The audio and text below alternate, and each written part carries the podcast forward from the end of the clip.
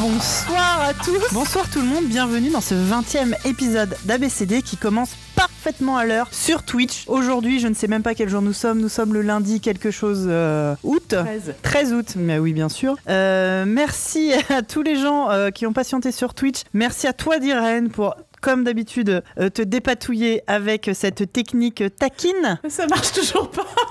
Je suis toujours à gauche. Je, je mixerai l'épisode en mono pour qu'on ait un son correct. Car nous sommes numéro 1 sur les podcasts en mono. Ne l'oubliez pas, mettez-nous 5 étoiles sur iTunes, s'il vous plaît. Nous recevons en plus aujourd'hui, non pas un invité exceptionnel, mais deux invités exceptionnels. Euh, bonsoir Thomas Struck. Bonsoir. Et bonsoir Wilfried Pain. Bonsoir. Vous faites un bien joli métier, messieurs, puisque vous travaillez sur cette euh, série si connue qu'elle a, qu'elle a remporté un euh, Teen Choice Award pas plus tard qu'il y a deux jours, c'est ça ça. Qui s'appelle Miraculous Ladybug. Euh, merci à tous les deux d'être là. Euh, merci d'ailleurs euh, Thomas d'être venu alors que euh, tu, euh, tu, tu- on peut dire tu viens d'être euh, papa. Bah oui, oui, c'est- c'est-à-dire que vu le, vu le podcast et la thématique, euh, je me suis dit que j'avais pas trop de légitimité à être invité, donc euh, avec ma femme, on, on s'est dit bon, on va très vite, on va essayer de faire un môme, comme ça, euh, Bah, bravo. Franchement, je ferai pas trop l'imposteur, quoi. bravo. euh, c'est euh, Voilà, donc euh, je, voilà, je suis papa depuis deux jours et je fais de gros bisous à ma femme qui est actuellement à la maternité. eh ben, Et félicitations. qui gère tout euh, comme une grande pendant que moi je viens faire le kéké. euh, Officiel. Tu es officiellement le plus jeune papa de tous nos invités. Personne n'avait fait ça à venir deux jours après. Félicitations, bravo. Et euh, toi, Wilfried, toi, tu, as- tu es papa d'un Je suis enfant papa aussi. un peu plus vieux Un- que deux voilà. jours. Il a 5 ans et demi, enfin 6 ans en septembre. D'accord, très bien. Voilà, Eh bientôt le CP, Ah, oh là là, bientôt le CP. le grand pas, Hmm. Eh ben, bon courage, c'est. si près du bac. Ouais. tu vas voir, ça va vite. Ouais. Le mien, il va rentrer en CE2. Et, euh, mais je te- ouais, Le. CP, c'est un grand moment. hein. Mais j'en parle souvent. Moi, je me souviens, franchement, j'ai encore des souvenirs de quand j'étais à la, CP? mater- non, de la De- maternité. Ah. Et, Ouais. et boum, c'est 6 ans plus Et tard. boum, le CP, ouais. C'est très bizarre. Ah oui. Ça bah, va très très vite. Cette fameuse phrase de vieux, hein, que oh, qu'est-ce qui grandissent vite. Bah Oui, voilà. Mm. Ça, c'est sûr. Bah maintenant qu'on est vieux, on peut la dire. Exactement. Et le oh, qu'est-ce que t'as grandi la dernière fois que je t'ai vu, ouais. T'étais comme ça, Ouais. et maintenant t'es comme ça. Et maintenant tu me traites Voilà. de vieux con. Et voilà. Normal. C'est la, c'est le cycle de la vie. Euh, bah merci encore une fois, euh, messieurs, d'être là. Euh, Diren, ça va? Oui, euh, oui bah, pff, non. Mais euh, oui, Tu veux qu'on en parle? Non, ça va aller. C'est parce que c'est c'est l'heure de, de- Du carnet de correspondance, Bah, par tu- exemple on fait peut-être faire le, le, le sommaire avant. D'accord, il n'y a aucun problème. Euh, ce mois-ci, du coup, euh, moi, euh, j'ai réussi à imposer un- un- une idée de- d'exposer d'un truc dont je voulais parler depuis longtemps. Et ça se s'y prête bien, je pense. Aujourd'hui, on va parler des Magical Girls. Parce que je pense que j'ai passé euh, les 10, 15, 20 premières années de ma vie à regarder euh, des dessins animés de filles qui se transforment magiques à la télé. Et c'est cool, donc on va parler de tout ça. Euh, en deuxième partie, la partie correspondant, on parlera un petit peu de vous deux, de votre euh, parcours professionnel, mais pas que, comment euh, en tant qu'adulte geek et euh, papa, vous arrivez à gérer tout ça. En travaux pratiques, ce mois-ci, euh, on va euh, faire la critique d'un film qui est sorti en début de cet été. On va parler des Indestructibles 2, toujours dans le thème un peu super-héros. On terminera, euh, comme d'habitude, par euh, la récré, nos recommandations. Voilà, aïe, j'ai fait le sommaire, Nirène. Ça va, j'ai compris. hein, c'est l'heure du carnet de correspondance.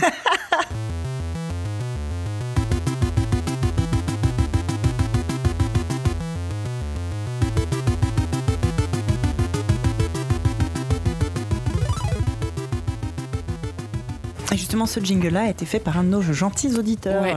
Bah oui, très sympa. Alors, ce carnet de correspondance, on a, on a reçu plein de mails parce que du coup, on n'a pas fait d'épisode en juillet, donc euh, on a pas mal de trucs. Donc, rapidement, merci à Jocelyn L, Philippe V, Maxime du Québec, du Québec Brice et Bruce pour leur petit mail euh, trop, euh, trop sympa avec plein de mots doux. Je Euh, m'excuse par avance et en général auprès de tous nos auditeurs québécois. Pour toutes ces fois, on a fait des accents horribles. Bah écoute, ça les empêche Pardon. pas de nous envoyer des bisous. On a eu un petit mail de Renaud qui nous a découvert avec l'épisode avec papa et qui nous remercie de lui avoir permis de découvrir d'autres jeux que le Monopoly. Ah bah de Euh, rien. voilà. Il en a profité pour expliquer, pour expliquer à sa femme que les jeux de société ne s'arrêtaient pas au, au Monopoly et au Trivial Poursuite. Et entre parenthèses, il met Au secours, ma fille a déjà un Monopoly Reine des Neiges et un Monopoly My Little Pony. J'en peux plus de ce jeu, c'est nul. Il y a vraiment rien à faire. C'est fou.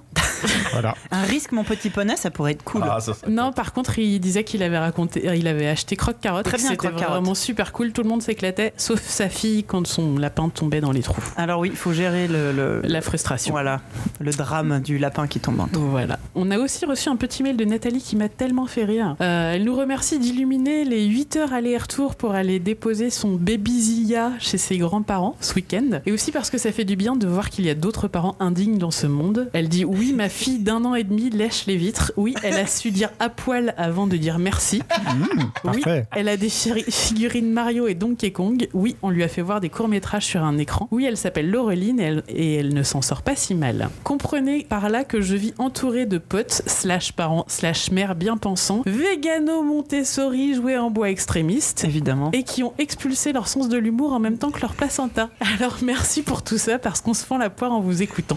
Ah bah merci, c'est Et qu'on se regarde souvent en se disant Ah, nous aussi. Voilà. Ah bah merci ça.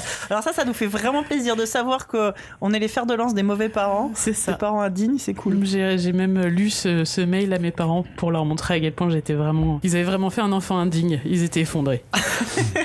On a euh, G-Code qui nous raconte. Ah oui, c'est le moment euh, euh, naturalisme. Mon fils, Mini Plop, adore les animaux, les insectes, les trucs, les machins. Et euh, G-Code nous raconte qu'il n'y a pas que le mien. Euh, le sien, quand il était en grande section maternelle, un jour où elle a fait la, la machine à laver et qu'elle a vidé les poches, a trouvé plein de trésors. Les trésors de son fils. Et parmi les Oh, trésors de son fils, qu'est-ce qu'elle trouve?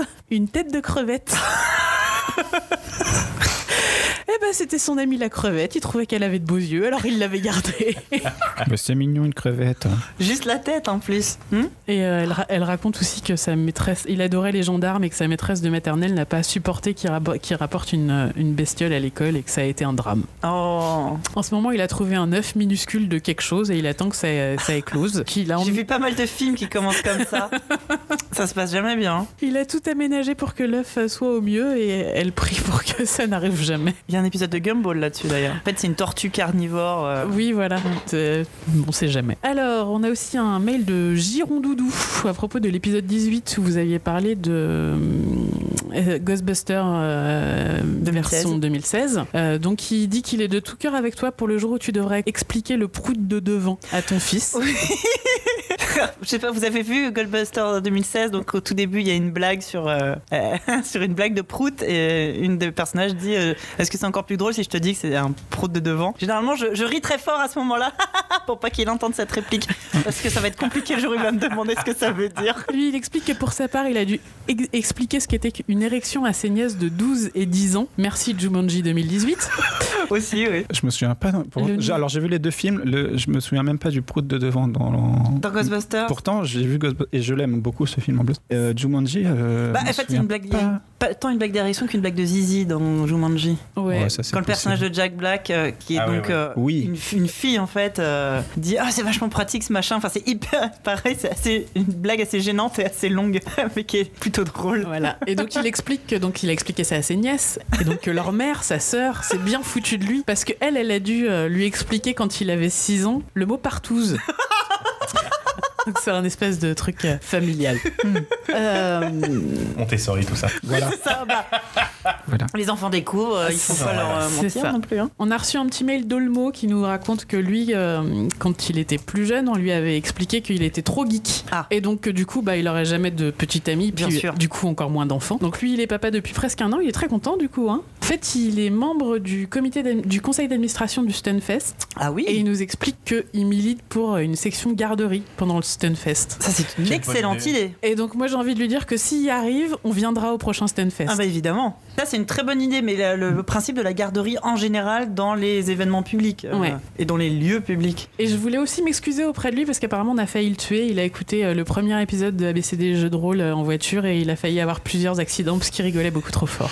Alors oui, on est déconseillé par la sécurité routière. C'est vrai qu'on devrait mettre un petit avertissement en début d'émission. Euh, on a aussi eu un mail de Simbad qui nous corrige parce qu'on a fait une, une erreur Oh, bah oui, pendant le, de- le dernier épisode, le numéro 19, où on parlait des poissons. Alors il nous dit Je vous écris pour corriger une erreur dans le dernier épisode. Vous avez parlé du poisson moche avec sa lumière et ses dents moches dans le passage des animaux moches. Oui. Et vous avez dit C'est une lamproie. C'est une lamproie. Pas du tout. C'est une baudroie. Ah oui, une baudroie, Les pardon. lamproies, c'est les animaux, euh, c'est les espèces de, de, de, de- Je sais même pas si c'est des poissons d'ailleurs, les lamproies. Non, ça ressemble. Ouais, ça C'est des ressemble. espèces des- de, d'anguilles comme ça, c'est un poisson très très long avec une, une bouche ronde avec plein de petites dents qui font. Ouais. Voilà. Assez Et c'est plus genre vers des sables de dune, Ouais, quoi. ouais, ouais, ouais. Ouais. Ah, désolé, j'ai confondu, ouais. Et comme il a compris que dans ce podcast, la, dans ce podcast, la biologie marine, c'était du sérieux. Il a- il a raison de il- corriger, Il bien corrige. sûr. Et il me dit d'ailleurs, je suis sûr que Miniplop aura déjà corrigé l'erreur.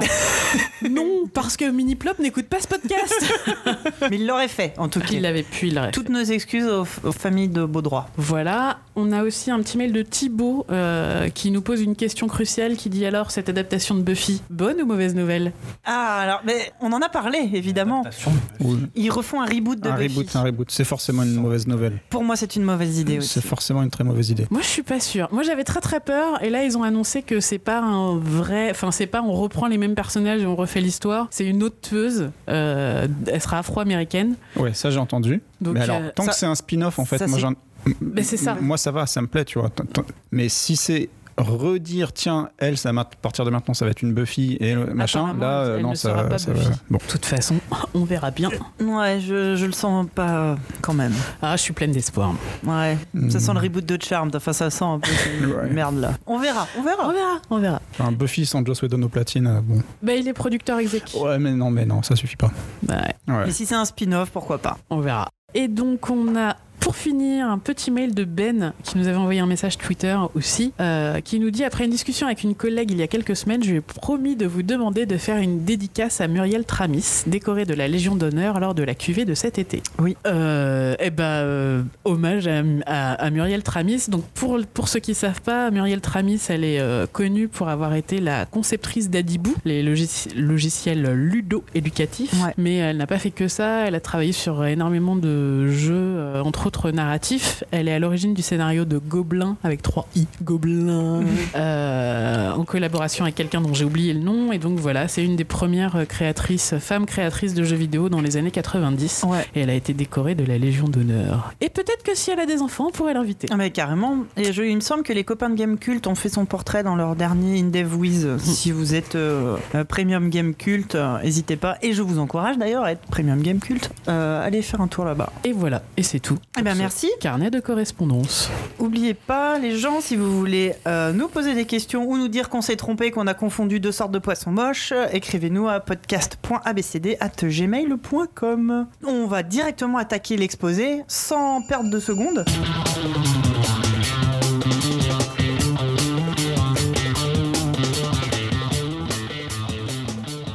Et donc, comme je disais en sommaire en début d'émission, euh, je voulais profiter euh, de, cette, euh, de cet épisode pour parler enfin d'un sujet important, les Magical Girls. Alors, pour ceux d'entre vous et celles d'entre vous qui ne sauraient pas ce que c'est, ça m'étonnerait quand même, c'est toute cette série qui. Une, c'est une typologie de super-héroïne qui nous vient du Japon. Ça a notamment le nom Magical Girl, ça a été inventé par, par la Toei dans les années 70. C'était carrément un- une marque déposée, quoi. Ils avaient une série, les Magical Girls. Je crois qu'en japonais, c'est les Mao Shoujo. Les, c'est Ma- Mao, je crois que c'est un truc qui veut dire la magie. Tous- les titres japonais s'appellent Mao no quelque chose. Alors, ça peut être près le seul mot japonais que je connais, du coup. Et euh, mon meilleur ami Wikipédia m'a indiqué que la première, toute toute première Magical Girl, c'était euh, Sally la petite sorcière en 66 quand même. Euh, Ah oui, quand même. Ouais, ouais, ouais. Donc c'est vraiment la première appellation Magical Girl, une série qui a jamais, qui, a- qui est sortie des frontières japonaises des décennies plus tard. C'est à une époque où allez, ce qui était à la mode aux États-Unis à cette époque-là, c'était Ma sorcière bien aimée, c'était Mary Poppins. Donc il y avait un peu euh, dans la culture populaire ces histoires de, de, magiciennes. Et en version japonaise, ça donnait Sally la petite sorcière, mais ça a surtout été euh, euh, popularisé toujours par la, par la Toei euh, dans les années 70, un peu plus tard. Euh, on a eu euh, qui sont arrivés ensuite chez nous dans le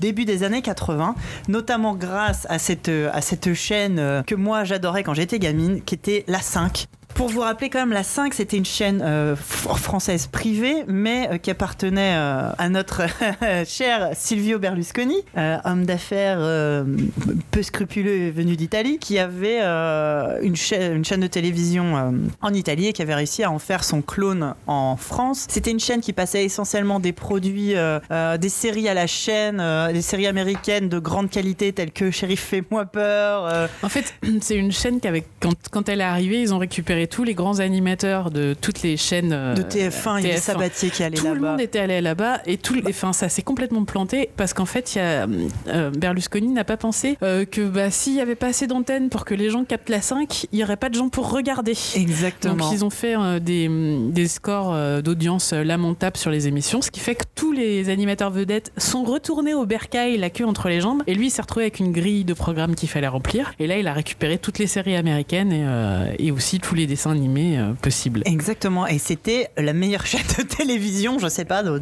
fin des années 80, quand on était un enfant euh, qui rentrait de l'école, comme euh, nous par exemple. Ouais, question pop culture, ouais, ça a été. Exactement. été un Pour peu que tu aies une antenne, ce qui n'était pas mon cas. Oh, on sent cette petite tristesse. Oui. Alors que moi, je regardais Youpi, l'école est finie en rentrant de l'école. Et on a eu la chance, bah pareil, euh, toujours euh, grâce à, à la, à la grande sœur euh, italienne de, euh, de la 5, qui importait donc en masse tous les euh, mangas que euh, Dorothée ne voulait pas. donc c'était pas forcément non plus les, les trucs les plus... La euh, top qualité. ouais. voilà, et c'était généralement doublé euh, vite fait. Les génériques étaient redoublés aussi, et hop, ça passait par, ça passait par la France.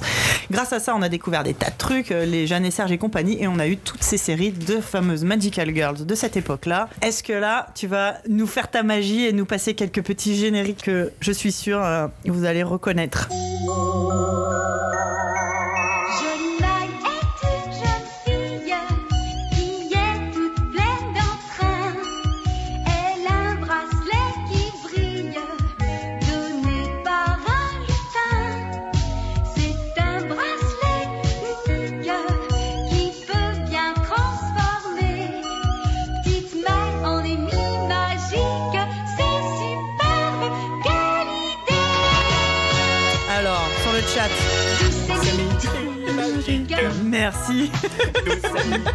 Magique. Tourne, destinée, et mes rêves vont s'exaucer. Magique donc. Donc ça c'était déjà un petit peu plus tard. C'est vrai que j'aurais dû te dire dans quelle heure je les voulais. Ça aurait été encore mieux. Ah oui, ça aurait été pas mal. ouais. C'est pas très grave. Tu, euh, tu sais... Attends, parce que j'ai pas le retour du chat. Est-ce que vous êtes en train de chanter comme des fous? C'était, ça, moi, je l'ai découvert en Ça a Italie, l'air, en tout série, cas. en fait, avant, euh, avant que ça passe sur la 5. Magical Amy en Euh, italien. C'est ça, ouais. Et ouais, j'étais tombé fou amoureux de ce personnage. Mais c'était génial. Mignonne comme tout. C'était. ah, Donc on va en profiter pour vous décrire grosso modo le, le- le- le- le- le- l'archétype de la Magical Girl. Donc souvent c'est une, une très jeune fille, une adolescente, voire des fois une petite fille, qui souvent euh, rencontre un, un animal ou euh, bestiole ou être euh, magique qui lui donne un objet. Ça peut aller de, euh, du sceptre à la boucle d'oreille, à la, au poudrier, au je ne sais quoi, qui la transforme en une femme adulte dotée de pouvoir. Ensuite, euh, généralement, elle s'en sert. Alors, contrairement au, euh, on va dire aux, aux super-héroïnes, à, Wonder Woman et tout, elle s'en servait pas pour sauver le monde ou quoi, mais généralement, elle s'en servait pour faire un métier. Alors, on avait Amy Magic qui était magicienne. On avait Creamy qui était pop idol, qui était chanteuse. Et, et, et elle résolvait comme ça des. des, euh, des, des, euh, Des situations de la vie courante. c'est ça. en fait. C'était, Ouais. il y avait rien de, euh, il y avait pas de monde à sauver, il y avait pas de, de, de- d'ennemis à battre, si ce n'est euh, généralement une rivale ou euh, et puis des- évidemment des triangles amoureux puisque euh, généralement l'héroïne était amoureuse d'un garçon qui lui-même était amoureux de sa version euh, euh, améliorée. Hein. Lois Lane euh, like this, évidemment. Ça, on n'a rien, ça n'a rien inventé. Euh, est-ce que tu aurais d'autres petites musiques à nous, euh, à nous faire écouter? Mais je dis pas ce que c'est. Attends, je vais le mettre aussi. Est-ce que le chat, vous l'avez? Ah, tout le monde Ah bah. On a du monde qui l'a sur le chat. C'est un jour d'être star. Un peu de fantaisie. Juste un peu de magie. Allez plaire et c'est tout. Eh oui, c'est Crimi. Pampélilu Voilà. Pouvoir magique, Pampululu, c'est fantastique. Papa, maman, coucou Charlie, je vais Ah, le Pampelilu, évidemment que c'est le meilleur.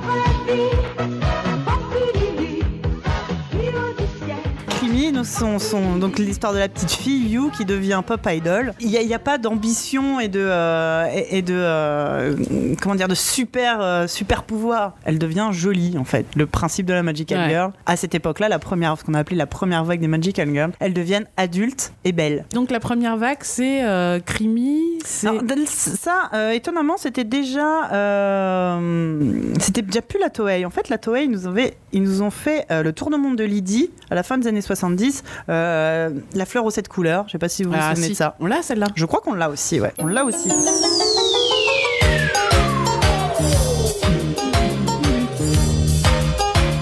Ça, c'est Lydie. Lydie est une petite fille. Est-ce que vous connaissez celui-là d'échantillons, Ah ouais. cherche au fond de son cœur la fleur aux sept sept couleurs.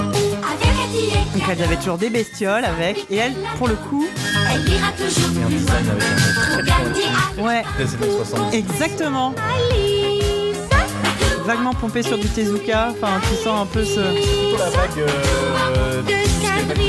De. Lady Oscar, Ouais. Ace Onerae, tout ça. Ouais, Euh, ouais, très typique des années 70. c'est vrai. Et ça, c'était les, les toutes premières. Donc, elles sont pas forcément arrivées dans le même ordre en France. hein. Euh, C'était euh, au hasard des achats euh, Mhm. des, des groupes occidentaux. Mais là, pour le coup, le Tour du monde de Lydie, t'avais quand même une histoire. euh, C'est ça. Donc moi je voulais mettre le tour du monde de Lydie, sauf que comme l'écran est un peu loin et que je vieillis, je n'arrive plus à lire les petits caractères. c'était celui-là. Non, le, c'est- non, ce qu'on voulait mettre c'était Suzy et la fleur aux sept couleurs, c'est ça? C'est ça, c'est ça, Lydie et la fleur Ah, couleurs. Le tour du monde de Lydie. Mais oui, mais c'est pas grave. Là, pour le coup, t'avais vraiment une histoire, euh, un, un- un arc euh, narratif plus, plus long avec un, un objectif, euh, un but. Euh, on avait euh, donc toujours dans cette première vague le monde enchanté de la label. Là aussi, c'était plus des histoires de sorcières, de magiciennes. C'était euh, moi mon préféré quand j'étais petite, parce que je me souviens encore avoir pleuré le jour où j'ai vu le dernier épisode. Et il faut savoir aussi que ces génériques-là, euh, on l'aurait passé à côté, euh, en même temps, vous auriez entendu. C'était doublé, c'était chanté par la même chanteuse en français, qui s'appelle Claude Lombard, qui a enregistré, je pense, dans sa carrière une bonne cinquantaine de génériques de dessins animés en France. Facile. hein. Sa voix, vous la reconnaîtrez forcément. Et elle a même fait un concert à la Cigale, si je dis pas de bêtises, euh, l'automne dernier, Oh. pour chanter en live tous ces génériques. Et je suis dégoûtée de l'avoir raté. Ah bah j'étais même pas au courant. Bah, ça, ça- franchement, ça devait, être, euh, ça devait être quelque chose. Je pense que dans la salle, il y avait que des vieux comme nous, en train de pleurer sur euh, Ah oui, Lydie la fleur aux sept couleurs. C'est elle aussi qui faisait. euh, elle en a fait plein. Elle a fait euh, genre euh, Claire et Tipoun. Elle a dû faire euh, Nils Sol- Non, pas Nils Garçon, c'est pas elle, mais euh, tout, tout, toute cette génération de, génériques. Si vous avez encore les 45 tours chez vous, comme c'est peut-être mon cas, vous verrez souvent Claude Lombard. C'était la grande euh, chanteuse de dessin animé de l'époque, hors Dorothée, évidemment. Ça, c'est la label. Oui, je les reconnais très vite. C'est pas de ma faute, je suis née comme ça. Me souviens que c'est ça qu'on a chanté avec Jean-Luc. C'est possible. Ouais. Je Viens d'un monde enchanté et de la voie lactée pour visiter la terre. Ça me rassure, je suis pas la seule. Merveilleux, Ah, la label, c'est incroyable. je m'appelle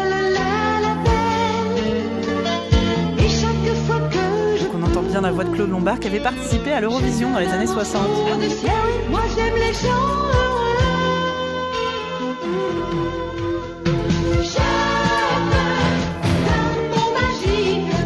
Alors je sais qu'on l'a chanté en- dans une émission parce que euh, je me souviens l'avoir mixé euh, pour que ça colle bien avec vous qui chantiez faux. C'est un très très Nous, mauvais faux Alors là, ça m'étonnerait.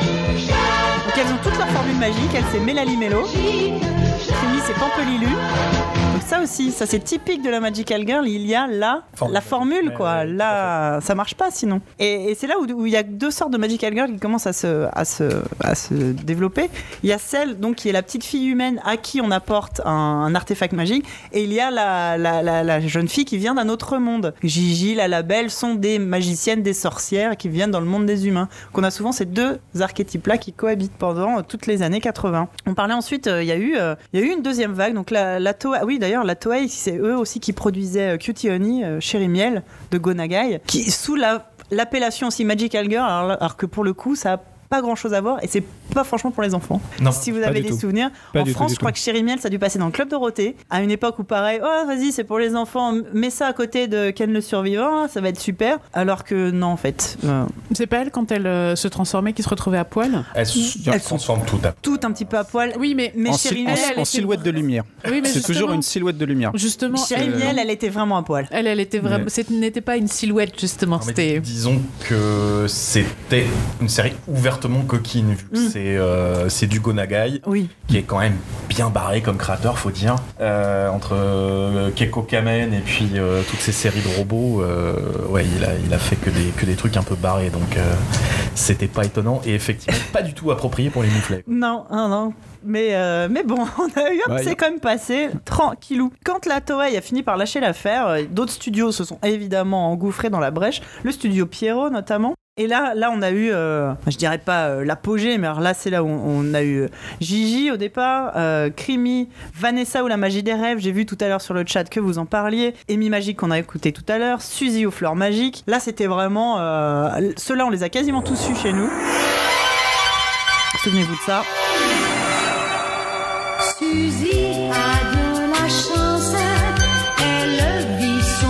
Et c'est encore Claude Lombard au Au générique. milieu d'un jardin de fleurs, aux millions de couleurs. Et du fond des nuages, de gentils personnages sont descendus pour lui donner tous les cadeaux Oh, bah ça, oui. Tu veux dire en termes de- d'écriture de,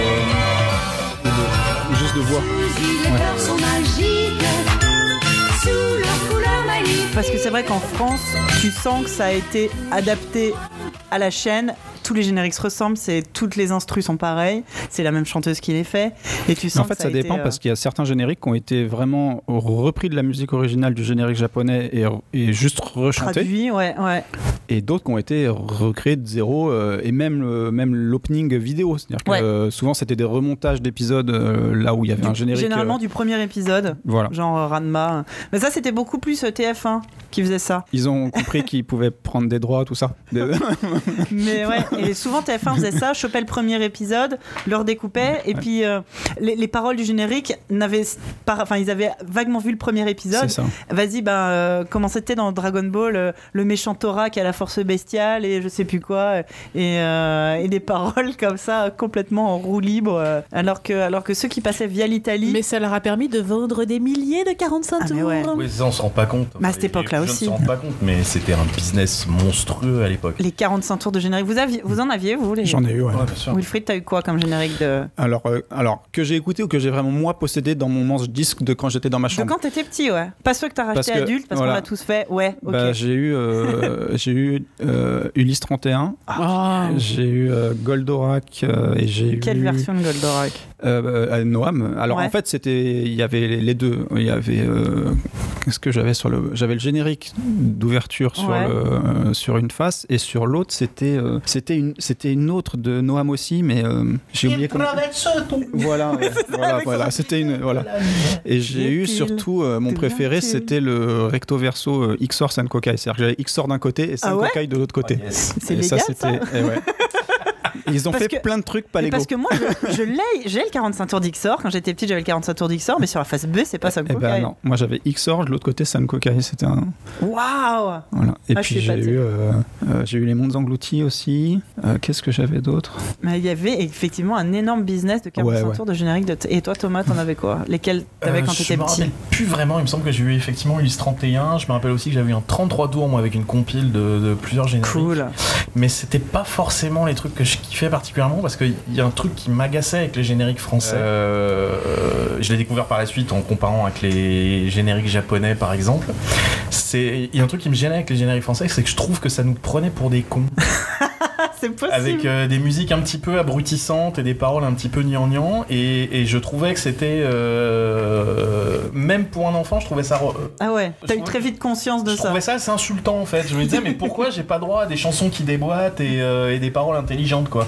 Ouais. Et, euh, et je trouvais qu'en plus il y avait un, un- un- un sacré décalage entre euh, ce que moi je voyais dans les épisodes Ouais. et, euh, et ce qu'il y avait dans le générique. Et c'était d'autant plus flagrant quand tu compares par exemple avec euh, le, le- le- la musique qu'il y avait dans les épisodes Ouais. et le générique. Il y avait, il y avait un, un- parce que la, la musique de corps d'épisode souvent était, euh, était, était fabuleuse. Hein. Faut, faut voir qu'on a eu quand même des, des, des poids lourds qui se sont occupés de la. Bah, les de- meilleurs, de- c'était Ulysse 31. Les musiques d'ambiance d'Ulysse 31. Enfin, je sais pas si vous. Ah vous oui, oui, oui. Bah, je les Ah, écoute encore aujourd'hui. Ah, hein. c'était ouf. Moi, elles sont, elles sont sur mon téléphone. Ah hein, bah, euh, ça m'étonne Mais pas. si, si, si vous reprenez ne, ne, ne serait-ce que le, le- tout ce qui est euh, les, les musiques de Cobra, les Oh là musiques là. De, de, de, de Capitaine Flamme, où c'est du pur acid jazz euh, funk, mais, mais typique des années 70, Ouais. c'est merveilleux. Et après, quand vous, et donc, quand vous voyez le générique avec eux, vous dites, mais c'est pas possible, c'est pas les mêmes personnes qui ont fait le truc. Ah non. Il y a, il y a- j- déjà à l'époque, j'avais trouvé une certaine incohérence dans le truc qui, moi, me, me, me chiffonnait. Mais bon, c'est. Ah, celle des Chevaliers Zodiac aussi, hein. les musiques à l'intérieur des épisodes. Ouais, Ah ouais, oui, ouais. t'es bien meilleur. Purée, il ouais. y avait trois notes et d'un coup, t'as ton cœur qui partait. euh. Ouais, ouais, ouais, ouais, c'est sûr. Mais tu vois, juste pour, pour en venir au Magical Girl, je pense qu'en plus, le fait que c'était fait, ah, amené à la chaîne et puis à destination des filles, et tout, Ah, ça aide pas, c'est sûr. ça aide pas. Et puis, du coup, toutes les paroles, c'était à base de elle est jolie, elle est mignonne, euh, elle Ouais. est magique, et, euh, youhou. Et ça allait pas chercher spécialement plus loin. Et si tu écoutes tous ces génériques, ils se ressemblent tous un petit peu. En Oui. plus, je, je leur dis chanter souvent par la même. Il y avait sinon euh, une autre chanteuse qui s'appelle Valérie Barouille, qu'on a chanté aussi pas mal, celle qui fait Crimi, celle qui fait Amy Magique. Alors, elle en a fait moins que, euh, que Claude Lombard, mais c'est pareil, elle a eu ça. À cette époque-là, il devait être 3 ou 4 à se partager le marché, et euh, t'avais la même voix qui faisait tout le générique. Et je pense qu'il se fichait un petit peu de savoir si ça correspondait vraiment à l'ambiance du dessin animé euh, en question. Tout était un petit peu euh, emballé dans, pour vendre des 45 tours, euh, et ça se vendait. Hein. Le chat demande est-ce que tu parles bien en face du micro Ah, pour ok, qu'ils d'accord. Excusez-moi, excusez-moi, désolé. C'est d'habitude. Et euh, ouais, donc est-ce que vous. euh, je t'ai pas demandé d'Irène si toi t'avais des 45 tours. Alors euh, oui, moi j'en avais pas mal, mais j'ai surtout un souvenir qui m'a marqué, c'est que je voulais le générique de Bioman Mhm. et que mon père m'avait dit ok je te l'achète. Et un jour il est arrivé, il m'a fait tiens ma fille. Et là je l'ai- je mis, je l'ai j'ai pas regardé, je l'ai mis dans le 45 tours. Et là soudain j'ai eu Bernard Minet qui chantait dis-moi Bioman pourquoi n'as-tu et j'ai fait mais, mais c'est pas du tout le générique de Bioman, voilà. Mais- Cette chanson, elle est affreuse en plus. Bah, Je l'ai suis pas d'accord. 45 Moi, je suis un gros fan de Bioman et dis-moi Bioman, ça. je l'aime beaucoup. Mais le truc qui est génial, Ah, c'est la que voix de la petite fille, C'est que c'est devenu un espèce de running gag familial et aujourd'hui, mon père est capable de te chanter l'intégrale de Dis-moi Bioman, il connaît toutes les paroles. Parce que petite fille, la terre est trop jolie. Voilà. Voilà, voilà. Moi, je, moi, je pleure quand j'entends cette là. Euh, et à la fin, merci Bioman. Merci Bioman. Tu devrais la mettre en, en sonnerie de téléphone, je sais pas, tu vois. Ah, ça me donne envie de casser ma télé. moi. non. Oh là là, Bernard Minet quand même. Est-ce qu'il y a dans les autres pays, est-ce qu'ils ont l'équivalent d'un Bernard Minet? Je ne crois pas. si, oh là là là là, vous plaisantez, non Ah ouais? Ah bah oui, oui, bah ne serait-ce que ne serait-ce qu'au Japon. euh, Ouais, non mais. Il y a euh, des mecs qui ont fait des, qu'on qu'on qu'on qu'on fait carré hein, quand chantent dans les animés. euh. Ouais, non, mais tu vois, c'est, je, je parle vraiment d'un équivalent euh, de Bernard Minet, un peu dans, dans, dans la, dans la médiocrité de la chose, tu vois. Parce que c'est, c'est, c'est toujours un peu nul. Dans la reprise de. Ouais, tu ouais. un peu ringue. Bah non, ouais, non, tu vois. Non, non, ils ont un peu. Parce qu'ils ont un peu la classe quand même, les, les, les, chants, les ceux qui font les génériques. Bah ouais, les, les génériques originaux sont toujours un peu classe, mais les versions Bernard Minet, c'est toujours. Et ça commence toujours par. C'est leur moon ou. C'est toujours pareil. Tu vois, je sais, pas, il est, il est unique quand même en son genre, notre Bernard Minet. En même temps, il est, faut dire, faut dire qu'il est chier à l'appel quand même. Donc, faut, faut, leur reconnaître toute cette équipe-là de l'époque qu'ils avaient une productivité qui était, Ah oui, euh, bah, qui et, était euh, assez monstrueuse. hein. Et on a beau aujourd'hui avoir un regard adulte, euh, voire un moqueur, mais n'empêche qu'on, je pense qu'on n'aurait pas tous cette culture-là aujourd'hui sans tout ça. hein. Moi, je me serais passé de ce qu'il y avait entre les dessins animés et des génériques, mais mais, mais bon, Oui. C'est vrai. mais c'est bon. Et justement, puisqu'on en est euh, dans le club Dorothée, on arrive à, au début des années 90, et là, il y a un gros changement euh, dans le monde des Magical Girls. Il y a, il y a la série qui va, qui va tout changer, qui va même, qui est même plus tout à fait considérée comme Magical Girl. On va commencer à parler de Magical Sentai parce qu'elles sont plusieurs. C'est évidemment Sailor Moon. Il ne vit pas comme les autres. Voilà comment tout gâcher Tu m'étonnes. avec un générique. J'aurais- dû t'en- le mettre le générique japonais qui est ultra cool. Tu m'étonnes. Et le générique anglais qui est euh, l'adaptation d'ailleurs euh, du générique japonais. Et nous on a eu ça. Défendre notre terre. Oui Pareil, ça a été écrit par des gens qui ne connaissaient absolument pas le dessin animé. les méchants de l'univers. On ne pourra jamais. les Le dangers. danger elle se moque. et avec ses amis, Ouais, mais on s'en souvient. Voilà. elle conduit le grand combat de notre époque. Le grand combat de notre époque. Sailor Moon, Je pense que tu fais, euh, tu fais écouter ça à un japonais, ils font direct. Bah, un peu comme Thomas à l'instant, quand on a lancé le générique, j'ai cru qu'on l'avait perdu. Mine de rien, Sailor Moon, tu vois, euh, à, à la rédac là-haut, les, les, les copains, je savais très bien qu'ils y connaissaient que dalle en Magical Girl. J'ai posé cette euh, fausse question, enfin cette question faussement ingénue, dire si je vous dis Magical Girl, vous me répondez quoi? J'ai eu évidemment 100% de bah, Sailor Moon. Sailor Ouais. Moon est probablement le, euh, l'archétype de la Magical Girl, bien Attends, pour beaucoup. Pour, la plus connue. Je pense que pour beaucoup de garçons, les Magical Girls, on se les bouffait quand même parce que c'était à chaque fois placé avant ou après Dragon Ball, Dragon Tom, Ball. Dragon Ball et, euh, et Chevalier du Zodiac et que voilà, il y avait Chevalier du Zodiac et après Dragon Ball et entre, Sailor Moon. ils mettaient euh, voilà les jumeaux du bout du monde, euh, les trucs, tu vois. voilà. Mais du coup, vous, j'imagine que vous aviez été des petits garçons un jour. Est-ce que c'est un genre qui vous plaisait? Est-ce que, à part Sailor Moon, t'as commencé à nous chanter tous les génériques, donc c'est bon Ouais. Mais du coup, est-ce que t'en regardais et, J'en ai- je les ai tous regardés. ouais. et ça, te, ça te plaisait ou c'était juste parce que t'attendais Chevalier du Zodiac? Sailor Moon, ça m'a plu. Euh, Sailor Moon, ça m'a plu.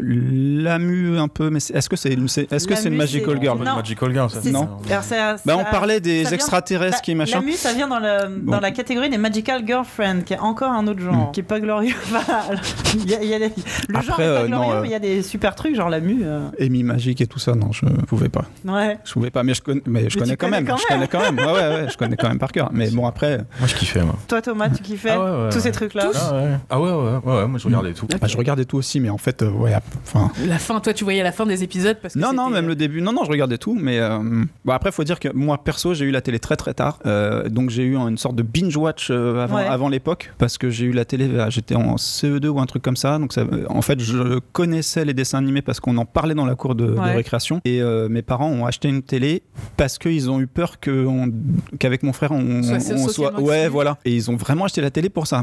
Donc, gro- grosse erreur, hein, voilà. Mais. euh, Bah, Quand on voit ce que ça mais voilà, exactement. bravo. Mais du coup, après, effectivement, moi, Club Dorothée, euh, c'est ma grand-mère qui venait nous garder euh, le mercredi euh, après l'école ou, ou quand il n'y avait pas école, justement. euh, voilà, et euh, c'était non-stop. Ah, ouais. Toute la matinée, après, il y avait la pause pour Bah oui. manger et toute l'après-midi. Ah bah oui. Mais Donc, euh, bah, oui, j'ai tout vu. euh, On le dit régulièrement, hein, Dorothée, ça a été la babysitter de la moitié de la jeunesse toute de notre génération. Mais euh, ouais, moi c'est Crémy, moi je suis hyper fan de Crémy parce que justement elle passait sur la 5 Ouais. et que quand je voyais un épisode de Crémy, c'est que j'étais partie goûter chez mes copines qui elles captaient la 5. Donc quand, quand je voyais un épisode de Crémy, je, tu vois, j'étais euh, wide open quoi. Moi, je sais que je les adorais toutes. J'étais. euh, et dans la cour de récré, on jouait à Pampelilu, on chopait un bâton et on tournait sur nous-mêmes pendant 10 minutes en, gueulant euh, Pampelilu, euh, pouvoir, Pouvoir magique. magique. Et, et, et le fait de se, de se, de se transformer. J'aimais aussi un autre dessin animé que j'aimais beaucoup petite, c'était Shira. Donc là, on est plus du côté États-Unis. Euh, donc c'était le spin-off de Musclor pour euh, essayer de vendre des poupées à des petites filles. hein. Je vous rappelle, on avait fait une émission là-dessus. On avait parlé des, des dessins animés qui avaient été inventés juste pour vendre des jouets.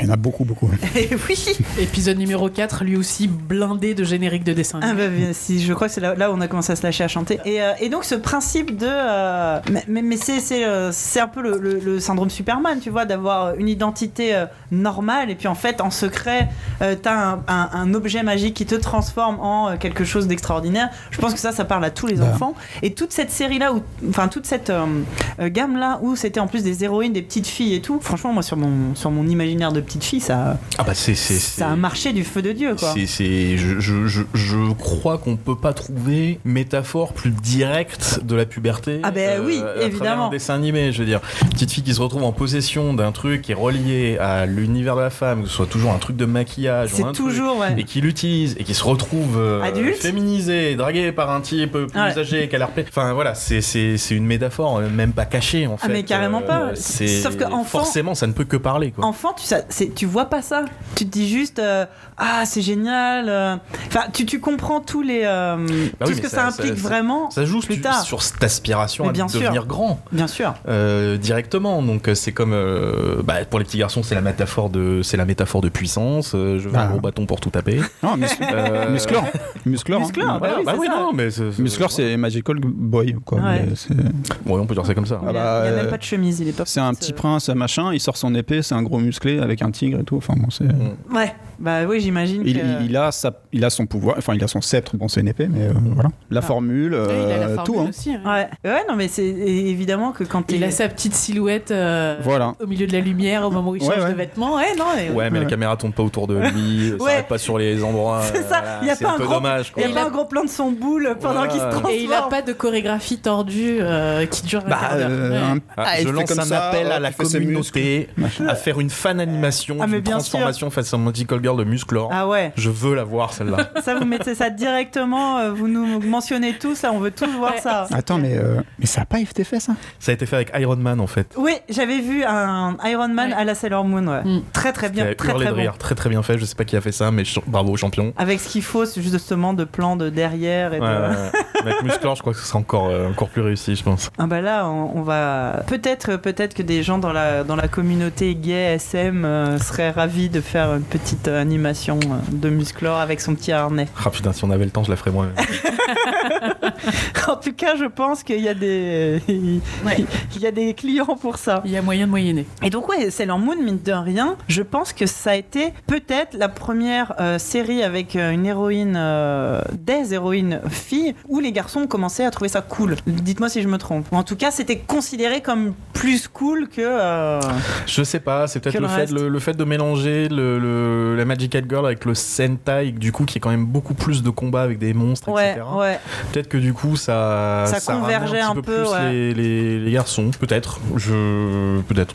Comme on disait tout à l'heure, le fait d'être coincé entre Dragon Ball et, et, euh, et Zodiac qui, qui marchait aussi. Ça, ça aide. hein. Et puis Mais- bon, il y a la qualité intrinsèque euh, de la série qui est quand même euh, très très bien faite. Les persos sont super, il y a une super intrigue. Enfin voilà, c'est une très très bonne série. Une direction, une direction artistique à tomber par terre. C'est par hasard si le mec euh, des années plus tard il fait Utena quoi. hein. C'est, je, je suppose qu'on va y venir. Je- voilà. Spoiler mais enfin moi je sais que Sailor Moon pour le coup c'est la première fois où je me suis avec Ranma 1.5 où je me suis intéressé au manga à papier à Hmm. la version euh, version imprimée et c'est les premiers mangas que, que j'ai acheté où je voulais vraiment euh, Et c'est le moment où tu découvres qu'en fait le manga papier est beaucoup mieux en que plus l'animé ouais. en fait. Ouais. et c'était à une époque où déjà euh, euh, Sailor Moon je crois qu'il y a 17 ou 19 tomes Ranma il doit y en avoir 38 39 où je commençais à me dire oh dis donc euh, c'est beaucoup avant que je découvre euh, Dragon One Ball Piece Naruto et- One ouais. Piece et compagnie mais euh, C'est beaucoup, mais quand on les a lus en, en une après-midi, après, finalement, un petit peu plus long, ça aurait été pas mal. Mais je sais que tu vois, j'ai encore tous les mangas Sailor Moon à la maison et, euh, et euh, mon fils est pas trop encore porté trop sur la lecture, il s'en fout. Mais j'ai euh, une de mes meilleures amies qui a une fille qui doit avoir une bonne dizaine d'années maintenant. Je, je lui ai prêté un tome. La fois d'après, elle est venue chez moi, je lui en ai prêté deux parce qu'elle lisait vite. Après, je lui passais trois par trois dès que je la voyais. Et là, ça y est, elle a fini Sailor Moon et elle est. euh, et ça me fait plaisir de voir une gamine d'aujourd'hui euh, qui fait un truc des années 90. Enfin, ça a Ah. pas vieilli du non, tout. non non non. Et euh, euh, peut-être que si je lui montrais le dessin animé, il aurait probablement vieilli, l'animation, Mm. je ne sais quoi, mais en tout cas, le manga, elle a trouvé ça super et ça m'a fait tellement plaisir de Mm. cette Ouais, je pense que c'est la force de la BD, c'est qu'effectivement, ça pâtit moins des, des, des progrès technologiques. Techni- en fait. exactement, Ça, ouais. ça vieillit moins vite. Ouais. Et puis pour le coup, la BD, elle est super. Mais là, en, en termes de, de mise en scène et Mm. tout, euh, c'est vraiment toujours aussi, euh, aussi cool. Donc, si vous n'avez pas compris, Sailor Moon, ça marche toujours. hein. Toujours très bonne, euh, très bonne, très bonne affaire. Euh, alors justement, moi derrière, euh, je vous avoue, à titre personnel, avoir un peu lâché l'affaire. Je commençais gentiment à être un peu vieille. Et euh, est-ce que vous avez, est-ce qu'autour de cette table, les gens continuent à s'intéresser au Magical Girl après? Est-ce que vous Bah, avez- non, ouais, bah, ne serait-ce qu'Utena, Voilà. qui est une série qui est, qui est fabuleuse, j'ai scotché dessus, mais euh, que ce soit la série ou même le film, ou, euh, qui est, qui Alors est du juste coup, moi, merveilleux. je- pour les gens qui connaissent pas, est-ce que tu peux nous pitcher un peu? C'est c'est difficile à pitcher, Utena. Euh, c'est c'est une fille qui arrive dans une école où en fait les gens se battent pour devenir le prince d'une fille qui est une espèce de fille trophée. Cool. Euh, mais c'est très, en fait, c'est une série qui est très très métaphorique. Euh, C'est vraiment le level au-dessus de la, la Magical Girl. Euh, Il y a plein de fautes de raccord dans, dans la mise en scène parce que ça se veut très. euh, c'est très onirique en fait. Ouais. Euh, C'est très théâtral. c'est- Il y a, ouais, a- ouais, ouais. il y a pas de quasiment pas de décor. D'ailleurs, c'est tellement théâtral qu'en fait, euh, en chaque, mi- à peu- à, euh, chaque milieu d'épisode, là où normalement ils mettent des encarts pubs, Ouais. tu sais, avec les, les espèces de logos là, Ouais. euh, t'as une, petite pièce de théâtre en ombre chinoise qui de deux ou trois personnages des fois Ouais. qui racontent et en fait euh, c'est un résumé de l'épisode chaque fois. D'accord. C'est Euh, façon théâtre d'ombre. voilà. D'accord, ouais. Et tout est comme ça. Toute la mise en scène est comme ça. C'est, il n'y a pas d'espace et de raccord. euh, Il n'y a pas de lieu où tu peux en redessiner la géométrie derrière. Derrière. Quoi. Ouais. C'est euh, tout est. Le- le- le- L'école dans laquelle ils évoluent est, est- est- est mouvante, les murs bougent, euh, tous les décors sont un peu à plat, donc c'est c'est très très graphique. Et voilà, et donc euh, le, le principe de cette fille, c'est qu'elle rencontre les- la fille trophée, euh, qui s'appelle, je ne sais plus comment elle s'appelle. euh, euh, et en fait, elle dit, bah non, moi je vais devenir le prince de cette fille-là pour la sauver. Que Utena se tatane avec tous les, tous les mecs euh, et toutes les meufs de l'école qui cherchent à s'emparer de cette fille trophée. Comment elle s'appelle Je me rappelle. plus. je suis sûr que dans le, dans le chat, que euh, le chat me- là Mais j'avais lu un. un- un- Anti, merci, merci, merci Christelle. C'est le, c'est le même réal que Sailor Moon. hein. Donc, euh, si. Et d'ailleurs, tu y retrouveras euh, des débuts de mise en scène dans certains épisodes de Sailor Moon. Tu commences Ouais. déjà à retrouver des bouts de mise en scène de ce que. Après, Utena, c'est vraiment. Moi, c'est mon, mon number one en, en animé, euh, tout confondu. Ah ouais? Ouais, ouais, toujours, Ouais, ouais, toujours confondu. C'est euh, c'est une œuvre, en fait. Voilà. C'est une œuvre d'art, c'est une vraie œuvre d'art. ma to-do list. Ouais. Ok. Le, le cool. film est encore plus barré que, Ouais. que, que la série, c'est dire, parce que la série est quand même déjà bien barrée. Mais euh, ouais, c'est c'est- c'est- c'est- c'est- c'est monstrueux. Utena, c'est c'est juste une des, vraiment une des meilleures séries Voilà. qui a jamais été faites. Ah bah écoute. Vraiment. Il y a une quarantaine d'épisodes. euh, régulièrement, on se refait des intégrales avec, Ouais. des- avec bah, rien qu'avec ma femme, euh, boum, euh, tous les deux ans à peu près. Voilà. Enfin, tous les deux ans, on a des cycles. hein. C'est Buffy, euh, après Utena, après Evangelion, et on, on tourne en boucle comme ça sur, sur, sur 3-4 C'est pas trucs. mal, hein, ça me paraît Voilà. pas mal, la base. Et euh, ouais, ouais, Utena, c'est euh, vraiment top one. Euh, voilà. C'est une œuvre euh, à part entière. D'accord, bah moi ça me donne grave envie en tout cas. Après, il y a. euh, Et il y a la transfo et tout, hein. c'est- une magical girl. hein. Il y, a, euh, euh, il y a le rituel, euh, voilà, euh, avant de me battre, je transforme, je récupère mon épée, machin. euh, Je monte les escaliers de Rose, enfin, je- voilà. voilà. c'est nawak, mais c'est fantastique. Mais Ah, ouais. Ouais, ce qui est, ce qui est intéressant euh, dans l'image de la Magical Girl par rapport à des héroïnes euh, occidentales, on va dire, c'est que euh, euh, les, ori- les- les- les héroïnes occidentales, souvent pour devenir des héroïnes, elles s'emparent de, euh, d'attributs qu'on va dire masculins, la force, la puissance, euh, la, la- Mm. des choses comme ça, alors que les héroïnes japonaises s'emparent de. euh, Enfin, deviennent puissantes, mais via des artefacts tout à fait féminins. Elles restent.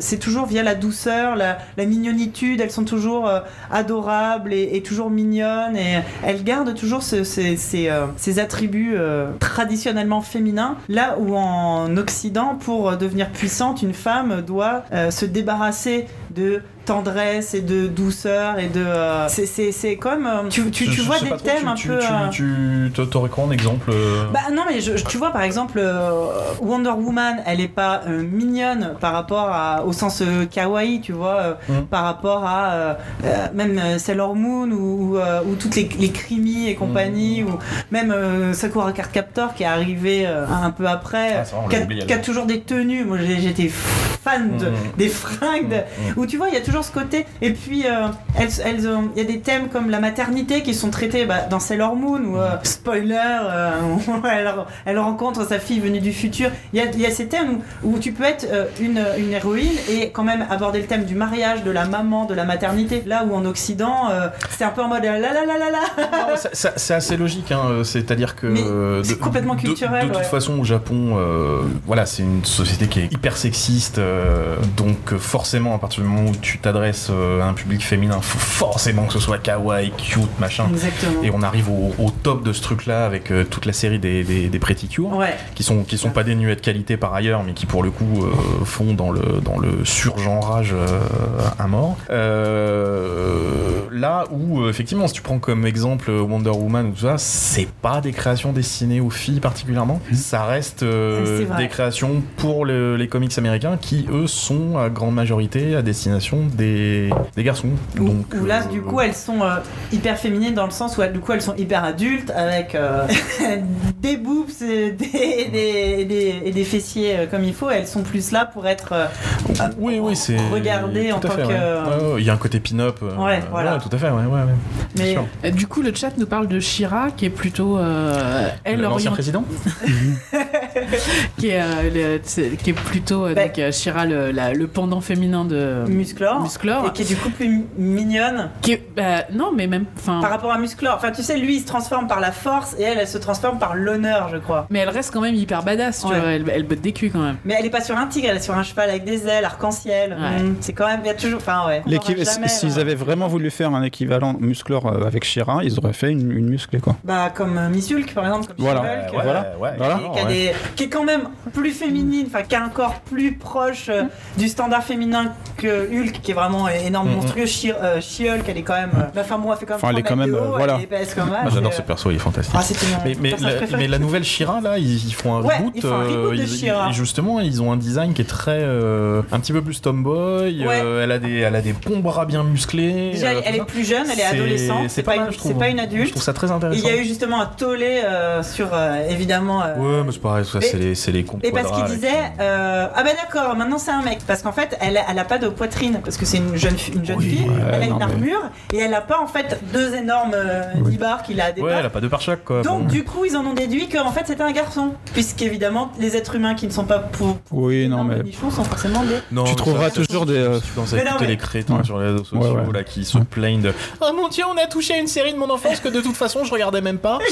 Euh, bon, mais moi je suis tout à fait d'accord j'ai vu les premiers designs de Shira euh, du, du reboot et euh, là je me suis dit ah bah pour le coup là c'est peut-être intéressant de faire je, suis- je suis très curieuse de voir euh, ce que ça va non, donner j'y crois bien moi. le design est super cool en tout cas Ouais, je, je suis moins, je suis moins convaincu par le reboot qu'ils ont fait des Thundercats là, mais mais Ouais. mais bon. Mais là, pour le coup, ils sont partis dans un délire complètement cartoon qui a plus grand chose à voir. Enfin, moi, je suis curieuse de voir aussi. J'ai pas vu euh, l'épisode. Mais encore, après, si, mais- si c'est pour partir dans, dans, dans ces délires-là et aller vraiment aussi loin du concept original, je dis, mais dans ces cas-là, pourquoi euh, Faites un truc faites nouveau. un truc nouveau Ouais. Ouais, je suis Arrêtez de rebooter à tour de bras pour rien. Mais ça, je crois que c'est pour s'assurer une base de clients. Ouais, euh, évidemment. Bah, je sais pas, parce qu'en fait, tu prends tellement les, les- la base client, tu la prends tellement à contre-pied que je que suis ça pas sûr. Bah, je que- sais pas, euh, est-ce qu'on parle de, est-ce qu'on parle de, de Gali dans ce cas-là, là, le nouveau film machin là Je suis désolé, c'est- le truc ça a rien à voir avec euh, Avec avec l'œuvre. Avec les yeux bizarres. Ouais, alors t'as vu qu'en fait ils ont déjà commencé à retravailler le truc, pour- ouais ouais par rapport à- au trailer original, ils ont déjà rectifié un peu entre le nez, machin. Bah, Enfin, d'autant que c'était pas les yeux qu'il fallait grandir, c'était la bouche.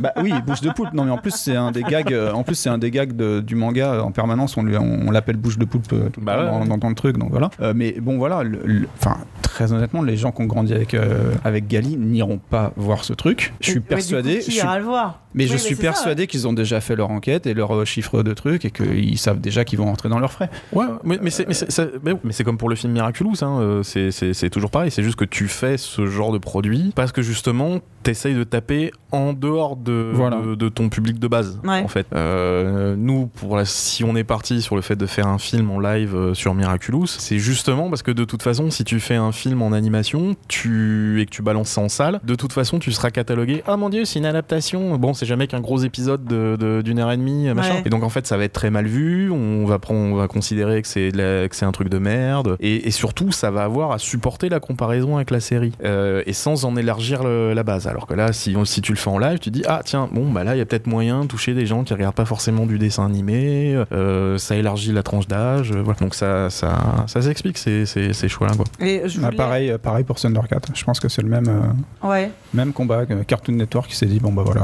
euh, Autant aller à fond euh, dans autre chose. Après, euh, moi là, fr- franchement, moi, quitte à, enfin, quand il- c'est pour faire quelque chose de très différent, après tout, euh, pourquoi pas? Bah, Plus tu cherches à ressembler, c'est peut-être pas forcément non plus euh, à ce qu'il existe un juste milieu. J'ai découvert en faisant cette passionnante euh, en- enquête qu'il y a eu, euh, qu'on parlait donc de l'influence et des séries occidentales qui se sont emparées un peu des thèmes un peu des Magical Girls, mais il y a eu, il y a eu l'inverse. Il y a eu l'inverse. euh, J'imagine que vous connaissez euh, les Powerpuff Girls, les Super Nana Mm, en mm, mm, français, donc la création la création de Cartoon Network, eh bien, les Japonais, il y a eu la version manga des Powerpuff Girls qui s'appelle en français les Super Nana Zeta. Donc, ça doit être Powerpuff Girls Z en anglais et en japonais. Et euh, c'est immensément bizarre. Euh, en vrai, j'ai trouvé ça atroce. J'ai regardé un épisode et j'étais là. Qu'est-ce que c'est? Quelle est cette. euh, C'est moche. Et c'est pas les Super Nana. Alors là, pour le coup, c'était vraiment très bizarre. Je Mais- sais pas si vous avez déjà vu ce truc-là. Si si ouais ouais ouais. Bah je je il y, a- il y a des petites prouesses d'animation dedans qui sont euh, Ah bah c'est qui c'est sont possible. très hein, ça, moi, intéressantes. j'ai- Euh, notamment tout ce qui est le, le générique est très bien, toutes les transformations sont c'est c'est vraiment des belles petites prouesses d'animation. Maintenant sur la pertinence d'adapter ça euh, façon japonaise comme ça, je, je comprends pas l'intérêt. Enfin Bah, Je me suis demandé à qui était destiné ça exactement, pour- le pourquoi. Le, tout- le seul mot qui était dans ma tête, c'était hum, pourquoi?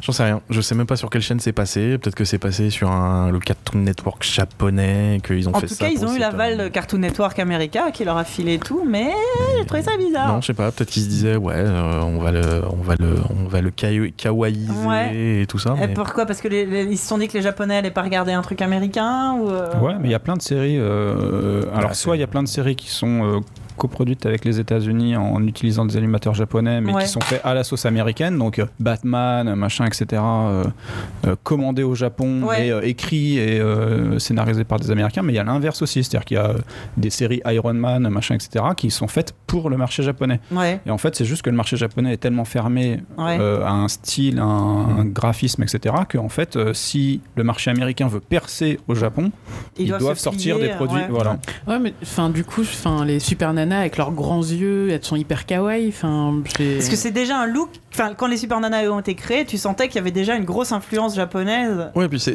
une, le- c'est une, c'est c'est une œuvre d'art à part entière, les Super Nanas, pour moi. hein. C'est comme euh, on, on- on touche au niveau d'Utena, ça, ça fait partie des chefs-d'œuvre de l'animation américaine, euh, où vraiment t'as un rapport entre le fond de l'histoire, euh, les personnages et la forme qui est employée avec ce style cartoon hyper géométrique et tout, où euh, les histoires sont racontées d'une certaine manière aussi en fonction de ce design. Ouais. C'est pour ça que ça marche. Je sais pas si vous avez vu le, le long métrage des, des, des Powerpuff Girls, vous l'avez pas vu Non. Moi, je, alors, je, vous explique. Moi, je l'ai vu en Thaïlande, Ok, en thaïlandais. ok. Voilà, donc je n'ai même pas compris, je comprenais même pas ce qui se disait, mais j'étais pété de rire pendant tout le film. Ouais, C'était, c'était, je veux dire, prouesse quoi. Je, Ouais. je n'ai pas compris un seul mot du film, mais j'ai compris toute l'histoire. ouais. Et j'étais mort de rire à tous les gags. C'était euh, vraiment fabuleux. Et c'est parce que c'est, un vrai travail sur la gestion de, de, de, de, de l'animation, avec ses designs, en, en, en ligne, euh, avec de l'animation pause to pause.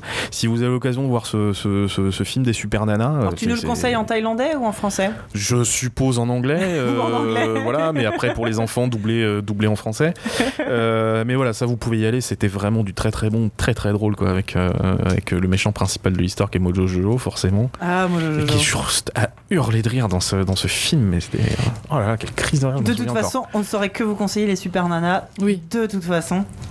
évidemment. Euh, mais euh, il y, a, il y a eu, euh, du coup, en, en Occident, euh, cette mode, enfin, cette mode, les Magical Girls, comme on a tous euh, grandi avec ça, mine de rien, ça a fini par, euh, par, euh, par euh, influencer un, Mm. peu, euh, un peu tout le monde. Bah, en, notamment en Italie, où il y a eu euh, les Witch et les Wings. Ah, les Wings. Les Wings. Ah, moi j'étais moi j'étais Team Witch moi. Toi, t'es Witch? Ouais, moi je suis Witch. Et toi, t'es Wings? Moi, je sais plus. C'est, c'est, c'est arrivé à une période où j'assumais pas trop, en fait, euh, de, de lire ces machins-là. Donc, euh, Ah, moi j'assume à mort. moi, pas du tout. Moi, j'étais gothique à l'époque, donc j'assumais pas du tout. Ah, putain, moi j'avais 30 barreaux, j'avais la beubare comme ça. et Tous les mois, j'allais euh, chez mon libraire choper Mini Magazine. je, je te raconte pas la gueule du libraire, quoi. Mais c'était mortel, putain. Quand j'ai découvert ça, euh, j'étais, j'étais trop content. quoi. Et après, quand j'ai découvert que justement, ils faisaient l'adaptation en dessin animé chez, chez Sip Animation, j'ai lâché le taf que j'avais tout de suite et je suis allé, je suis allé postuler là-bas pour bosser dessus, quoi. Et t'es allé bosser là-bas, alors? Ouais, ouais, ouais. Et du coup, comment, comment ça s'est pas- comment ça s'est passé euh? Euh, bien et mal à la fois. Euh, je, je peux en parler maintenant parce que c'est il y a Il y a prescription. mais- prescription Euh, le réalisateur, moi j'ai bossé que sur la première saison, hein, pas, pas, pas sur la deuxième. Euh, le réalisateur de la série est un fou furieux qu'ils avaient choisi parce qu'en fait il était euh, franco-américain, donc il se disait bah, comme ça a une prod qu'on doit bosser avec Disney, euh, autant avoir quelqu'un qui est bilingue et voilà. Sauf que c'était vraiment une espèce de gorille euh, euh, assez, euh, assez caractérielle et qui du coup n'aimait pas la série. Ah, Donc ça c'était compliqué. Donc moi je me pointe, je demande à rencontrer le réal. Je dis mais je veux absolument travailler sur Witch, sa série est géniale. Il me dit mais pourquoi tu veux travailler sur cette merde? Et alors quand le réal de, de- de la série te dit ça, tu dis oula, Oula. il y a un problème quoi. Et voilà, lui me dit non, moi je prends ça parce que c'est Disney, ça paye bien, euh, voilà. Et puis nous de toute façon on va essayer de faire en sorte que ça plaise un peu aux garçons. C'est pour ça qu'on va rajouter de l'heroic fantasy. Donc c'est pour ça que dans la série Witch il y a beaucoup plus d'histoires qui se passent dans le monde euh, Ouais. virtuel et qu'ils ont rajouté l'espèce de, de, de, de- de faux truc euh, à la Seigneur des Anneaux là. Le... Alors là, moi. Le Gollum, là, ils ont mis une espèce de Gollum. Voilà, donc. euh, Alors après, moi, je me suis éclaté parce qu'en fait, le chef board, euh, Christophe, Christophe, si tu nous écoutes un jour, euh, je te fais un grand coucou. euh, lui était très très bon, très investi dans la série et, et du coup, on- on- à la mise en scène, on s'est quand même éclaté. Même si le réal, lui, aimait pas du tout la série, il nous a quand même laissé faire. Et voilà. Mais le truc qui est marrant, c'est que moi, je suis arrivé à l'épisode, je crois qu'il y avait déjà 4 ou 5 épisodes de, de storyboardés. Et, euh, et donc moi j'arrive, je prends mon premier épisode, je commence à travailler dessus, et puis arrive le moment des transformations, des super pouvoirs et tout. Je fais bon alors, les amis, les transformations elles sont où? Je fais bah euh, non mais il y a pas de transformation. Je fais bah attendez vous plaisantez Bah. les gars. On fait une série de Magical Girl là, il y a pas de transformation? C'est- quoi ce délire? Ouais non mais nous tu sais il y a un flash de lumière voilà. Je dis, Ah mais non les copains euh, on peut pas on peut pas faire ça quoi. Et euh, ils m'ont dit bah écoute euh, si tu veux vas-y euh, fais-toi plaisir euh, machin. Donc du coup bah je me suis pris la tête et j'ai commencé à storyboarder toutes les transformations de toutes les filles et mettre en place des, des gimmicks au niveau des super pouvoirs par exemple. Ne serait-ce que euh, Irma qui est la fille d'un- d'un qui maîtrise les pouvoirs de l'eau.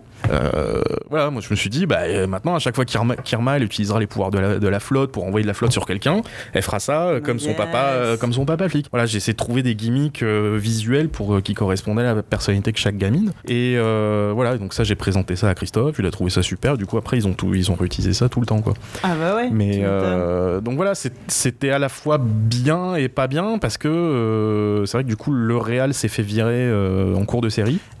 Étonnant. Euh, euh, donc donc c'est sûr qu'une série sans Real, forcément à un moment ça, ça pâtit un peu, Ouais. mais euh, Compliqué, ouais. compliqué. Donc euh, mais bon, moi je me suis éclaté au storyboard. Euh, finalement quand même il y a eu une saison 2 réalisée par Norman Leblanc qui était plutôt bonne. Euh, voilà, ils ont bien dressé la barre, donc c'est du coup moi je suis content, j'ai pu apporter ma, ma petite pierre à l'édifice et puis et puis c'était. T'as quand même la satisfaction d'avoir. voilà. Ouais, on, est, on, a, on, a, on a tapé des, plutôt des bons épisodes, les histoires étaient bien. c'était, mais on, on- on se rend pas compte en fait, mais euh, si, si, si tu regardes à nouveau les histoires qu'on a fait dans Witch à l'époque, Ouais. il y a plus de séries comme ça.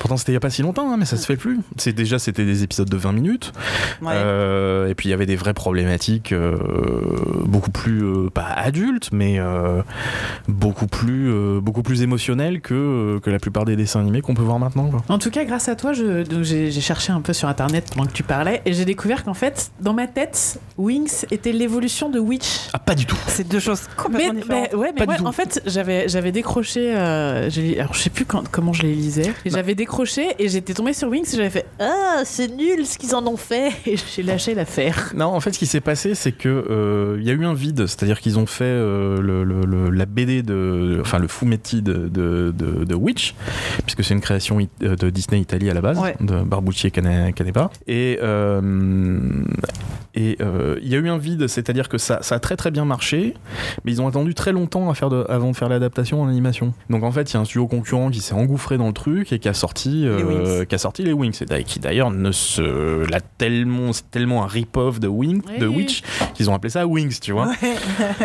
Bon, mais par contre, eux, ils ont vraiment assumé le côté Magical Girl euh, à fond la caisse, quoi. Donc, euh, voilà. Il y a eu très vite aussi beaucoup de produits dérivés et tout ça. Ouais, ouais, ouais, ouais, Il y, a eu- il y a eu un côté putassier euh, vachement plus assumé tout de suite, quoi. Mm. C'est pour- ça que moi j'ai une préférence pour Witch quand même, qui est moins, voilà, qu'elle est moins la facilité en termes de, enfin, qu'elle est moins dans la vulgarité, quoi. Mais, enfin, désolé pour tous ceux qui aiment Wi- Winx. hein, je- Bah, je sais que ça marche encore auprès de certains enfants. J'entends encore des gamines dans l'école de mon fils qui jouent encore à, à Wings. Euh, Alors toi tu seras elle, toi tu seras elle. Enfin comme nous on faisait avec euh, Sailor Moon. Ah ouais, bah, je peux comprendre. hein. C'est, il y a, y a y y a un design qui est très, très assumé. Il y a de la paillette, euh, il y a des ailes de fée, euh, il y a plein de copines. euh, ouais. Voilà, non, mais c'est normal que ça marche. De voir que c'est encore les mêmes, euh, les mêmes recettes euh, qui, qui fonctionnent Mhm. toujours. Euh, J'ai aussi découvert alors quelque chose que pour le coup je connaissais pas, un truc qui s'appelle Lolly Rock. Ah bah oui. Est-ce que alors, est-ce que tu as bossé dessus? Est-ce que tu connais des gens qui bossent dessus? Oui, que, on, les, on les connaît très bien. C'est tous, c'est tous des amis. On leur fait des, un grand coucou. est-ce que du coup j'ai le droit de dire que j'ai trouvé ça ignoble? Oh, t'exagères. Voilà. Bon, je, dis, je le dis pas alors. Non, c'est une très très bonne série euh, qui a, pâti de, de, de conditions de production euh, pas, pas facile. C'est-à-dire que Attends, je, je vous arrête. C'est quoi le Rock? Lolly Rock, c'est un groupe de trois copines. euh, c'est c'est de la Magical Girl. hein, Mais avec un euh, groupe de musique. et qui, font de la musique. Voilà, donc c'était c'était très très assumé euh, dès le départ. Euh, c'est c'est Jean-Louis Van de Stock qui est à la qui, qui est à la création du concept. Euh, donc on a on a tous nos amis qui ont qui ont- qui ont bossé dessus. Moi-même, euh, j'ai j'ai participé à un épisode. Euh, voilà, c'est très très bien avec un style euh, avec le, un design de, de personnage fait par Bertrand Tedesco euh, qui est qui est, qui est superbe. Euh, le problème, c'est qu'en fait, ils ont hésité très longtemps avant de lancer la production Ouais. euh, sur le choix de la technique employée. D'accord. Ils se sont dit qu'est-ce qu'on fait? Est-ce qu'on le fait en tradi? Est-ce qu'on le fait en 3D Ouais. Est-ce qu'on le fait en animation vectorielle, façon flash, etc. Et en fait, ils ont lancé la production avant de savoir quelle, quelle technique ils allaient employer.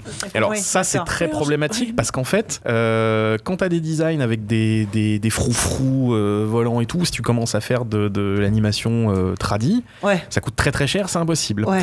Euh, L'animation 3D, si tu veux faire des trucs jolis, machin, ça peut être compliqué aussi. Donc, euh, alors, par contre, si tu veux faire de l'ani- de l'animation flash façon Wakfu, tu peux faire des trucs très très beaux. Mais par contre, c'est des contraintes d'animation quand même assez monstrueuses. Hein. Wilfried qui a réalisé euh, des, des, des Wakfu peut, peut vous en parler. Il y, a des- il y a des contraintes monstrueuses. Et donc, en fait, quand tu lances une production comme ça, que tu commences à faire des storyboards, des designs, Ouais. mais que tu sais pas comment ça va être fabriqué, Bah, c'est et qu'à un moment il y a un choix qui est fait, Ouais. et que du coup tu te dis ah ouais mais alors ça veut dire que tout ce qu'on a fait là C'est pas possible. va falloir le refaire repasser à la moulinette euh, machin donc euh, voilà ils, ils- et ils ont réussi à s'en sortir ils l'ont fait très bien et vraiment c'est une série que je recommande elle est, elle est, elle est vraiment très très bien faite Je Bon, crois voilà, qu'ils ont bon, eu à bah, re- m'écoutez pas alors. Ils ont eu à refaire 7, ou 8 épisodes. hein, euh. Ouais. en fait, c'était parti pour être de la 3D. Ok. Donc, j'aime autant dire qu'en mise en scène, quand tu commences à faire euh, des petites euh, caméras dolly, Ouais. euh, des plongées, des contre-plongées et tout, et qu'à la fin on te dit c'est en flash, c'est-à-dire plat. Ouais, je, je vois à peu près euh, que c'est Euh, pas. Ouais, là, c'est- pareil. L'épisode sur lequel j'ai bossé par exemple euh, moi je pareil je leur ai posé la question c'est dans quelle technique et tout ils m'ont dit écoute pour l'instant on sait pas vas-y lâche-toi fais-toi plaise bon bah je me suis fait plaise et euh, effectivement euh, bon bah moi je fais des plongées des contre-plongées Ouais. des mouvements de cam euh, Et puis d'un seul voilà. coup, on. et puis on te dit ouais non finalement ça va être fait en flash on va être obligé de retoucher quelques trucs je fais on- ah, désolé les copains Finalement, ça sera fait avec des chaussettes. Bon, bah, ok, fonce. À tel point que c'était même prévu. Ils avaient fait les transfos en 3D. Ouais. Et elles sont restées en 3D très longtemps. C'est-à-dire que, bon, comme ils ont acheté les transfos 3D, Ouais. tu vois, ils se sont dit, bon, on va les utiliser, quoi. Donc Au on, les du- garde du quand même. truc en flash. Voilà. Et finalement, ils se sont évidemment rendus compte tout de suite que ça allait pas le faire. Bah ouais. Et elles ont dû être refaites en 2D. Oh, Euh, donc voilà, c'est autant de trucs. Oh ça, là dans, ça, dans, là. ça dans un. Voilà. Quand, Ah, tu- j'imagine, quand ouais. ça t'arrive dans un pipe de prod, prod, euh, euh. c'est compliqué. Mais, la- la- les histoires sont bien, le- la mise en scène, c'est c'est, euh, c'est Christelle Abgral qui s'occupait de la supervision des bandes euh, avec, euh, avec Jean-Louis. Euh, c'est c'est super efficace, ça marche très très bien, les filles sont cute, euh, il y a des, il y a des mini-clips à la fin de chaque, euh, de chaque épisode Bah oui, avec si des super chansons. musical, ouais, forcément. Voilà. Non, normalement, alors voilà, c'est pareil, ça, la chanson, ça devait être intégré à la série. Ouais. Finalement, c'était compliqué, donc ils se sont dit bon, on va en couper la poire en deux. Finalement, on va, des, on va mettre des petits clips à la fin. C'est, ça pâtit du fait d'avoir été sur. Il il y a des choix qui ont été un peu le cul entre deux chaises et. euh, Bah, ils devaient et- faire des et- albums, et tout simplement. Ils devaient faire des albums avec Ouais. euh, un- un- une Ouais. chanson par épisode. Ouais. Et au final, ils ont fait trois clips, Ah. je crois. Non, il y en a plus Quatre. que ça. Il y en a plus que ça. Non, il n'y en a pas eu beaucoup. hein. Non, mais je crois si, que il tu y en a vois, eu moi, cinq ou c'est six, je c'est crois. moi. Alors, dans le peut-être qu'ils vont nous sur dans le chat, chat, ils vont nous dire, ça, vont nous dire ça. Dans euh, le chat, déjà, ils nous disent que le Rock, c'est l'enfant illégitime de Totally Spice et Sailor Moon. je trouve ça assez drôle. Il y a de ça. Tu vois, moi, moi, je suis resté à Jem et les hologrammes. Tu vois, tu peux pas Ouais. faire mieux que. euh, Et dans le chat, il- alors apparemment, il y a des gens qui ont travaillé dessus et qui disent Vous décrivez bien l'enfer qu'on a vécu. ah. Euh, Du coup, je suis désolée d'avoir dit que je n'avais pas trouvé ça bien. Et ils nous disent apparemment euh, 10 clips. Il y a 5 clips par, par saison. Ah bah voilà. 5 clips par saison, d'accord. Il y a deux saisons, donc un total de 10 clips. Mais c'est très. euh, voilà, il y a les codes de la Magical Girl, adapté euh, à l'occidental. c'est une très, très bonne série. Il y a du feuilletonnant. euh, moi, c'est une série que je ne peux que recommander hein, si vous avez l'occasion de la voir. euh. Eh bah dis donc, ça va, ça va nous en faire. Ça va nous en liste, faire des euh. trucs à regarder. ouais. Bah, du coup, rapidement, moi, je voulais juste aborder. euh, On, on vous fera une top liste des épisodes, une sorte de. Voilà, vous regardez le 1, le, le 10, le 15, mais c'est vrai que les deux derniers épisodes particulièrement, enfin les, les Ah bah, trois écoute. derniers épisodes qui concluent un. Ils Un ont euh, Bah, ils ont un peu retourné euh, l'internet et le Ils ont reste retourné du monde. l'internet. Ouais, ouais, il y a des épisodes super épiques. Ouais, ouais, Ok. ouais. Ouais, non, non, d'accord. c'est c'est Ah bah là, vraiment. Je- moi, je euh, suis hypé à mort. hein. C'est bon, vous me l'avez vendu. Euh, avant de, on va, on va, on va avancer. Euh, Je voulais euh, continuer à parler un peu de choses comme ça occidentales qui, ont- qui reposent un peu sur les Magical Girls. Est-ce que vous connaissez Shizo? Ouais. Parce qu'on en a déjà parlé une fois aussi. On a, Alors, c'est lui, le petit garçon, avec son. on en a parlé quelques fois. Shizo, donc pour le Oui. coup, c'est Petite euh, pensée pour Famille de France, bisous. Ouais, je, je crois que c'est australo-canadien. Euh, et donc, c'est une histoire de Magical Girl. Il y a un, un artefact magique, en l'occurrence, je crois que c'est un tube de rouge à lèvres. Et sauf que ce coup-ci, l'élu est un petit garçon. Il tient l'artefact magique de sa tante, qui était donc une super-héroïne, et il se transforme en Shizo, en une super héroïne. Et au départ, c'est un garçon en plus qui est très euh, macho, qui trouve que les filles c'est nul et nanana. Et il se retrouve en Shizo euh, à devoir bah, faire des, un boulot de Mm. super héroïne quoi. Et bah c'est très rigolo. Et euh, effectivement, tout, nous on aime bien tout ce qui peut faire chier la manif pour tous et familles de France. En plus, nous ça, Ouais. hein, ça rajoute un petit, un petit charme supplémentaire. Et non, mais c'est en plus c'est vrai que c'est rigolo tout simplement de montrer aussi aux petits garçons que les héroïnes c'est cool et, et aux petites filles, enfin voilà, de, tout- de faire converger de toute façon, de faire des, euh, des dessins animés qui sont ni pour filles ni pour garçons, qui, parce que pour nous, euh, en tout cas dans l'émission, c'est des trucs qui nous, qui nous agacent. On aime bien, euh, enfin les histoires, ça parle autant euh, à tous les enfants. Et donc Shizo, pour le coup, c'est très très rigolo. Ça doit encore passer sur euh, quelques, euh, quelques chaînes en France. Il y a un dessin animé que j'aime beaucoup beaucoup qui passe sur Disney XD qui s'appelle en français Star Butterfly, euh, Mm. En VO Star versus the Forces of Evil. Alors ça c'est génial. Je sais pas Diren si tu vois ce que c'est. Aucune idée. Parce que je- bon, je t'en parle pas autant que Steven Universe Non, bah non, ou mais en que même temps, Gravity Falls, mais non, Steven Universe, il n'y a rien qui peut arriver au niveau de Steven Universe. Bah, si, on les a niqués. bravo. Non, mais, non, mais non, pardon, pardon. Il Je- faut je- savoir je- que, Excusez-moi. J'en elle, un petit peu. T'as elle a- raison. elle a une vraie obsession pour Steven Universe. C'est-à-dire que je crois qu'on a fait 20, 20 épisodes de podcast. Elle a dû en parler fois 18 Non, non, mais fois, c'est 19. normal. C'est normal. C'est une excellente série. Mais donc avant de parler de Steven Universe, euh, Star Butterfly, euh, on a pareil, on a l'histoire de la princesse qui vient d'un autre monde, qui se retrouve sur Terre, qui peut se transformer. Ouais, ouais. Mais là, c'est un peu, un peu différent. Elle a été en fait expulsée de son monde d'origine parce qu'elle fait trop de conneries. Ouais, c'est une, c'est une Magical Globe Punk en fait. C'est exactement ça. Ouais. Elle est un peu pourrie, elle sait pas trop se servir de son truc. Elle finit donc dans une famille d'accueil terrienne euh, chez euh, Marco euh, et ses parents. Euh, et euh, bah, ses pouvoirs, elle sait pas vraiment s'en servir. Et puis elle est un peu nulle. Et puis elle est un peu feignante aussi. Et puis elle est pas très agréable. Et puis euh, sa meilleure amie, c'est une tête de licorne. C'est littéralement juste une tête de licorne. Et euh, Déposée là par la mafia.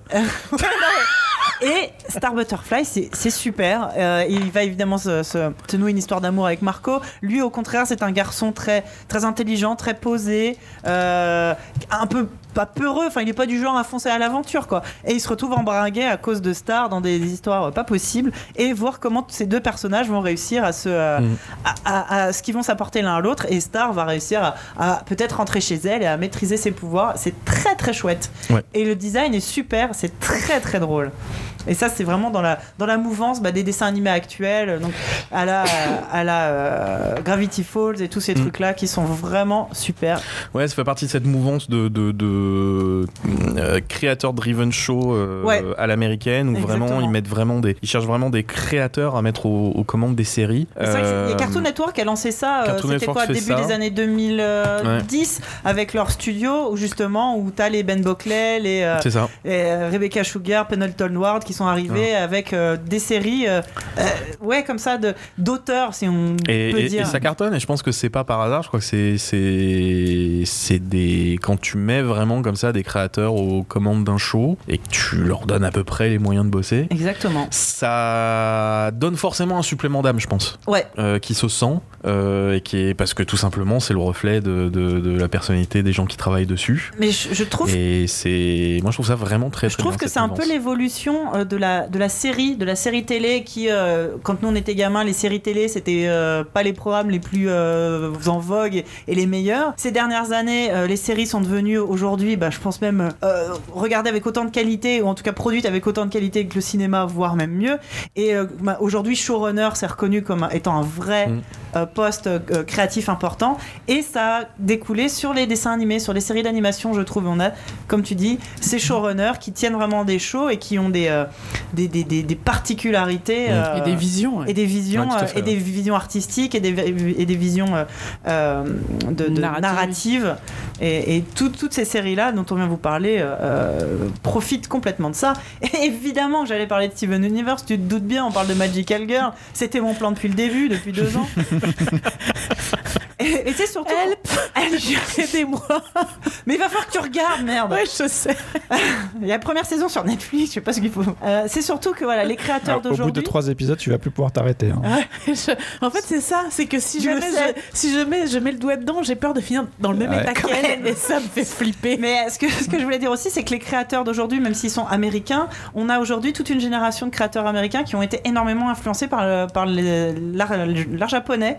Euh, c'est vrai que ça arrivait en Europe plus tôt chez nous euh, que chez eux, mais ça y est maintenant, et, et ça se voit, ça se voit dans les dessins animés où c'est, il y, a- il y a des choses vachement plus euh, loufoques que ce que les États-Unis faisaient il y a encore, euh, je sais pas, 15 ans. Oui, puis même, même graphiquement, ça se Ouais. sent. hein. Euh, là, il va y avoir euh, euh, une série qui va sortir, qui est faite par Dana Terrace, qui, est, qui bossait sur, qui est la réalisatrice de, de DuckTales. Ouais. Et donc là, elle fait son propre show qui est The Owl House, je crois, Ouais. la maison des chouettes, et qui est effectivement un truc qui lorne beaucoup sur l'animation japonaise et qui est vraiment, euh, qui a encore ce style américain un petit peu rond, tout ça, mais qui lorgne encore un peu plus vers le, le, le côté manga. Et je pense que ça va vraiment être bien ça. Il faut avouer que le mélange des deux, jusqu'à présent, en tout cas toutes ces séries-là, euh, euh, donnent, donnent, euh, que du bon. Et donc, si- s'il y a encore des gens qui écoutent ABCD qui n'ont jamais entendu parler de Steven Universe, ça m'étonnerait, j'en parle à chaque épisode. Pour vous rappeler, c'est quand même l'histoire euh, d'un petit garçon qui s'appelle Steven, euh, qui vit avec, des, euh, avec les gemmes de cristal, qui sont donc une,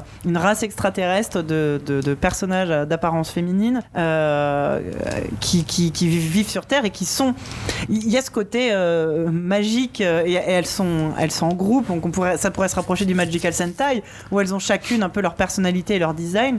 Et, ça reprend aussi des thèmes plus américains de super-héros de, défendre la terre. Ça mélange un peu esthétiquement et, et dans les thématiques un peu un peu euh, un peu tout ça Ah, ouais, je Ouais, ça, parle de la, ça parle de la famille surtout. ça, par- ça parle d'amour Voilà, ça moi, parle d'amour ça parle de famille Je le, je, je le, je le rangerai pas dans la catégorie Magical Girl parce qu'il y a, y a.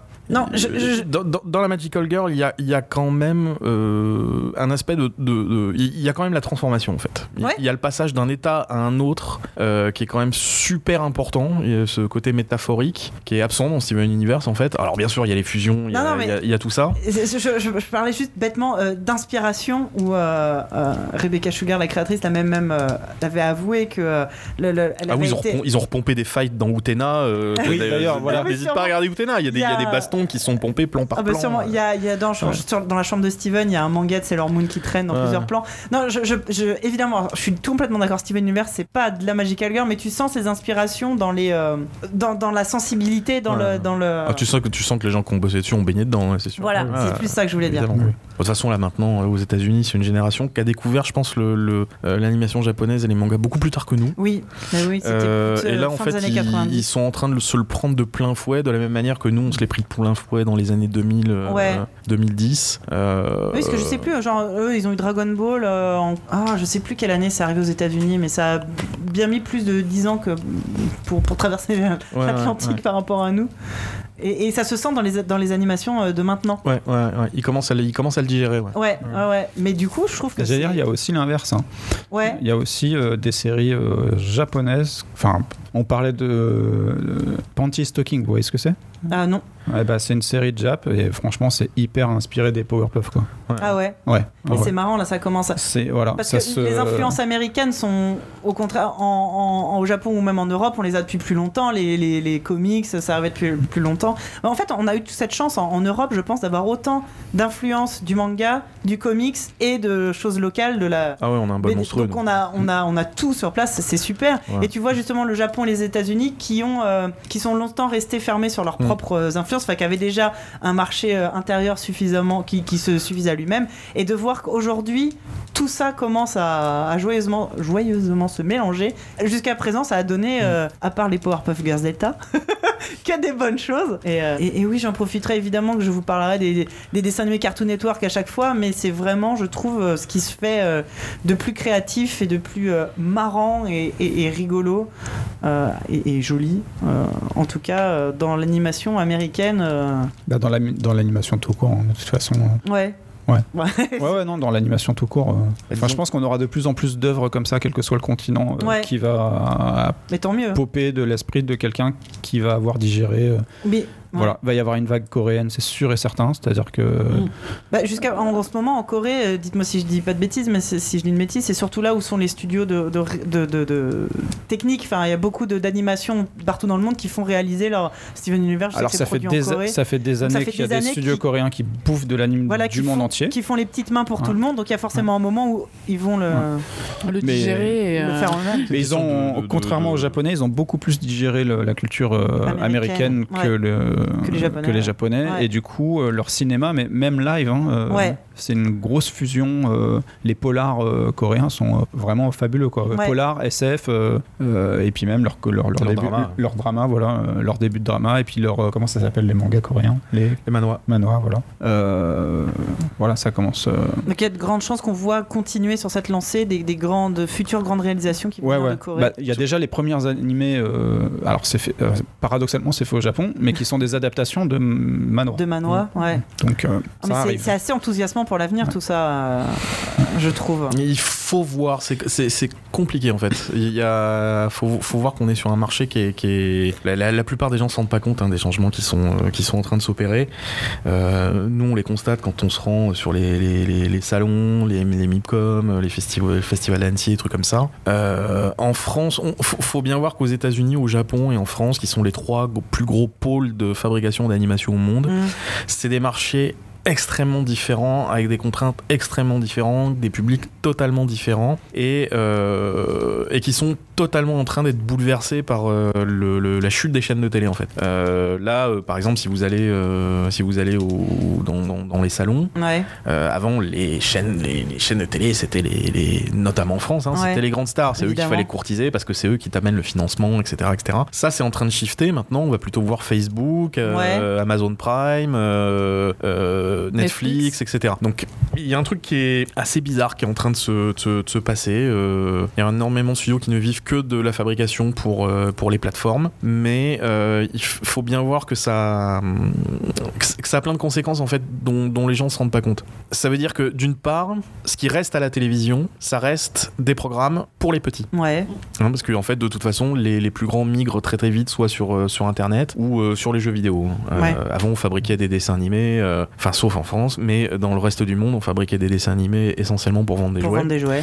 Euh, maintenant, à partir de 7 ans, de toute façon, les mots m'achètent plus de jouets, hein, ils vont directement sur les, Sur les jeux vidéo. sur les jeux vidéo. Donc, euh, c'est une manne financière qui s'assèche et qui est reportée sur les petits. Euh, donc, ne peut plus subsister à la télé que des, des programmes vraiment pour petits Pour petits. tout petit, ouais. C'est l'une des contraintes que nous, nous avons sur Miraculous, hein, Ouais. c'est que nous devons, avant tout, nous adresser aux plus. Voilà. D'accord. Euh, ça, ça veut pas dire que ah, après il y a façon et façon de le faire. Euh, moi, ce que j'ai toujours déploré, c'était que cette contrainte fasse en sorte que du coup on se dise bon bah finalement on va raconter un peu n'importe quoi, on va raconter petit ours a perdu son cartable, et Ouais, puis rien à foutre. ouais, ouais. Ce que je trouve d'une euh, extrêmement paresseux comme, comme façon de faire. Et c'est pour ça que je suis très content de ce qu'on arrive à faire avec Miraculous, comme quoi on peut raconter des choses pour les petits, mais qui plaisent, qui, qui, Ouais. qui- qui peuvent quand même plaire à tout le monde. Mais voilà, c'est une vraie contrainte et, et qui est réelle. C'est pas les mêmes systèmes de financement, euh, c'est pas les mêmes budgets, et du coup c'est pas non plus le même système de diffusion. C'est-à-dire qu'il y a une différence énorme entre une série euh, dont tu attends l'épisode toutes les semaines Ouais. qui est diffusé à un horaire régulier, qui est une espèce de rendez-vous commun, tu vois, tu Bah sais. le lendemain. Euh, le lendemain, t'en discutes à l'école, tout ça, et puis un truc que tu vas binge-watcher Ouais. en l'espace d'un week-end, Ouais. et, euh, et puis, euh, et puis c'est fini, tu vois.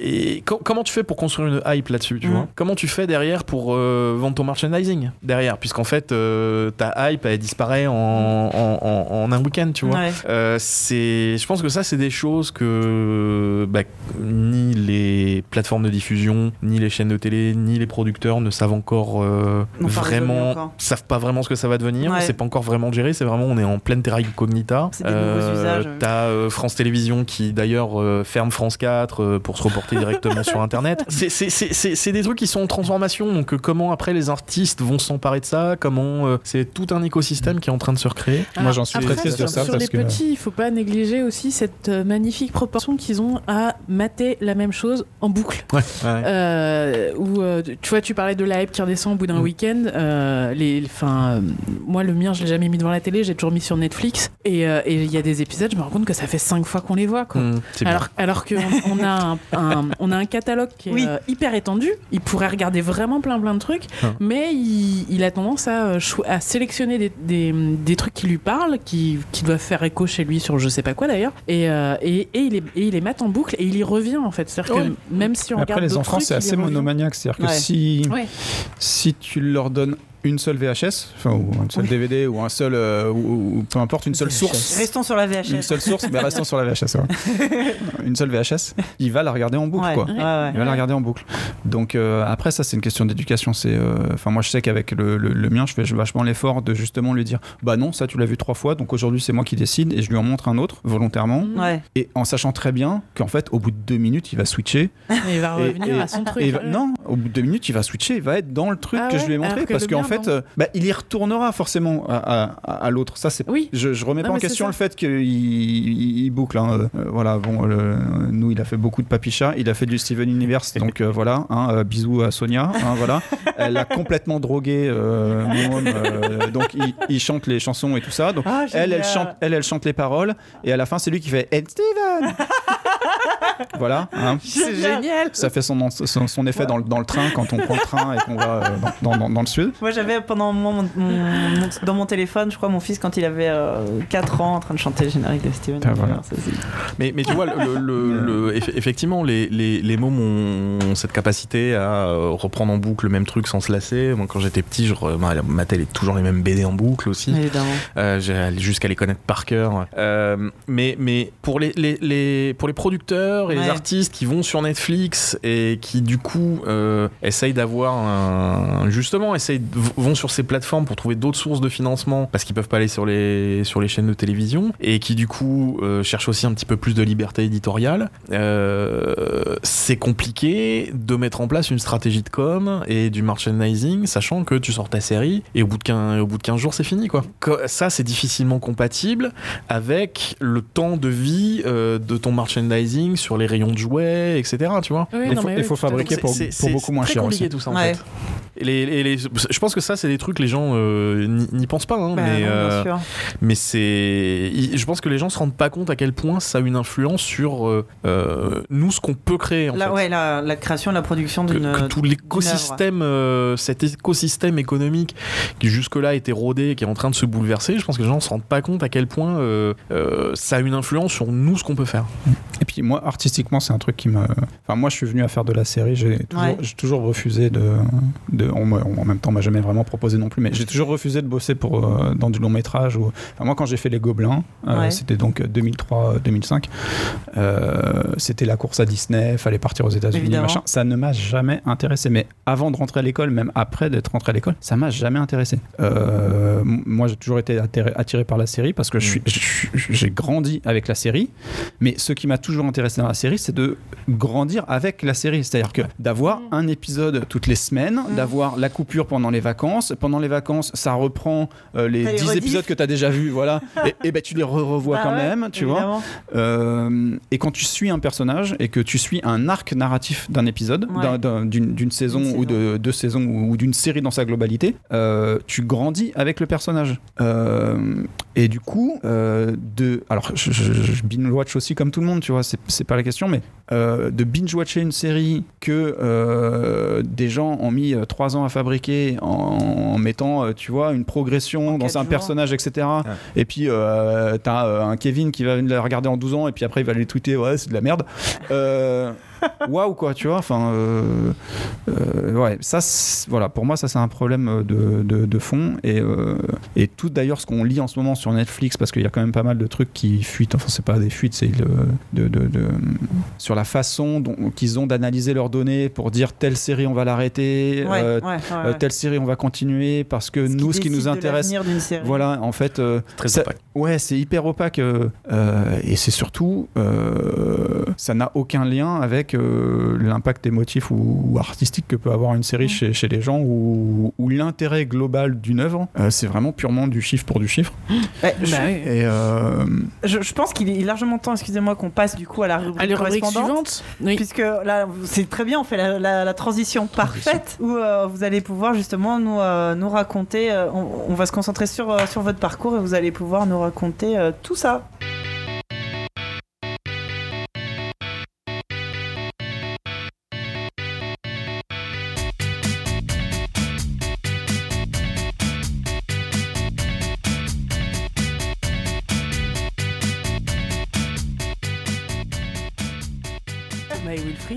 Bonsoir. Thomas Wilfried, Bonsoir. bonsoir, merci d'être là.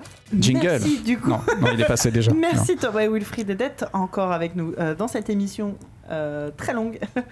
Euh, merci pour cette magnifique transition avec la, la rubrique précédente où, où justement on va un peu parler de votre, euh, de votre parcours, de ce qui vous, vous a amené à créer Ladybug et, euh, et à, aimer, euh, à aimer tout ça et à parler donc, du coup de, cette, de ces circonstances un peu économiques actuelles dans l'animation. Tu disais, Wilfried, tout à l'heure, toi, tu as fait les Gobelins. Est-ce que depuis tout petit, euh, tu savais ce que tu voulais faire ou euh, ça t'est venu Euh, depuis tout petit, je dessine. C'est-à-dire Ouais. que moi, mes alors, le tout premier dessin que j'ai fait, dont je me souviens, c'était pour offrir à une fille à la maternelle en, en deuxième année de maternelle. Oh, c'est trop mignon. Et je lui avais dessiné Mini. C'est vrai? Voilà. C'est cool. Parce que j'avais une couette Mickey à la maison, donc je me suis dit, je vais lui faire une mini. Voilà. Et après ça, ça a été euh, les Chevaliers du Zodiac qui n'ont rien à voir. après ça, ça a été direct les Chevaliers du Zodiac. Ouais, normal. Euh, voilà, où je dessinais, euh, j'ai forcément commencé par copier-les, et puis après, euh, Ouais. j'ai créé mes propres chevaliers, et ainsi de suite. Et à partir de là, j'ai toujours commencé j'ai toujours dessiné à côté, les- dans les marges, de Ouais. trucs, machin, enfin voilà. Euh, au collège, j'ai rencontré un, pote qui était comme moi, un peu pas euh, fermé sur lui-même, mais bon, euh, voilà quoi, euh, en train de dessiner aussi tout le temps. Du coup, entre deux gens qui dessinent tout le temps, voilà. Et c'est lui qui m'a parlé des gobelins et, et de l'anime. Et là, du coup, c'est Jump lycée. Mais moi, jusqu'au lycée, non. Enfin, au collège, je commençais un petit peu à savoir, à, à me demander ce qui était possible de faire à l'époque avec le dessin. Mais euh, très honnêtement, j'étais formaté par mes parents, moi, à cette, à cette Ouais. époque-là. Je, j'étais pas, j'étais pas maître de mon avenir. et- Je ne voulais rien du tout. Euh, mes parents m'avaient dit il faut faire le bac. Euh, alors soit tu fais S et tu fais, euh, euh, tu vois, euh, euh, les grandes écoles, euh, voilà. Soit tu fais L et puis c'est. euh, Cagne et Hippocane. ouais, voilà, exactement. Je- je- Génial. voilà. Euh, J'avais voilà, c'est ma mère euh, c'était euh, Becherel dans la gueule et mon père c'était euh, calculatrice euh, bam bam, voilà. Et euh, euh, Après, et- en même temps, aujourd'hui, tu sais écrire et compter. Et je sais écrire et compter. Et alors non, ce que ça m'a franchement vraiment apporté d'aller jusqu'au bac S, c'est la rigueur euh, Ouais, euh, le mathématique. Enfin, du coup, j'ai fait S, voilà pour. euh, t'as fini par j'ai fini par faire S.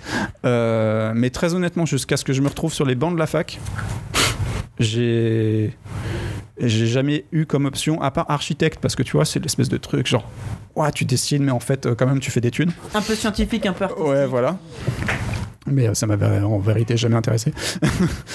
et euh, ouais, ouais, c'est quand je me suis retrouvé sur les bancs de la fac et que j'ai vu les énormes tableaux avec les, les, les, les trucs de maths. Et là, j'ai fait, mais, mais Qu'est-ce que je là? qu'est-ce que je fais là? Est-ce que j'ai vraiment. Et voilà, et j'ai commencé à penser à moi, ma gueule, euh, qu'est-ce que j'ai envie de faire dans, dans ma vie qu'à pa- qu'à partir de ce moment-là. Avant là, je- j'avais juste jamais réfléchi. Et donc, du coup, t'as fait quoi Un an de fac? Et du coup, j'ai fait même pas un an de fac parce qu'en fait, j'ai euh, j'ai pu switcher dès le début de l'année et me réorienter dans les premiers mois.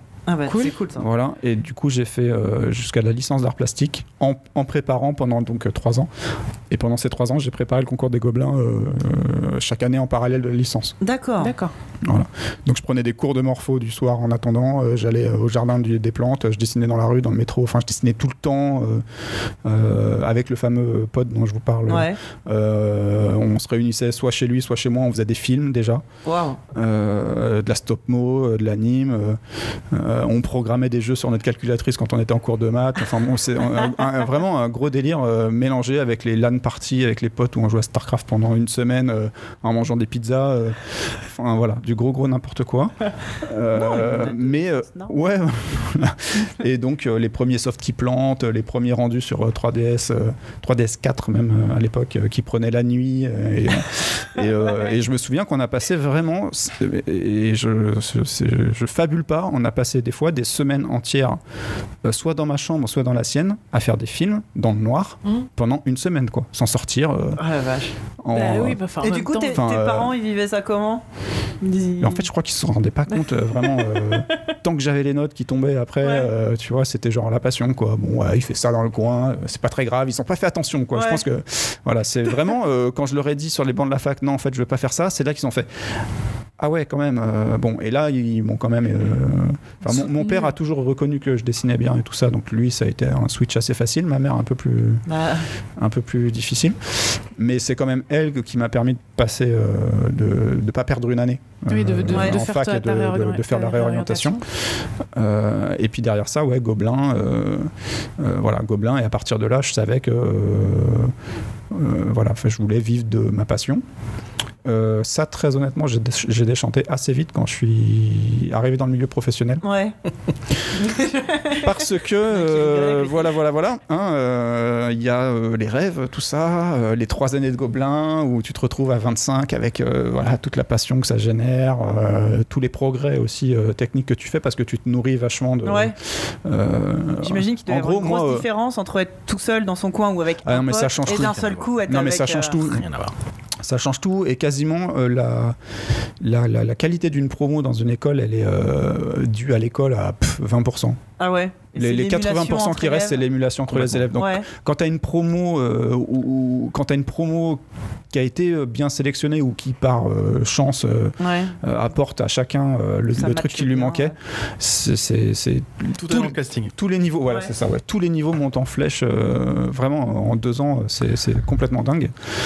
Euh, et effectivement, voilà, bon après, tu sors sur le marché du travail et tu cherches du boulot avec ton book euh, comme n'importe qui, euh, qui a même d'ailleurs pas fait d'école forcément. Euh, et, euh, et là, bah, tu te heurtes au marché du travail en France, euh, dans le milieu parisien. euh, Ouais. euh, et bon, là, c'est euh, effectivement, c'est à l'époque, en tout cas, moi, quand je suis sorti, c'était. euh, Pourtant, les gobelins en C'était France, c'était euh, quelle année ça à peu près? 2005, moi, je suis sorti. 2005 Parce qu'on on Euh, dit souvent qu'en France, on est, une, on est un pays où euh, c'est l'école que tu fais qui compte, euh, où ça fait très joli sur Ouais, un CV. je, Ah oui, oui, je dis pas. Est-ce que les gobelins, ça aide pas quand même euh, Ah si si non mais complètement. Alors les gobelins c'est juste. donc, euh. Non mais voilà. Euh, Gobelin c'est juste une porte ouverte. hein. Tu vas dans un studio, tu fais des... j'ai fait les gobelins. Ouais. euh, moi ah, en tout cas c'est peut-être moins vrai aujourd'hui mais euh, à l'époque euh, Ça t'ouvrait quand même. ah mais c'est à peine si regarder ton book. Ouais. c'est- Voilà. Oui d'accord. Pouf bon t'as qu'à assis-toi là. voilà. Mais bon, reste que du coup pendant euh, un an et demi, moi le, le premier job que j'ai fait c'était, euh, alors c'est pas vraiment le premier job parce qu'en vérité j'ai déjà taffé dans l'animation avant de faire les gobelins. Ok. Voilà, je bossais chez AB, euh, Animage qui est la boîte d'AB, donc euh, voilà, j'ai bossé sur les kangous basketteurs, euh, Triple Z et autres euh, trucs dans ce goût-là. Là. Avec Chris Colorado. Chris Colorado. Chris Colorado, c'était très très cool. Dernière prod française à vouloir faire du euh, euh, un peu Star Wars, un peu, Ouais. euh, enfin un, un truc de 20 minutes, fleuve avec une vraie saison, etc. Donc euh, très très bonne expérience. Des designs sympas, un truc SF euh, avec Je suis ton père et tout le tintouin. C'était non mais c'était vraiment vraiment très très cool. Une équipe super aussi. Euh, et j'ai beaucoup appris, notamment justement tous les softs, Photoshop, etc. Donc euh, quand je suis arrivé à l'école, j'avais plus besoin d'apprendre ça. Donc euh, je pouvais, je pouvais, voilà, je pouvais me concentrer sur concentrer d'autres sur trucs. Euh, mais derrière, j'ai donc fait en sortant de l'école euh, la Shuriken School. Alors la- en, en soi, le produit est plutôt sympa d'ailleurs. Euh, ça a très très bien marché d'ailleurs à l'international. C'était pas le, pro- le, le- le propos. Et puis j'ai fait de l'anime Flash, donc euh, pareil, j'ai pu apprendre Flash, ce qui m'a ouvert les portes après pour euh, Ankama, euh, Wakfu, etc. Puisque du coup, je pouvais faire mes boards en Flash. Enfin bref, ça m'a beaucoup aidé professionnellement, mais en soi, j'ai perdu un bout de mon cœur, quoi. Ah, Ah ouais, complètement. euh, et, je- et- et je me suis justement dit, merde, est-ce que j'aurais pas mieux fait de suivre une voie euh, professionnelle plus classique et de conserver ma passion euh, à côté? Ah ouais. En gros, de faire un job alimentaire, même à mi-temps, et de passer le reste du mi-temps à bosser pour ma gueule sur mes projets Ouais, plutôt que d'aller. euh, plutôt que plutôt que d'aller parce que il y a un truc qui est vrai c'est que l'anime quand tu te mets dedans euh, professionnellement euh, c'est quand même 10 heures de ta journée euh, qui partent dans un produit qui n'est pas le tien Ouais. auquel tu n'adhères pas forcément voire euh, voire rarement. Ouais. c'est-à-dire qu'en fait, très très souvent même, tu te, tu, tu mélanges, ton- enfin, en gros, tu essaies de projeter tes envies dans le produit alors qu'ils y sont pas. Tu te crées des, des illusions. Tu dis, quand même, euh, c'est sympa pour. euh, tu trouves des raisons en fait à te dire, Ouais. elle est quand même sympa cette porte pour ci, ça, ça. Et puis tu projettes dedans tout ce que tu peux pour euh, venir y aller le C'est de t'investir un peu. pour essayer de t'investir au minimum quoi. Euh, et ouais à ce moment-là je me suis vachement posé des questions et en fait euh, ça a été les seuls moments où je me suis posé des questions parce qu'après j'ai rencontré le monsieur d'à côté euh, qui m'a appelé pour faire une série et j'ai fait ah c'est cool allez ciao et euh, je suis parti Et avec t'as lui vu la et voilà. lumière. Ah. Et voilà, et donc du coup, moi, pour le coup, à, à part cette première expérience euh, preschool, euh, un peu chiant-chiant, euh, je n'ai fait que des séries que j'aime. Mikido, qui est donc la première série que sur laquelle j'ai travaillé avec Thomas en storyboard. Et derrière, euh, Wakfu, j'en parle même pas. Voilà, Wakfu et aujourd'hui Miraculous. donc voilà, après, c'est jackpot pour moi. J'ai vraiment bossé tout le temps dans tout ce que j'ai adoré. Et voilà, ma progression professionnelle derrière, c'est voilà. Aujourd'hui, je commence à écrire mes premiers scripts sur Miraculous. euh, euh, voilà, un peu de doublage, euh, tout ça. Enfin bon, bref, c'est cool. Et toi, du coup, euh, Thomas, ton parcours, c'est quoi? Pareil. Il était derrière. Depuis Pareil. tout le temps, il était derrière. Ah, mais c'est ça C'est flippant même. J'étais un petit peu avant, moi je, je commence à être un des dinosaures de, de- de- du, du milieu. Euh, non, bah pareil, moi j'ai fait des. Je, je dessinais depuis que j'étais tout petit, euh, je faisais des bandes dessinées de Xor, Cobra et compagnie, et de Goldorak et tout ça. Et, euh, mais je me destinais. Mon, mon- moi j'ai vraiment baigné dans, dans la bande dessinée parce que mon père est un, un grand collectionneur de BD. Et, euh, et vraiment, j'ai, j'ai- je- je- c'était vraiment mon truc. Je ne faisais que ça, quoi. Lire des BD, lire des BD et dessiner des BD. C'est pas mal hein, Euh, comme occupation. Et puis, euh, et puis mon père trouve que je dessinais plutôt pas mal. Donc lui, lui, euh, lui, il me poussait bien. Il me disait ouais, mais tu vois, ça te dirait pas de machin. Et puis moi, c'était plutôt moi qui disais non, il faut que je fasse un métier sérieux. Vous auriez dû échanger vos parents. L'anti-cliché, tu sais. Est-ce qu'il est-ce qu'il te poussait comme moi? Parce que moi, mon père, il me poussait, mais il a jamais compris que je voulais faire de l'anime. hein. Il, il voulait que je fasse de la BD ou que j'aille euh, à, à Sarlat euh, faire des portraits des gens euh, dans la rue, tu vois. Ah ou, ouais, ou- ou des, ou, des, ou des aquarelles, euh, Ah tu oui, vois. Ouais. à faire du dessin de presse ou du Ah, euh, voilà, ou des métiers sérieux. presse ou de la ou de la BD parce que Voilà. vraiment, c'était Des et vrais moi trucs, quoi. mais j'adorais ça en plus moi je faisais des pareil des dessins de presse et des, des et, et des BD donc ça, ça m'allait totalement moi je suis tombé dans l'animation je suis tombé dedans par hasard en fait Ouais. euh, ce qui s'est passé, c'est que donc moi j'étais j'étais parti pour faire pour euh, faire des études d'ingénieur. Donc pareil, moi c'est mon bac bac S. C'était pas ça s'appelait pas S à l'époque, hein, mais c'était pareil. c'est. Les filles, voilà, c'était C et D. Euh, puis on révisait pour le on révisait pour le bac. Et moi j'étais pas particulièrement bon dans les méthodes scientifiques, mais j'avais réussi en copiant sur euh, à droite à gauche à, à faire mon trou jusque là. Et, euh, et surtout euh, à avancer, sachant que je prenais jamais aucune note, puisqu'en fait je passais mon temps à dessiner en écoutant le prof. Donc euh, comme j'ai une mémoire auditive, ça me Ouais. permettait de tout retenir. Surtout quand t'as des profs qui racontent bien, donc ça, ça Ouais. aide. Euh, mais du coup, voilà, je dessinais. Et en fait, c'est, c'est, c'est, c'est- je- le, le tournant de ma vie, ça a été un jour, on révisait le bac. Enfin, j'ai, j'ai eu- j'ai eu deux tournants dans ma vie. Je, je, je vais d'abord vous en raconter le, le- le vrai pivot narratif. Euh, c'est- on révisait le bac, on révisait les maths, et on avait une prof de maths qui était pas du tout, euh, qui, avait, qui avait aucun contrôle sur la classe. Mais c'était un truc, mais, mais elle se laissait déborder très très vite. Et euh, donc on révisait le bac, et à un moment, je ne sais pas pourquoi, la classe s'est retrouvée à chanter le générique de Capitaine Flamme. Oui, par Oui, un bah oui, enchaînement euh, normal. tout à fait logique. Et la prof qui était là, non mais arrêtez, faut réviser le bac, attention, vous allez vous planter.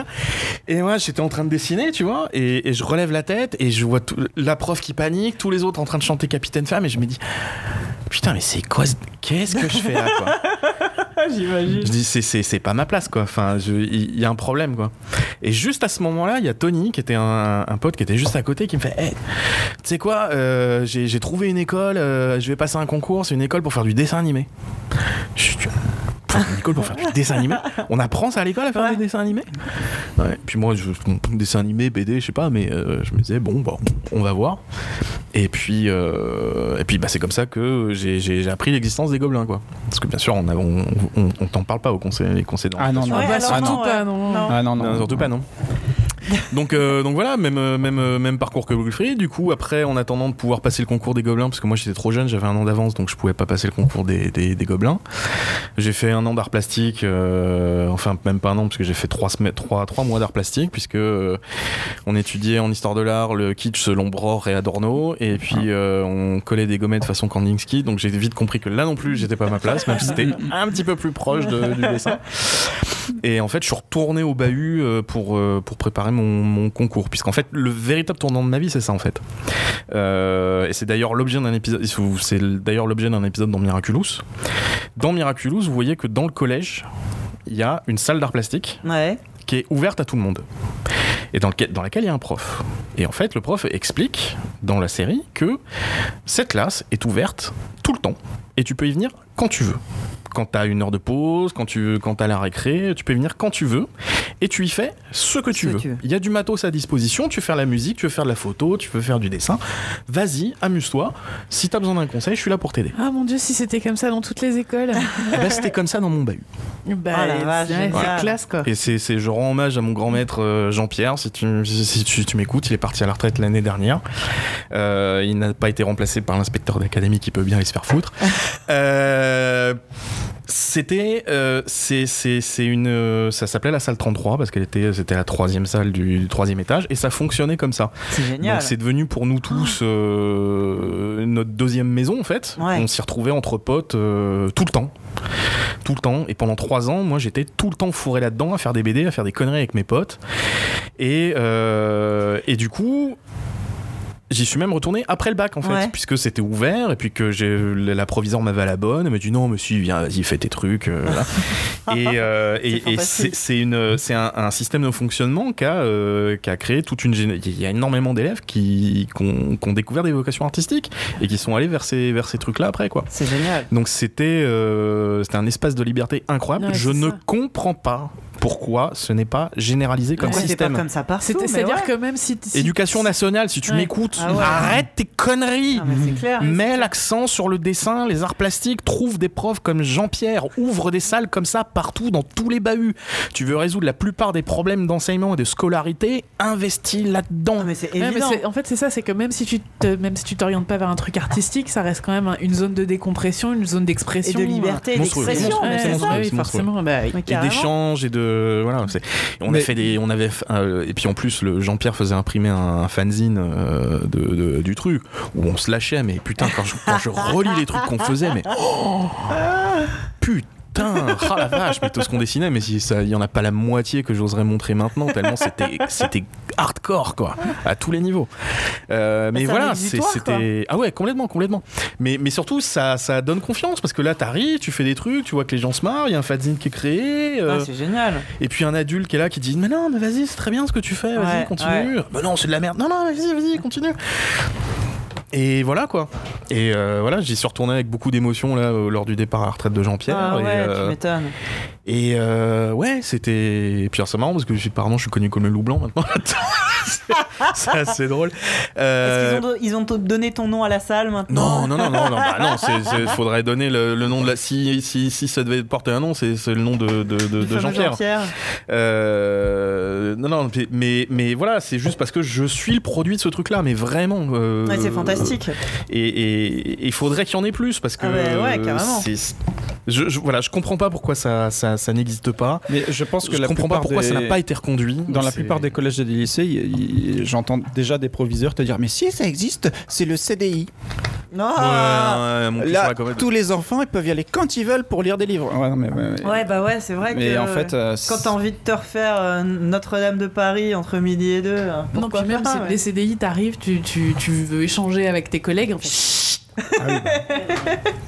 Non, alors que là, bah, il faut imaginer, c'était des grandes tablées, il y avait des feuilles de papier, il y avait des crayons, il y avait des feutres, il y avait de la peinture.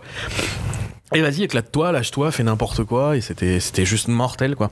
Donc voilà, j'ai voulu rendre euh, hommage à ça, Ça dans donne envie, en tout Miraculous. cas, ouais. Et euh, parce que ça, pour moi, ça fait partie de, des, des choses que doivent raconter Miraculous. Ouais. Euh, j'ai- long- longtemps, moi, j'ai été dans, dans- dans ce que je faisais, j'étais dans, dans la critique, la dénonciation. euh, euh, je faisais du dessin de presse. euh, J'aurais bien aimé paraître dans Charlie Hebdo ou, ou ces Ouais. trucs-là, mais euh, à un moment, je me suis rendu compte que en fait, c'est c'est pas tant de critiques dont on a besoin à l'heure actuelle que de nouvelles utopies. Ouais, ouais. Euh, là, à l'heure actuelle, si les, si les fachos et les réacs gagnent, c'est tout simplement parce que eux, ils ont un modèle à Il n'y proposer. a rien d'autre en face. et voilà. Et donc, on a, on, on- on doit être force de proposition. Mm. C'est hyper important et on doit tenir ce terrain. Et j'essaye avec Miraculous de, de- de tenir ce terrain. Mais pas, c'est c'est pas forcément politique, si tu veux, au sens revendicatif. C'est juste dire, voilà, moi j'aimerais bien que euh, le monde, bah, il se passe plutôt comme ça, où en fait tu vas à l'école et euh, contrairement à toutes les séries où ça te montre qu'il y a des clans et puis euh, tu vois quand le prototype des trucs à l'américaine, il y a le jock, il y a les pom pom girls, trucs. et la- il y a le papa qui attend le mec avec le fusil à pompe. Si tu me la ramènes même pas après le bal de promo, je te tire dans, dans les pneus de ta caisse. Mais putain, mais moi ça me ça me ça me ça, ça m'effraie ces, ces- Ouais. ces- ces produits. Donc voilà, moi je voulais montrer, ils sont à l'école et ils sont tous copains. Ouais. Parce que moi, quand j'allais à l'école, on était tous Et potes. ils sont tous co- On contents avait- d'être à l'école. On avait plus ou moins d'affinités, mais on était tous potes. Ouais. Quelle que soit la couleur, quelle que soit l'orientation sexuelle, quel que soit le truc, on était tous potes. On s'en mettait plein la gueule, mais on s'aimait. Mm. Voilà. Et, et ça, je, je, je, je, je- je veux montrer ça. Je veux montrer ça. Je veux montrer à quel point c'est euh, c'est- c'est c'est bon et ça permet de grandir. Proposer un autre modèle, ouais. Voilà. Ouais, carrément, ouais. Et donc ça, je trouve que euh, voilà, parler de moi, de mon expérience que j'ai eue euh, au, au bahut à travers à, à travers la salle 33, c'était euh, c'était hyper important pour moi. Quoi. Ah, mais ça, ça fait du bien à entendre et ça fait rêver. euh. Je... Ouais, mon fils il est encore en primaire, mais peut-être euh, avoir une petite discussion avec le comité des parents d'élèves, tu vois. Alors, Mais c'est ouais ouais ouais, mais je, je sais pas si on peut vrai. faire fleurir des des, des, des, des Des lieux d'expérimentation comme, comme ça. Et ça coûte pas si cher que ça. Franchement, c'est c'est le du papier, des crayons, de la peinture, euh, c'est. Bah, en fait, je pense que ça. c'est ça- le lieu surtout qui est important. Enfin, de, de savoir qu'il y a un lieu ouvert aux enfants, aux élèves, euh, quand ils veulent et où ça- qu'il y a un espace de créativité, je trouve ça fantastique. Je pense que ça coûte en volonté, c'est-à-dire en volonté de de- Ouais. de- d'avoir des, des enseignants qui se relaient ou un enseignant qui soit prêt à être toujours là, d'avoir la volonté d'avoir un supérieur, donc un directeur de bahut, qui soit prêt à donner Ouais. cet espace-là de liberté. Tout à fait. Euh, Tout à et fait. et- c'est c'est- l'effort, il est là en fait. Je pense que fait. plus que financièrement, c'est vraiment de la, de la volonté. Ouais, ouais, complètement. Complètement. Et, Parce que euh, bon, trouver une salle et foutre du matos dedans, ouais, euh, voilà. Même, même Jean-Pierre était pas là tous les jours. hein, euh, Ouais. euh, il était, euh, il venait, euh, il venait trois fois par semaine, je crois. Mais on avait quand même accès. C'était un accord tacite avec le, avec la direction. On avait quand même accès à la salle. On pouvait demander les clés, y aller à condition que ça se passe bien, qu'il n'y ait pas de Voilà, dégradation. ça. J'imagine ça nécessite la d'avoir- connerie. euh, Ah bah ouais. ouais. Ça nécessite de, de faire confiance en fait. Et comme c'était, comme c'était notre maison, mais c'était hors de question que ça se passe mal. Mais dans- en plus, ça, ça permet de, de, de, de responsabiliser, de responsabiliser de- les, les ados et, euh, et de leur faire confiance et de montrer aussi un rapport de confiance. Parce Bah, que... un rapport d'égalité en fait. Ouais. Donc du coup c'est pas possible, c'est pas Non mais, envisageable. ça. non mais surtout à cet âge-là où c'est hyper important justement où parce que tu fais pas confiance aux adultes parce que les adultes te font pas confiance. Là au contraire comme tu dis tu montres déjà un nouveau modèle euh, ne Ah, serait-ce que ah, Après, t'as toujours des espaces normés dans les, dans les, dans, dans les bahuts. Hein. T'as le cours de théâtre, le cours de trucs. euh, C'est à, des, c'est à des horaires très précis. Là, ce que je trouve fantastique, c'était vraiment que c'était. Euh, T'y vas quand tu veux. Voilà. Euh, T'y vas quand tu veux et tu fais ce que tu veux. Et ça, ça c'était, c'était fantastique. ouais. Ah Bah écoute, moi en tout cas, euh, ça fait, ça donne envie. Et donc après ça tu rentres au Gobelin? Je rentre au Gobelin, je découvre l'animation. Enfin, à l'époque. euh, je découvre l'animation, non, je découvre euh, Disney, puisqu'en fait c'était prépa Disney à l'époque. On apprenait une technique d'animation. c'est- euh, quoi l'époque C'est euh, c'est les- c'est quoi 1800. 93-95, donc on est pré-internet. Ouais. Ouais. Hein oui, non mais c'est vrai. Non, mais ça compte. On est ouais, prêt c'est vrai. Internet, Ouais, carrément. Faut le rappeler, faut le rappeler. ouais. Ouais, quand même, on est pré-internet, pré-manga. Hein, C'est-à-dire que moi j'allais Ouais. à Tonkam pour choper les trucs en Ouais. non sous-titrés. hein. Ouais, ouais. Il y a David Ancinas qui, qui était euh, des promos d'avant, qui était parti au Japon, qui nous ramenait des VHS euh, non doublés, euh, non sous-titrés sous le manteau. hein. Ouais. Euh, et puis nous, quand on faisait nos films, c'est-à-dire que euh, on faisait nos animes sur papier, ensuite on les filmait sur de la péloche et on devait les, les voilà. C'était hyper compliqué. On mettait 10 10% de notre temps, c'était du temps à dessiner, à faire de l'anime. 90% du reste du temps, c'était à faire des tâches hyper rébarbatives. Après, avec le numérique, ça s'est inversé. C'était 90% du temps à faire des à t'éclater, à faire tes trucs, et 10% du temps à faire des bon des, trucs un peu un peu chiants quoi. Donc ça, mine de rien, le, le- le- le numérique, ça a été une vraie, euh, une, une vraie libération, je pense, pour beaucoup. Mais euh, voilà, nous, c'était très ambivalent à l'époque parce que c'était prépa Disney, puisque nous, on nous enseignait à faire de l'anime à la Disney, puisque en fait, on était destiné à intégrer... euh, à l'époque, il y avait Disney à Montreuil, hein, il y avait Disney Ouais. France pour bosser sur les longs métrages. Et... euh, Puis je pense qu'on n'imaginait même pas qu'il y avait d'autres sortes d'animations. Enfin, euh, bah non, non, parce qu'enfin, en série, euh, en série, de toute façon, tout était sous-traité, donc... euh, Ouais. C'est-à-dire qu'il faut voir aussi quand même que les, les- les- les gobelins, pré- à la base, c'est un truc euh, de, de la Chambre des commerces de l'industrie. Et En Ouais. fait, c'est- c'est c'est normalement l'industrie qui va les voir Oui. en disant nous, on est en manque de tel on et a tel. besoin de ça. Voilà, on a besoin ouais. de ça, former des gens comme ça. Ouais. Et donc, à ce moment-là, l'industrie du dessin animé high level, mais même euh, low level, c'est Disney. Ouais. En France, en tout cas. Ouais, Euh, la Japanime, euh, Faut oublier, ça n'existait pas. hein. ouais, Voilà. ouais, ouais, c'est Voilà. ça. Ouais, ouais, C'était voilà. un vague truc. Il y, avait, il, y avait eu, il y avait eu Club Dorothée, et puis quand le Club Dorothée c'est la 5 se sont arrêtés, c'était le No Man's Land. Il n'y avait Ouais. plus rien. Ah, c'était, sinistré. Donc, euh, moi j'arrive là-dedans. Le truc qui était bien, par contre, c'était que euh, la responsable de la section à l'époque, c'était Babette Vimnet, euh, qui elle donc était, euh, était- était- était très attachée à, à- à l'histoire de, avec son frère, à, l'histoire de l'animation, et vraiment nous enseigner qu'on était vraiment euh, tous ces trucs-là, ça, ça, ça, sortait pas de nulle part euh, les techniques de dessin animé. Donc en fait, on a été, euh, on a fait beaucoup d'histoires de, de, l'animation. On a étudié euh, les grands maîtres, euh, les, premiers films de Lotte Renige, les films de, McLaren, euh, tout- tout- toutes les expériences les plus barrées en termes d'animation, l'écran d'épingle d'Alexeyev, enfin tous ces trucs. Vous voyez ce que c'est l'écran d'épingle d'Alexeyev Pas du tout. Ok, bah alors, allez, imaginez euh, le drac euh, que vous avez là, là, Ouais, qui en fait est une planche à clous de Fakir. d'accord. D'accord? Mais avec plein de petits clous très resserrés. D'accord. Et ces petits clous en fait peuvent s'enfoncer et ressortir. Ah, Vous D'accord. voyez? Et donc en fait, en fonction, eux ils faisaient, ils, ils bossaient euh, dessus avec une brosse, Ouais. d'accord? Donc en fait, ces clous sont euh, illuminés avec un spot, Ouais. et en fait, en fonction de, ils sont plus ou moins enfoncés, ça crée des reliefs. D'accord. Tu vois le truc c'est comme les trucs où tu mets ta main pour Voilà. pousser les Voilà, exactement. c'est ça. Comme les trucs. Eh ben, tu les mecs Mais sur un faisaient, mur. faisaient et ben, le mec avec sa femme, il faisait des films entièrement avec ça. Putain. Et donc vous pouvez aller sur YouTube, vous pouvez le voir, Ouais, vous ouais. tapez euh, Une nuit sur le Mont Chauve par exemple euh, d'Alexeyev, euh, vous allez voir, c'est c'est c'est mais c'était des fous, C'est fou, ouais. Ouais, c'était ouais. des fous. Bah, qui, qui peut avoir envie de rester enfermé dans un garage à animer ça euh, Quelle quelle bande de tarés quoi. Mais Ah, bon, c'est- magnifique. Enfin, c'est comme l'animation sur sable, enfin avec Ouais. sable, où en fait, donc il y a une table avec du sable et c'est rétro-éclairé. voilà, en fonction de la densité du sable, c'est plus ou moins Ouais. noir. Et il y a des gens qui font des films trucs comme ça. euh, avec ça. Ou Petrov avec la peinture au doigt, ou enfin au doigt, euh, principalement au doigt, mais avec un petit peu d'aide au pinceau à la Et fin. donc nous à l'époque on n'avait pas le numérique. Donc l'animation c'était vraiment un rapport de comment recréer du mouvement à partir de choses inertes. Ouais. tu vois?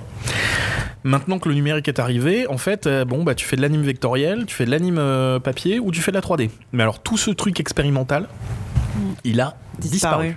Ouais. Donc, en fait, le, le- le numérique, c'est bien parce que ça a libéré des énergies, ça permet à tout le monde de faire de l'animation et de faire Ouais. des trucs vraiment pro très très vite. Mais par contre, ça a formaté les esprits, mais d'une force. C'est, euh, je pense que les gens qui n'ont pas connu ce qu'il y avait avant ne peuvent pas s'en rendre compte. Ouais. Et, euh, et moi, je trouve ça assez dramatique. Euh, ne serait-ce que moi, d'avoir été formé à bosser sur papier, à faire des layouts de papier, à rendre des pochettes avec des pa- du papier dedans, euh, ça m'a appris le- le- la rigueur. C'est-à-dire, quand tu bosses et que tu n'as pas de contrôle Z, et Ouais. que tu dois filer un dossier en papier, et que la personne qui passe derrière doit être capable d'utiliser tes feuilles, Ouais. D'accord et de s'y retrouver et donc il faut que ce soit bien nomenclaturé faut que le- c'est voilà c'est une école de la rigueur et donc t'as pas le droit de te planter c'est à dire Ouais. qu'avant de faire quelque chose tu dois l'avoir réfléchi 150 fois dans ta tête T'as déjà tout prévu. et donc quand ça sort ça sort bien du premier coup. Du premier coup. Oui, sinon t'es mort. Il s'agit pas rendu à la moitié de faire Ah merde, j'aurais pas dû faire comme ça. impossible. C'est impossible. Et maintenant on est à une génération du contrôle Z donc euh, c'est pour ça que nous on a par exemple c'est c'est vraiment un truc avec lequel on a beaucoup de mal à l'heure actuelle. Euh, c'est des gens qui euh, euh, vont, vont trop vite dans ce qu'ils font en fait. Et ils prennent pas le temps de réfléchir euh, à ce qu'ils font et souvent ils se plantent et ils font des trucs magnifiques. Magnifique, hein. techniquement euh, c'est de la haute voltige, c'est 50 fois mieux que moi ce que je, je pourrais faire. Sauf que c'est à côté de la plaque. Ouais. Voilà. Et là, t'es obligé de dire Désolé, va falloir refaire. Ça, ça, ça pique et ça pique encore plus pour moi que pour eux en fait. Ouais.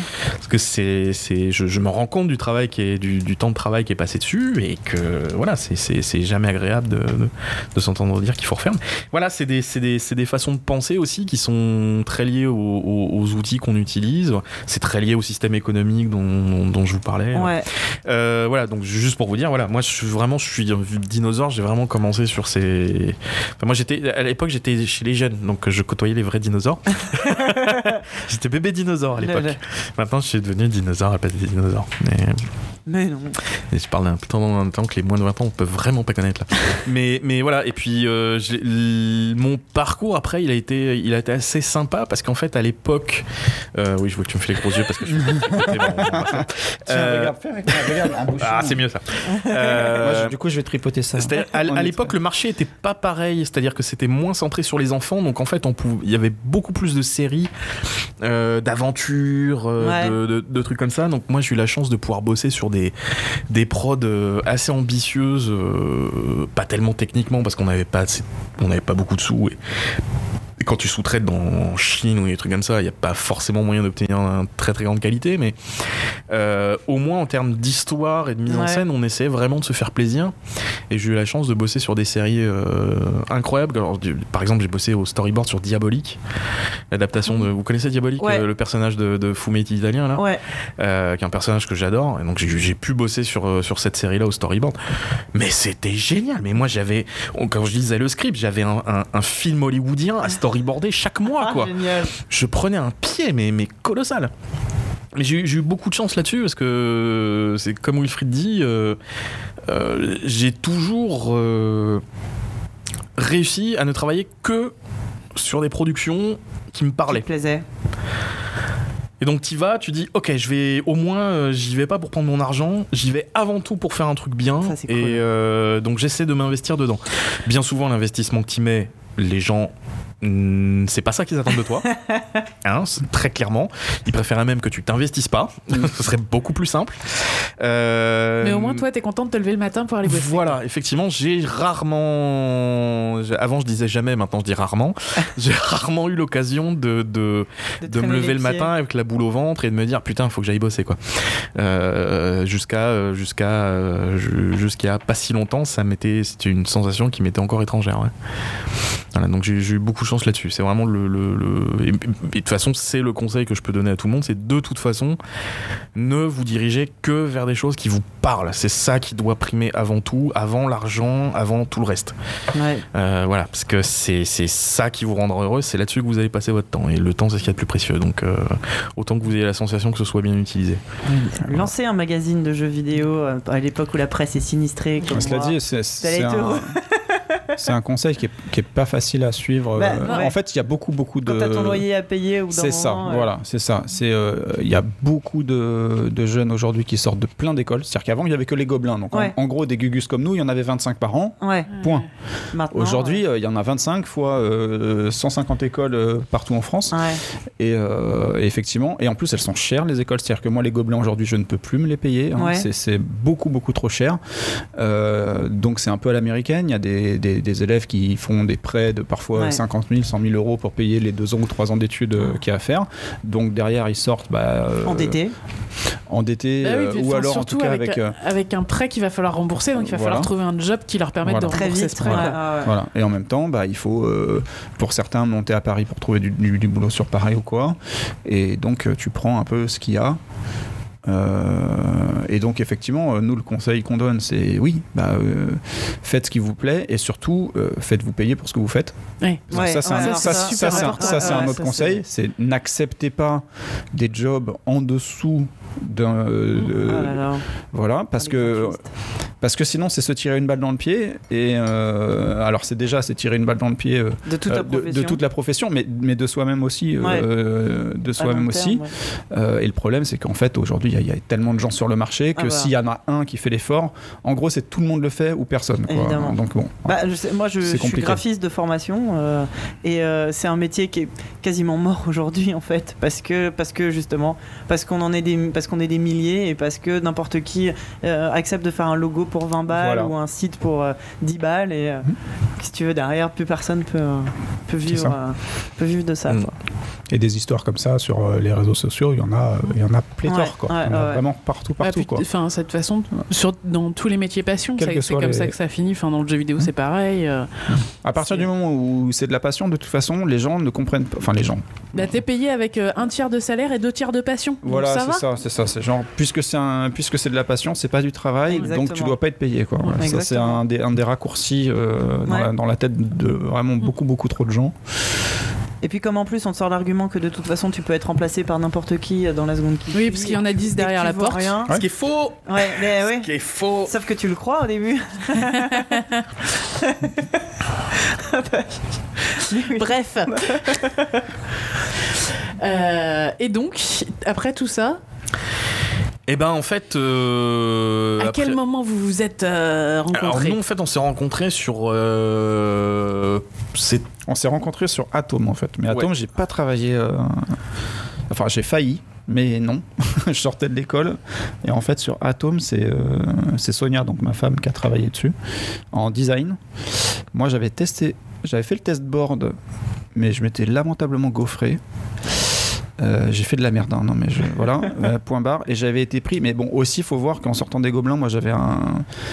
Euh, j'ai fait beaucoup d'anatomie et de perspective. Enfin, en gros, j'étais très rigoureux. Ouais. Donc, euh, pour faire du storyboard, c'est pas que c'est pas bon, mais pour faire du storyboard, faut être libéré, demande, faut être libéré du dessin. Ouais. Faut, faut plus que ce soit un problème. Tu, tu dois Euh, dessiner comme t'écris en fait. Voilà, tu dois dessiner comme Ouais. t'écris. Et moi, à l'époque, je m'étais mis une pression. euh, bah, déjà, je sortais de l'école, donc alors attention, euh, dessiner, il fallait d'abord faire un bleu, puis cliner par-dessus. Enfin bon, bref, j'étais à côté de la plaque. J'étais, voilà, je savais pas ce que c'était qu'un storyboard à l'époque, donc j'ai fait n'importe quoi. Euh, par contre, j'avais été pris en layout. Je me souviens, enfin en BG, euh, je sais plus comment c'était. voilà, BG.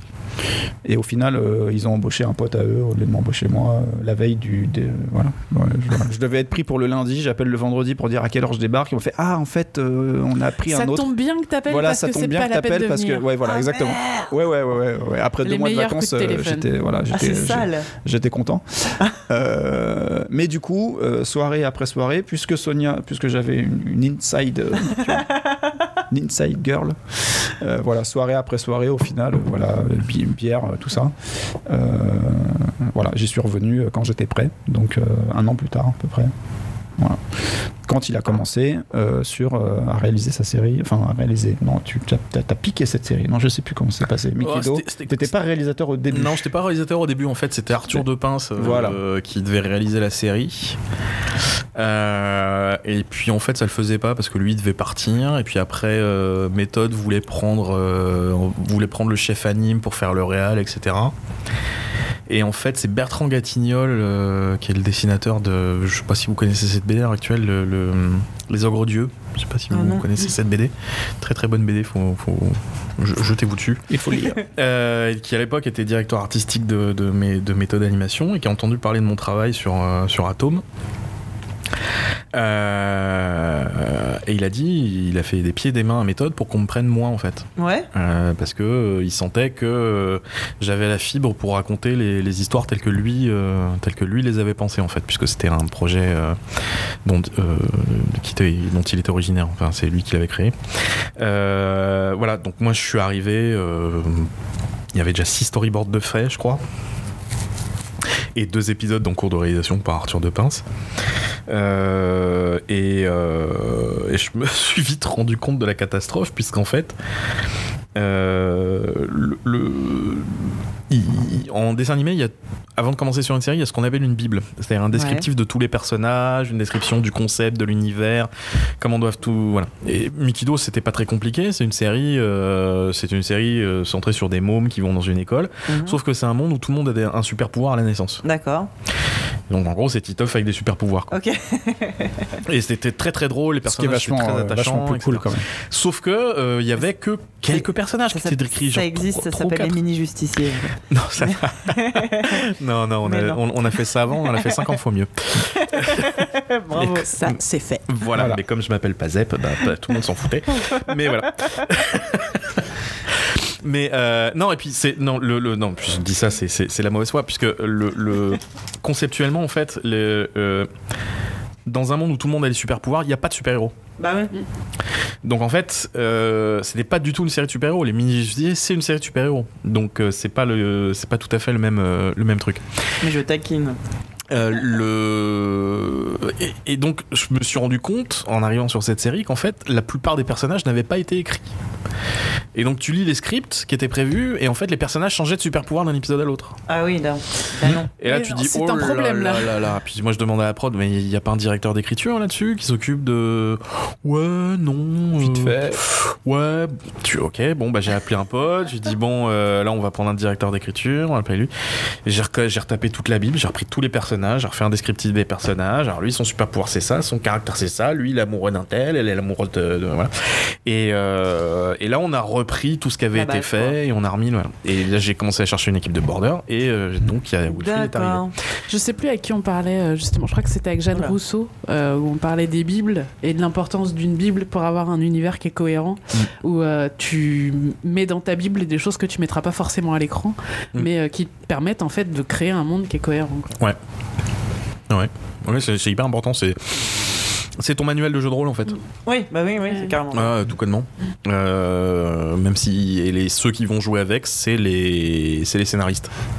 Et que souvent c'est, euh, enfin, quand on a des, des trucs qui, qui sont pas mal mais qui auraient pu être mieux, c'est souvent parce que il n'y a pas eu assez de de De suivi. Non, De mais suivi. On, on- on pâtit d'un truc en, en France, euh, et c'est un problème qu'on n'a pas sur, euh, sur Miraculous, heureusement. Euh, c'est le fait que on travaille pas en atelier d'écriture. En France, souvent, le droit d'auteur a fait en sorte que les auteurs, euh, c'est-à-dire les scénaristes, Mhm. travaillent chacun sur leur épisode et le- c'est leur épisode à eux Mhm. et euh, on mélange pas les trucs parce que sinon ça pourrait créer des problèmes de droit d'auteur. Oui, mais c'est moi qui ai apporté telle idée, donc pourquoi tu toucherais plus que moi gna. Donc ça c'est très compliqué. euh, mais euh, sur Miraculous, Sébastien Thibaudot, le directeur d'écriture, a, a fait du coup un très très bon casting. Il a choisi vraiment des, il a repéré en saison 1 des gens qui qui étaient talentueux et qui s'entendaient bien. Et ce qui fait que du coup maintenant on est passé en atelier d'écriture. D'accord. Et alors ça, ça démultiplie le- le- le- la créativité la qualité des choses. Ça n'a absolument rien à voir. Je ne comprends même pas comment on, pu- on puisse fonctionner différemment. C'est euh, assez exceptionnel. Je sais pas pourquoi je, je te parlais de ça. On s'en fout, c'est intéressant. Tu m'avais posé une question. euh, Non, non, question. non, non, je, rappelais juste euh, pour nos auditeurs l'importance des bibles en fait. Oui, voilà, voilà, voilà. Et donc le le, le euh, souvent c'est pas tant qu'il manque une Bible, parce que la Bible elle est là. Souvent, ce qui se passe, c'est que il y a des gens qui en font trop d'interprétations. Hmm. Oui. Tu vois ce que je veux dire Et qu'il n'y a personne pour faire le lien entre euh, tous ces trucs-là. Parce que bon, il y a des trucs qui sont listés, mais euh, tu peux les comprendre de manière euh, différente. Et donc en fait, le, le, le, le, le- le problème est là. Euh, moi, le- le- la Bible sur Miraculous, c'est moi. Donc euh, c'est au sens où euh, La Bible, c'est moi. je suis dépositaire de. C'est vu que c'est moi qui l'ai créé, c'est moi qui suis quelque part dépositaire de la mythologie. On parlait Est-ce qu'on peut pas showrunner, euh, t'interpréter de différentes façons malgré tout Bah, je suis là pour me défendre. Est-ce qu'il n'y a pas plusieurs évangiles donc, donc on peut me questionner effectivement à chaque fois qu'on qu'on bosse sur une histoire. Euh, bon, moi c'est pareil, j'ai j'ai créé des trucs à la base, mais cette mythologie elle évolue petit à petit, elle prend des tournures que j'avais pas forcément Mm. imaginées. Il y a des règles euh, qui ont été posées, des fois tu te retrouves face à des cas genre ah ouais tiens je l'avais pas envisagé ce truc là, donc, donc comment on gère le, le- le machin? Et euh, du coup les auteurs me, me challenge là-dessus. Euh, et il faut que je trouve, faut que je trouve les réponses à, à chaque fois. Donc ça c'est intéressant. C'est comme si tu avais une bible qui pouvait se Une se- Bible se- qui parle? Voilà, qui peut se qui peut s'auto s'auto expliquer quoi. Ouais, j'en connais deux, trois que ça pourrait aider. Mais d'ailleurs, euh, souvent, souvent, euh, souvent dans les bibles, il y a marqué genre, euh, euh, voilà, tel personnage c'est comme si, euh, l'histoire c'est comme ça, ça c'est comme si. C'est toujours, euh, C'est gravé dans le marbre en fait. ouais, et puis surtout c'est, C'est descriptif. c'est toujours, euh, c'est comme ça. Ouais, ouais. Et en fait, dans une bible, euh, faut le, faut le dire, le c'est comme ça. Mais ce qu'il faut surtout dire, c'est justement le c'est pas comme ça. Ouais, ouais, ouais. Faut rajouter les Ouais. négations. Faut dire, lui, il est comme ci comme ça, mais il est surtout, pas, comme ci comme ça. Ouais, ouais, ouais. Et en fait, euh, c'est ça qui. Ça on le fait jamais. Voilà. Et c'est une erreur. ça, on le fait jamais parce que forcément, quand, en gros, la Bible, il faut qu'elle soit validée. Donc, il faut qu'elle soit envoyée aux chaînes euh, ou aux ayants droit ou à qui produit.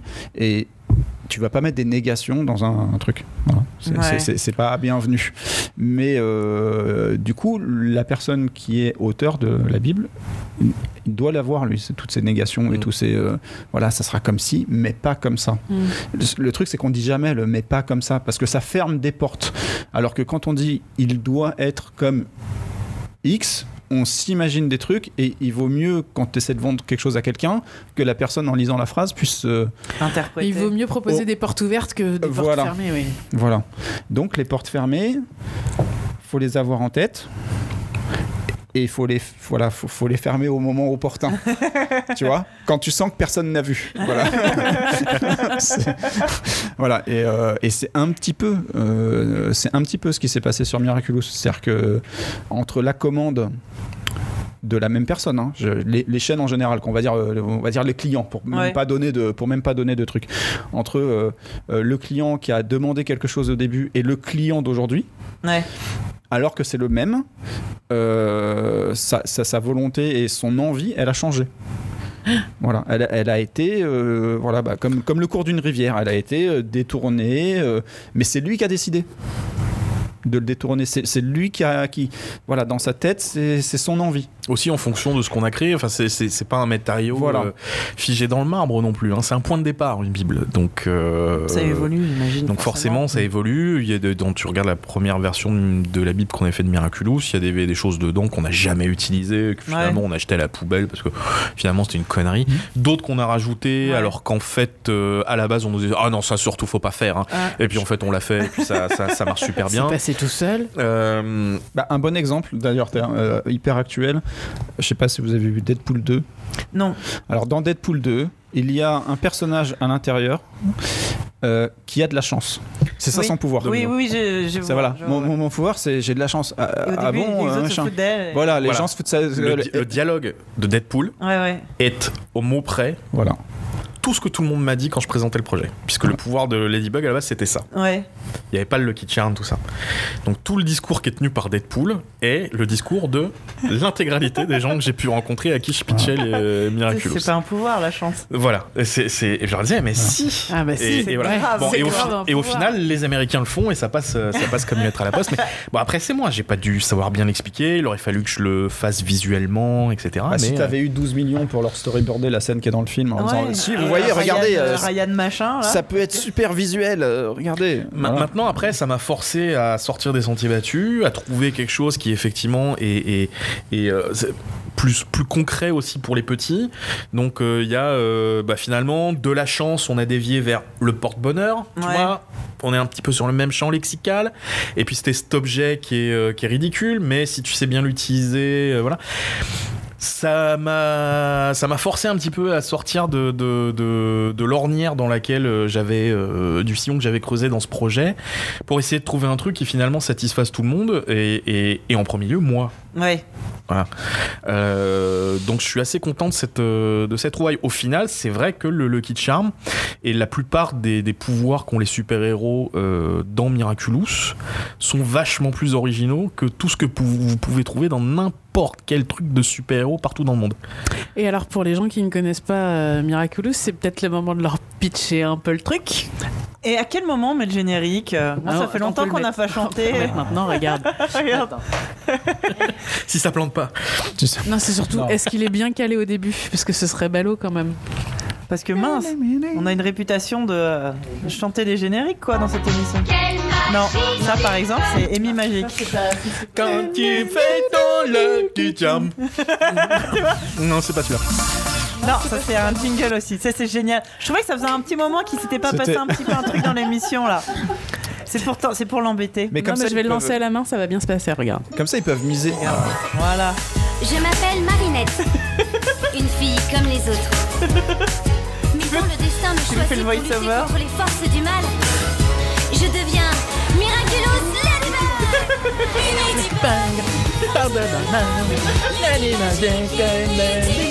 Je l'ai dans la tête depuis toute la journée, moi. Ouais, c'est normal, c'est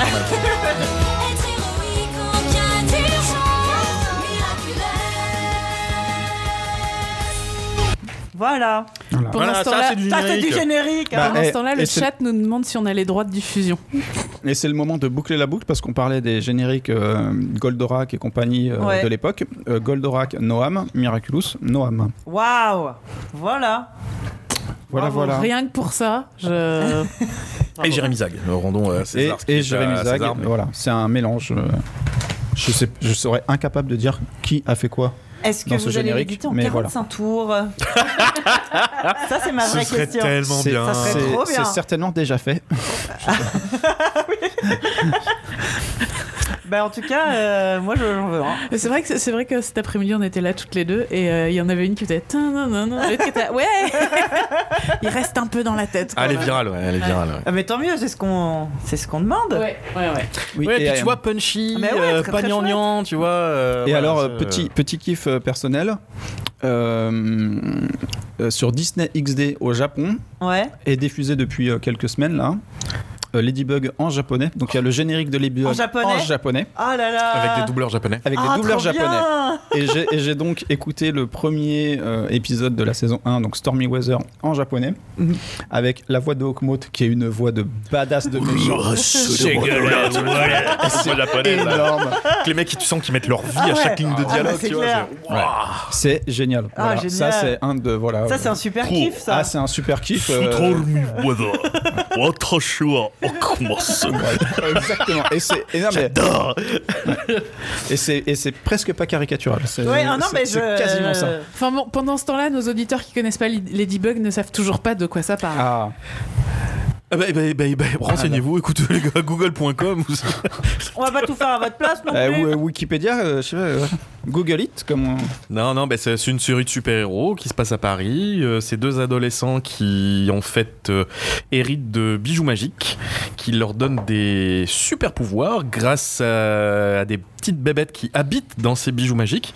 Donc, vous revoyez un petit peu la thématique à Magic, euh, Magical Girl. hein, on n'a pas été invité par hasard. Il il y a, il y a une formule, il y a une formule qu'il faut dire. Il y a une formule magique qu'il faut prononcer pour se transformer en super-héros. Et l'originalité du. Enfin, l'intérêt du, du, du concept, en fait, réside sur le. le, le- c'est pas un triangle amoureux, on va dire que c'est un carré amoureux. Mmh. euh, dont, dont je suis assez fier parce que j'ai pas l'impression que ça ait jamais été fait. Le carré amoureux. Donc je suis assez content de moi. le carré amoureux à deux, moi je trouve ça génial. Voilà, euh, donc puisqu'en fait euh, Marinette va à l'école avec Adrien et était- elle est amoureuse de ce garçon qui est fantastique, euh, qui est le, le prince charmant, euh, le, le beau voilà. garçon. sachant que euh, elle est euh, Marinette, euh, Marinette et la super-héroïne Ladybug, Ladybug. euh, qui se bat contre le méchant Papillon en compagnie d'un autre super-héros dont elle ignore l'identité secrète. Ce super-héros, c'est Chat Noir. Et ce Chat Noir est amoureux de Ladybug. Il lui fait la cour euh, assidûment sans savoir qui elle est sous le masque. Et euh, en fait, euh, tout le, le sel du truc, c'est qu'en fait, Chat Noir, c'est Adrien. Donc en fait, elle lui court après à l'école et quand ils font les super-héros, c'est lui qui lui court après et ils ignorent tous les deux qu'ils sont amoureux l'un de l'autre. Donc c'est hyper Et- frustrant et, et super drôle à la fois. Et je trouve que cette idée est parfaitement mise en scène dans le générique où ils ont ce petit switch. Ouais. Euh, Ouais, c'est- je- je- à chaque fois que je le vois, je trouve ça mais génial quoi. Ouais, Parce ouais. que tout est dit. Ouais, ouais, ouais. ouais. J'en, j'en suis très content. Il est très graphique, je l'aime beaucoup. Ouais. Ouais. Vas-y, résume toute la série, effectivement. Parce que oui, le principe du générique, outre la chanson catchy, c'est normalement de, de, de, de planter, de planter le décor et en quelques secondes, ça marche nickel. Ouais. Et Sans c'est, avoir euh, à remonter le premier épisode et à faire des paroles débiles comme dans les années 90. Et donc, effectivement, c'est une série que j'ai créée euh, il y a, il y a- bah, justement quand je travaillais sur Witch. Mhm. Euh, et euh, moi, j'étais, j'étais vraiment. euh, moi, mon kiff, c'est vraiment les comics, hein, plus, plus que tout. Ouais. Euh, j'ai vraiment tétiné aux super-héros euh, de, depuis que je suis tout môme. Et voilà, je voulais faire un truc. J'ai créé ce personnage-là euh, un petit peu par hasard. Puisqu'en fait, euh, quand je travaillais dans, cette boîte, il y a une jeune fille qui nous a rejoint, qui a, rejoint l'équipe. Et elle avait une coccinelle sur son t-shirt. Donc on a commencé à s'échanger des dessins sur ce thème, euh, thème-là. Comme c'est la coutume, hein, euh, avant dans les studios, on s'échangeait pas mal de dessins pour, pour raconter des conneries.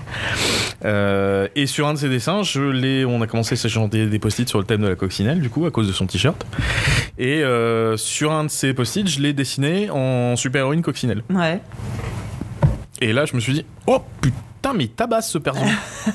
Ce serait bien d'en faire un truc. J'ai pas l'impression que ça a été utilisé la coccinelle pour un super-héros.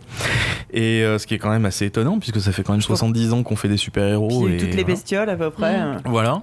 Ant-Man, si tu nous écoutes. Et j'ai regardé, et effectivement, la coccinelle, jamais quoi. Donc je me suis dit, oh, c'est quand même con. C'est pas assez badass comme insecte, je sais je, pas. je pense euh, que ça, ça part de là en fait. C'est Ouais. que c'est trop. c'est trop euh, mignon. Le comics, c'est trop euh, formaté euh, testostérone Ouais, pour, bah ouais, euh, trop pour aller vers ce viril genre de pour aller truc. vers la C'est que vous avez jamais vu une coccinelle bouffer des pucerons. hein. Ouais, non, mais Ah, ouais. clair, clair, non, non, mais cla- clairement, ouais, non, non, mais bien sûr. Et euh, donc voilà, j'ai commencé à bâtir tout un univers autour de ça. Donc il y a une, euh, on parlait de Bible, il y a une vraie Bible à cet univers qui fait plus d'une centaine de pages, avec euh, des centaines de personnages, des, des- un résumé de l'univers, de toutes ses règles, de comment on crée un super héros, etc., etc. Et Miraculous n'est qu'un spin-off de cet univers en fait. D'accord. Euh, c'est juste la partie émergée de l'iceberg, mais il y a, il y a plein d'autres trucs qui ne demandent qu'à exister. Je sais pas si on arrivera à les faire un jour, mais, mais euh, bon, je me suis éclaté pendant un an à écrire ce truc-là. Et, euh, et, et voilà, donc c'était beaucoup plus orienté comics à la base, puisque moi ce que je voulais c'était vraiment faire un univers de comics. Et c'est en rencontrant Jérémy, lui il m'a dit non, non, mais on va plutôt faire un dessin animé, il y a le potentiel et tout. Euh, moi j'étais assez chaudé par mes expériences précédentes en animation, j'avais envie de passer un petit peu à autre chose parce que Ouais. euh, j'avais enchaîné les productions où euh, j'ai travaillé jusqu'à plus d'heures et pour une reconnaissance pas forcément euh, Mm. toujours au rendez-vous. Euh, et puis euh, voilà, s'épuiser la santé pour, euh, pour rien, à un moment ça, ça suffit. Mais là il m'a dit que j'avais carte blanche et on y allait. Et puis, euh, et puis avec le, le- le- le succès que ça a connu, donc ça, ça m'a un peu réconcilié avec la- l'animation. Euh, mais le, ce qui s'est passé, c'est que euh, effectivement, d'un truc très comics, euh, Toei Animation est rentré dans la boucle Ouais. puisqu'on cherchait des partenaires pour euh, fabriquer le dessin animé. Et la question s'est posée de savoir est-ce qu'on fait- avec qui on le fait, comment on le fait, euh, qui peut nous aider à avoir des, euh, des fabricants de jouets, euh, l'animation, on l'a fait en 2D, on fait en 3D, il y a toutes ces questions-là. Donc Jérémy a, ren- a- a parcouru la Terre en long et en large pour essayer de rencontrer des gens pour monter le truc, parce qu'il il a monté sa boîte de, de- à partir de rien. hein. Euh, et euh, donc il, partait, il parcourait le monde avec Miraculous pour essayer de convaincre des gens de nous aider à, à lancer le machin quoi. Et euh, Toei est rentré dans la boucle parce que euh, eux ils venaient de sortir une OAV de Pretty Cure qui se passait à Paris Ouais. et qui était très bien faite. hein. On reconnaît vraiment le capital, c'est vraiment euh, super. Et donc, ils nous ont- ils- on a fait un test. On a fait un test, ils ont fait un- une minute et demie, trois minutes d'animation, Ouais. basé sur un, vague concept qu'on avait à la base, qui n'était pas encore le concept euh, euh, définitif. Euh, et vraiment, euh, et ils, ont, ils ont fait un petit peu le, le- Et en même temps, ils ont fait un petit peu le- le- les consultants pour nous. C'est-à-dire qu'ils nous ont dit ok, euh, si vous voulez, il faut que vous assumiez le côté Magical Girl de, de- de votre concept. Donc, euh, ça veut dire que là, ils ont des bijoux magiques pour faire les super-héros. Faut qu'il y ait des bébêtes. Bah oui. Moi, ça me faisait chier de mettre des bébêtes, tu on vois. on parce rappelle que... ce qu'on a dit en début d'émission, la Toei, c'est eux qui ont inventé la Magic Voilà. Donc en fait, ils nous ont vraiment, ils m'ont filé le cahier des charges et puis ils m'ont dit, bah euh, vas-y, mets, mets ça dedans. Mm. Et moi, j'aime pas trop faire euh, ce qu'on, ce demande. j'aime pas trop faire ce qu'on me demande. J'aime bien le faire à ma sauce. Ouais. Voilà. Donc je me suis dit, ok, je, je vais le faire, mais je vais donner un, un nouveau twist à, Ouais. à ce truc-là, quoi. Euh, donc c'est les bébêtes, moi, ça m'a toujours fait chier dans Magical Girl parce que euh, euh, elles ont pas forcément d'utilité dans l'histoire. Ouais. Et moi, je suis un fervent euh, croyant du, du- du fusil de Tchekhov, à savoir que quand tu poses un fusil sur la table, euh, il faut qu'on, il faut qu'il soit utile pour faire avancer l'histoire. Sinon, le fusil, il va pas être là. Euh, donc, s'il y a des bébêtes, faut qu'elles servent l'histoire. S'il y a pas de, si, si elles servent à rien dans, dans l'histoire, faut, faut pas qu'il y ait de bébêtes. Donc, ça veut dire qu'elles doivent être actives, elles doivent participer à la résolution de l'histoire. C'est pas juste des trucs qui restent dans la chambre euh, Ouais, en attendant que, voilà, tu vois. Euh, Comme le machin dans Sakura où voilà, exactement, ouais, exactement. Donc, euh, Comme, le, comme le chat dans Sailor Moon, hein, qui est toujours là pour ramasser le, le truc à un moment. où, euh, Oui, enfin, non mais ouais. Donc c'est pour ça que là j'ai créé les Kwami qui sont vraiment alors ils- qui- déjà ils sont centraux dans la mythologie de Ouais. du truc. C'est pas juste des petites bébêtes euh, comme ça, c'est vraiment des, des, des créatures euh, très très très très très puissantes. Et euh, et donc ce sont elles qui vont dans les bijoux pour pour, euh, pour actionner le- le- la transformation. Elles sont vraiment moteur de la transformation. Si tu perds ton Kwami, euh, s'il y a un problème avec lui, tu peux plus te transformer, c'est foutu. quoi. ouais. Donc ils ont, une- ils ont un rôle beaucoup plus important euh, que, que dans tout ce que tu peux voir dans, dans les trucs japonais. Pareil pour les transformations, si tu regardes bien les transformations, il y a une grosse différence entre les transformations à la japonaise où tout d'un coup, hop là, je me retrouve à walper et puis euh, oh j'ai une tenue magique qui tombe du ciel, euh, qui me tombe dessus. Non, c'est pas comme ça que ça se passe dans Miraculous. Dans Miraculous, tu provoques ta transformation Ouais. tu fais apparaître les choses sur toi. Elle fait ça pour faire apparaître le masque. Voilà, tu es actif, tu vois.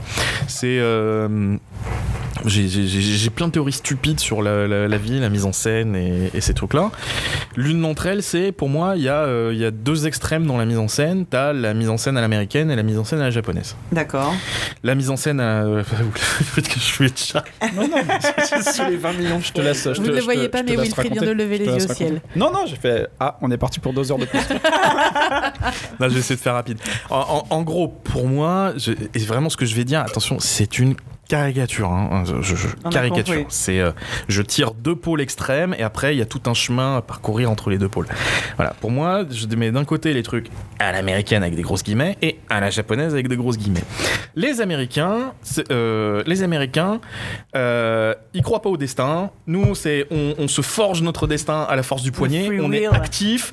On y va et donc notre- la mise en scène est le reflet de ça. La caméra suit les personnages, Ouais. les, les personnages sont les moteurs de l'histoire et la, et la caméra est toujours en retard par rapport aux, aux personnages et ne fait que les suivre. Mhm, D'accord? Et, tu ne- et, et- et ta caméra, elle est censée se faire oublier. mhm. D'accord? Elle est censée là pour mettre le spectateur au meilleur moment, au meilleur endroit pour bien profiter du truc. Mais tu n'es pas censé imposer un point de vue à tes personnages ou imposer ton point de vue de réalisateur sur, euh, sur la situation. Mm. Sinon, tu, tu- tu sors le, le- le- le spectateur de, du- de, de l'histoire. Les Japonais, à l'inverse, euh, je- je- c'est c'est- c'est une théorie la con. Je trouve que eux, c'est un autre point de vue. Eux, ils se disent peut-être que euh, nous, Japonais, qui vivons sur une île qui est destinée un jour à exploser, nous euh, nous ne sommes que des frêles choses destinées à mourir. Godzilla, tout ça. Voilà. Ouais, bah ouais, non, non, mais ouais. Et donc, nous sommes les jouets du destin. Mhm. Nous sommes des petites choses insignifiantes euh, qui sommes les jouets du destin. Et donc, euh, la mise en scène est le reflet de ce truc-là. C'est-à-dire que souvent, la mise en scène impose des cadrages aux, aux personnages. Tu vois, c'est genre, il y a deux personnages qui sont en train de parler, puis en fait, t'as un angle de caméra qui est De tu ouf, sais pas trop, tu sais pas trop à quoi ça correspond, mais ça crée un effet bizarre, tu vois. Et, euh, et voilà. Et ça, c'est les. Et donc c'est une façon di- diamétralement opposée de voir le, le- de, de concevoir la vie et de, de, de retranscrire l'illusion de la vie dans un dessin animé. Ouais. Et donc ce que j'essaie dans Miraculous, c'est d'avoir les codes japonais, mais avec une vision plus américaine du truc. Plus euh, américaine, pas parce que je suis fan des États-Unis ou comme ça, mais pour un côté, je maîtrise ma vie. Ouais. Je suis actif dans ma vie et je fais ces choix-là. Voilà. Et ça, ça, je trouve ça intéressant. C'est, c'est, c'est girl empowering, tu vois. C'est Ouais. juste, je ne suis pas une frêle jeune fille qui tout d'un coup reçoit un truc parce que je suis une élue et puis, euh, oh mon dieu, je tiens un costume magique qui me tombe dessus. Non! Je suis marinette, je suis active. Et pourquoi? Parce que j'ai bon cœur et donc je fais des choses. Et donc mon costume, je l'ai mérité, putain. Mon, mon statut de super-héroïne, je l'ai mérité. Je, je, je l'obtiens pas par hasard. Et je me bats tous les jours pour y arriver à ce truc-là. Et ça, c'est intimement lié pour moi. euh, au concept de super-héros. Et là, je vais, Ouais. je vais vous sortir ma deuxième théorie. à la- Allez, vas-y. Il en parle bien. hein. Ah oui, non mais. Wilfried C'est un métier. Non, mais c'est un- c'est- Non, non, mais c'est pour dire, tout, tout ça, c'est un travail théorique que j'ai effectué avant Miraculous. Donc, Ouais. c'est pour vous dire que c'est pas. Ça sort pas de nulle part. C'est pas un truc qui est créé comme ça, ah, tiens, tout d'un coup, je vais faire un petit personnage et puis il fait ouh, il y a une bébête et machin. Il y a, il y, a, il y a un vrai propos derrière, je, je, je pense, hein, théorique. Après, on l'utilise comme on veut, euh, plus ou moins bien, mais euh, voilà. Et en gros, donc, euh, j'ai essayé de mixer la Magic Girl et le super-héros. Et moi, le Mhm. concept de super-héros, il est très précis pour moi. Euh, pour moi, on identifie. Pour moi, le super-héros, c'est un mythe moderne. Oui. Euh, c'est un mythe qui a été créé dans les années euh, 40, euh, enfin dans les années 30, en 39 par Ouais. euh, Jerry Siegel et Joe Shuster. Schuster, ouais, crée Superman. Euh, je sais pas s'ils avaient conscience de ce qu'ils créaient euh, quand ils l'ont créé. Euh, je pense que c'est extrêmement influencé par leur bagage culturel. Oui. Ben, on Euh, rappelle, c'était deux, euh, deux immigrants juifs qui sont, qui ont donc, euh, qui sont allés se cacher en, aux États-Unis à une époque où en Europe, Mhm. Voilà. eh, c'était dangereux. Et donc Superman, c'est une histoire d'immigrants. hein. Voilà, un un immigrant Ouais. illégal qui cache son, son- sa vraie Voilà. identité. Exactement. Et euh, voilà. Et pour moi, c'est un mythe moderne qui est. euh, je ne sais pas s'ils avaient conscience de ça en l'ayant créé, mais je. euh, en, en tout cas. Lors de sa création et ensuite avec toutes les imitations, copies, euh, spin-off qui ont été basées sur euh, à partir de Superman, puisqu'en fait tout ce qu'on connaît là n'est qu'un dérivé de Superman. Euh, pour moi, le mythe du super-héros est, est le la résultante de la fusion de deux mythes préexistants, à savoir le mythe du héros grec Mhm. et le mythe du, sup- du j'allais dire super-héros, du surhomme nietzschéen. Ouais. Voilà. Ah oui, non, mais. ouais. Je, je vais essayer de. je- Ça, ça me rappelle les théories de Pia. C'est à peu près les Oui, mêmes. on a. je, je vais, je vais essayer de la faire courte, mais en gros, le, le héros grec est un personnage qui a un pied dans le, le- sur Terre avec les humains et un pied chez les dieux. Chez les dieux. ouais. D'accord? Et il a une mission. Il obtient, euh, souvent c'est un objet, quelqu'un à tuer, etc. etc. Et une fois qu'il a prouvé euh, sa, Sa valeur. sa, Sa valeur. sa valeur, sa mission, il devient un héros. Mm. Voilà, c'est un statut que tu, Mm. que tu acquiers, le statut de héros. Mais c'est un statut a une finitude. Hein, c'est c'est ça, c'est la résultante d'une mission. Et souvent, c'est assez tragique. Donc ça, c'est- ça c'est le, c'est le héros grec. Et donc ce qu'il faut voir, c'est bien ce schéma, hein, ce chemin, cette oscillation entre j'ai un pied dans le monde métaphorique, euh, métaphoriquement le monde animal et le monde divin. Ouais. Et nous, en tant qu'être humain, on oscille entre les Entre deux. les Voilà, deux. Le héros grec raconte ça euh, symboliquement. Et ensuite, il y a le mythe du héros nietzschéen. Alors ça, c'est ma propre interprétation du, du, du surhomme nietzschéen, mais euh, ce que dit Nietzsche, c'est la chose suivante, c'est que euh, le, être un surhomme, euh, c'est la résultante d'un travail qu'on fait sur soi-même pour démontrer qu'on comment dire qu'on atteint les valeurs euh, le, le- qu'on est digne des valeurs dites humaines. Parce que c'est- ce grand paradoxe de l'homme c'est qu'en fait nous on dit que les valeurs les grandes valeurs humaines c'est quoi? La loyauté le courage l'abnégation la compassion tous ces trucs là qui en fait sont des choses qui au jour le jour, on voit bien qu'en fait, on en est quasiment incapable. Nous sommes lâches, nous sommes veules, euh, on aime bien détourner le regard, on n'est pas très courageux. euh, voilà, bah il y a des gens qui arrivent, mais Oui, bien non, mais souvent, oui. on, y a, Oui, on, a, oui. on a beaucoup de mal. Donc c'est quand même ce, ce grand paradoxe qui est que les valeurs humaines, finalement, c'est quelque chose dont on ne fait pas la démonstration au quotidien. Et donc ce que dit Nietzsche, c'est le surhomme, c'est la personne qui, par le travail de la volonté, Hein. fait la démonstration de ses valeurs Ouais. Tout le temps, C'est un travail euh, quotidien. hein. quotidien. Et il dit, et à partir du moment où tu arrêtes ce travail de volonté, tu redeviens un homme normal. Être un surhomme, c'est pas comme le héros grec où c'est un statut que tu obtiens, c'est un travail constant de constant. tous les jours. Et dès que tu l'arrêtes, tu redescends. Voilà. Et ça, c'est le travail pour lui de la volonté. C'est vraiment un truc, c'est toi qui dois le. C'est un travail de toi sur toi-même, quoi. Un- voilà. Donc moi je dis, le super-héros, c'est la fusion de ces choses-là. Mhm. Et ça, du coup, donc ça, ça emprunte des choses de ces deux mythes, tu fusionnes, et il ressort quatre constantes. Euh, quatre constantes qui, si tu les appliques à n'importe quel héros de fiction, ça te permet de déterminer si c'est un super-héros ou pas. Et je pense que, pour l'instant, j'ai jamais été pris en, en- en- à, à défaut avec ce truc-là. Je pense que tu, peux le prendre. J'ai pas tu- réussi non plus. hein.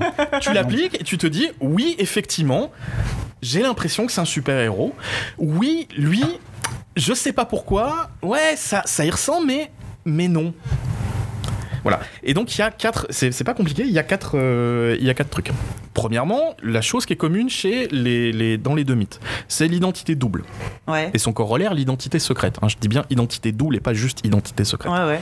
L'identité double, c'est-à-dire que toi, en tant que personnage, ton personnage, il doit avoir un pied dans la bouse et un pied dans les nuages. Un pied chez les animaux, un pied chez les dieux. Et donc, c'est une identité double, c'est Clark Kent, Superman, euh, Bruce Wayne, Batman, etc. Identité double. Il y a toujours un avant, un après. Il y a Ouais. toujours c'est- c'est- cette part. Ensuite, il y a le, le- le corollaire de ce truc-là, c'est bien sûr l'identité secrète et c'est aussi le costume. C'est-à-dire qu'à un moment, le, le costume devient la matérialisation de cette identité double. Mhm.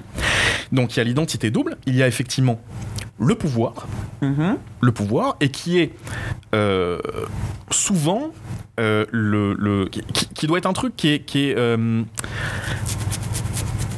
c'est une capacité hors du commun. mais qui est le travail de la volonté. C'est pas un truc que, que- que- qui t'arrive par hasard. Tu dois apprendre à le maîtriser, ça doit être compliqué, et tu dois faire un effort de volonté dessus. Et finalement, le super pouvoir de Batman, plus que tout autre, c'est sa putain de volonté. Le mec, il ne lâche jamais, quoi. Il a des valeurs, il s'y tient et il lâchera jamais. Et c'est ça son vrai super pouvoir, en fait. En plus du pognon. Je pense que personne ne, ne- En plus ouais. du pognon. mais je pense que personne n'arrive à la cheville de, de, de- de Ah ouais, en Batman termes de ténacité. ça, a été, ça a été prouvé dans, dans pas mal de comics. hein, euh. De quoi que son, Bah, c'est- que son super que- pouvoir, c'est la son-. Ouais, voilà, ouais. Ouais. Ouais, ouais, ouais. C'est alors que même genre privé de tout, Ouais, etc. il- Il lâche pas l'affaire. Fini, fini. Mais- même tu lui coupes les bras, les jambes, continue à te mordre les chevilles, tu vois. Euh, donc, donc il y a le pouvoir, il y a, il y a la double identité, il y a et ensuite il y a les, il y a les, il y a les deux choses euh, qui sont les, les- pour moi les, les deux plus importantes parce que ça après ça, ça, ça, c'est super pouvoir c'est la manifestation euh, euh, extérieure du truc. C'est pour pour amuser la galerie. Mais les deux choses intéressantes sont les choses suivantes en termes de construction de personnage. Le, le troisième point, c'est la résilience. Mhm. C'est-à-dire qu'il faut qu'il y ait un avant, un après, il faut que le personnage subisse quelque chose. Et si t'étais un humain normal, tu ne t'en sors pas de ce truc-là, ou ça devient un trauma ou un truc. Mais non, c'est le personnage, par le travail de la volonté, transforme ce traumatisme en quelque chose de positif. Peter Parker, Spider-Man, un grand pouvoir, grande responsabilité. On est en plein dedans. Euh, Daredevil, euh, je a- deviens aveugle, gna gna gna gna gna. Thor, je suis un jeune con, je me fais jeter dehors par la maison par Papa Odin, je me retrouve sur Terre, faut que j'apprenne l'humilité. Ouais. Voilà. Euh, et du coup, en apprenant l'humilité, il devient super-héros. Voilà. Et euh, donc ça, ça, ça- donc ça, identité double, pouvoir, résilience. Et le dernier point, c'est la valeur. C'est-à-dire que euh, là où le héros grec se bat toujours pour un objet, je dois prendre telle épée, tuer telle personne ou un truc, Il a une quête comme un. il a une quête finie. Ouais. Le super-héros Il va la rendre se au bat PNJ à la fin. pour un truc infini. Ouais. Par définition, Ouais. qui ne peut pas avoir de finitude. Ouais. Donc, la seule chose qui n'ont pas de finitude dans notre vie ici-bas, ce sont les valeurs. Mhm. Un personnage, un super-héros se bat donc forcément Pour, des valeurs. Loyauté, justice, machin. Alors ça, je vous cite des trucs positifs, mais ça pourrait être des trucs négatifs. Mhm. Ça dépend des- des valeurs de la société dans laquelle le super le super-héros évolue. On pourrait d'ailleurs, ils l'ont fait dans un comics, ça s'appelle euh, Uber, où en fait euh, ça se passe dans l'Allemagne nazie, et puis t'as des Superman nazis quoi. Et Bah puis ouais. Pour les, ils se battent pour les valeurs de l'Allemagne nazie, et tout le monde l'acclame comme un héros. Et oui, oui, oui, super, voilà. Euh, mais voilà, en tout cas, il se bat pour des choses plus grandes que lui-même, Ouais. des choses qui continueront après sa mort. Voilà. Si t'as ces quatre éléments-là, Mais tu vois, c'est ce qu'on disait tout à l'heure. Sur un c'est- aussi ça qui, qui différencie les Magical Girls japonaises des super-héroïnes américaines. complètement, complètement. Et c'est ce qui différencie un super-héros d'un héros. Ouais, voilà. C'est ce qui différencie un super-héros d'un héros. Et j'ai eu cette discussion avec. euh, comment il s'appelle? Eric. Je sais plus comment il s'appelait. C'est un ancien de Marvel, c'était un ancien patron de Marvel euh, qui est parti à un moment où il y a eu toutes les, les achats, machin, truc bidule. Euh, et j'ai discuté avec lui de cette théorie. Et il m'a dit, mais c'est hyper juste. Euh, moi, c'est d'ailleurs pour ça que le, ça m'intéresse plus. C'est que maintenant, chez Marvel, on fait plus des histoires de super-héros, on fait des histoires de gens avec des super-pouvoirs. Ouais. Et c'est que- totalement différent. Mm. Totalement différent. Donc, tu prends ces quatre trucs-là. C'est c'est une grille de lecture. Tu les appliques Ouais. sur n'importe Ouais, quel ouais. personnage. Je peux vous jurer que ça marche. bah ouais, on va, J'ai jamais on été pris à défaut. faire. Ouais, non mais. Mais je pense qu'ils sont, je pense qu'ils sont bloqués par le fait que finalement le seul truc intéressant dans les super-héros quand tu vois leur truc, c'est comment ils sont devenus super-héros. Ouais. Et qu'au final, quand ils ont, quand t'as quitté ce truc-là, et c'est pour ça qu'il y a 15 reboots de Spider-Man où, où Parce qu'ils où- ont rien d'autre à dire que l'origine. Ils ont L'origin rien d'autre à dire que leur origine. Et si, parce que. bah, parce que. Enfin, en tout cas, ils croient n'avoir rien d'autre à dire. voilà, parce qu'en fait, ils oublient un truc. Ils oublient le dernier point dont je vous ai parlé, c'est les valeurs. Ouais, ouais, ouais. tant que les seules raisons d'exister du super-héros, c'est pour parler de valeurs. Si tu oublies ce truc-là, si tu commences à créer des histoires qui ne parlent plus de valeurs qu'on défend, jette ton histoire à la poubelle. Elle ne veut plus rien dire. C'est juste des gens qui se tatanent avec des pouvoirs. Bah, c'est c'est ça qui fait les plus grands arcs dans les séries euh, Marvel, par exemple. Enfin, Ah, Civil War, C'est c'est vraiment une Civil Ouais, War, c'est ça. C'est Civil War, Planet Hulk, ils ont eu toute une période là-dedans où c'était, moi c'était fabuleux. Je, je passais mes week-ends à bouffer du comics. J'en lâchais plus. Ma copine elle devenait folle.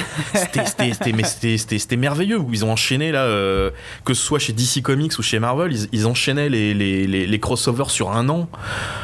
Oh là là, World War Hulk, Planet Hulk, Civil War, euh, de, de- qu'est-ce qu'ils ont enchaîné après? Il y avait euh, Norman Osborn qui avait gagné, etc. Bon là ça a commencé à partir en sucette, mais oh là là, il y a eu une volée pendant 4 ans, c'était juste mais là, c'était- uniquement des trucs qui étaient basés sur des, voilà. des combats pour des valeurs, qui étaient des valeurs différentes et antagonistes.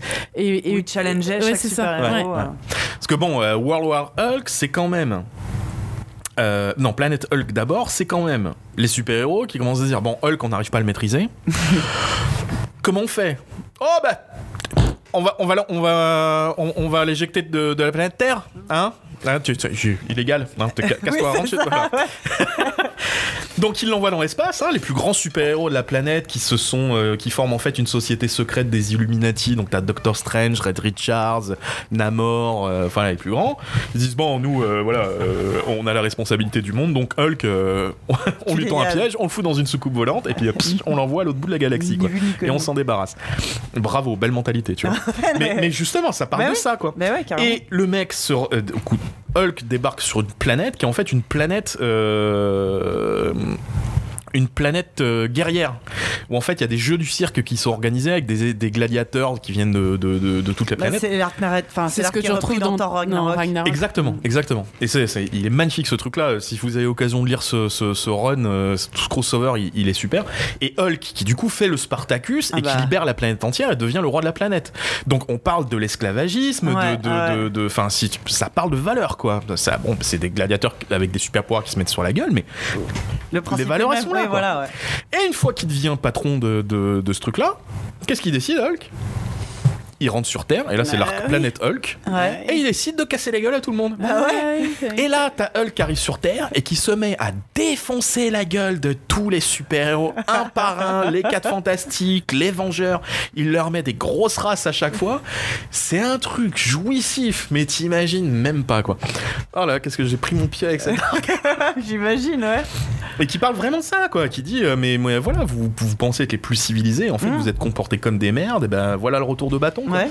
Donc ça, c'est quand même très très intéressant. Après, ben, Civil War entre euh, du coup euh, Tony Stark qui dit non, bah euh, oui, oulala, euh, là, toi, tes capacités spéciales, tu dois être contrôlé par l'État. Ah bah non, je dois pas être contrôlé par l'État. Alors ça, si on parle pas des valeurs, je sais pas ce que c'est.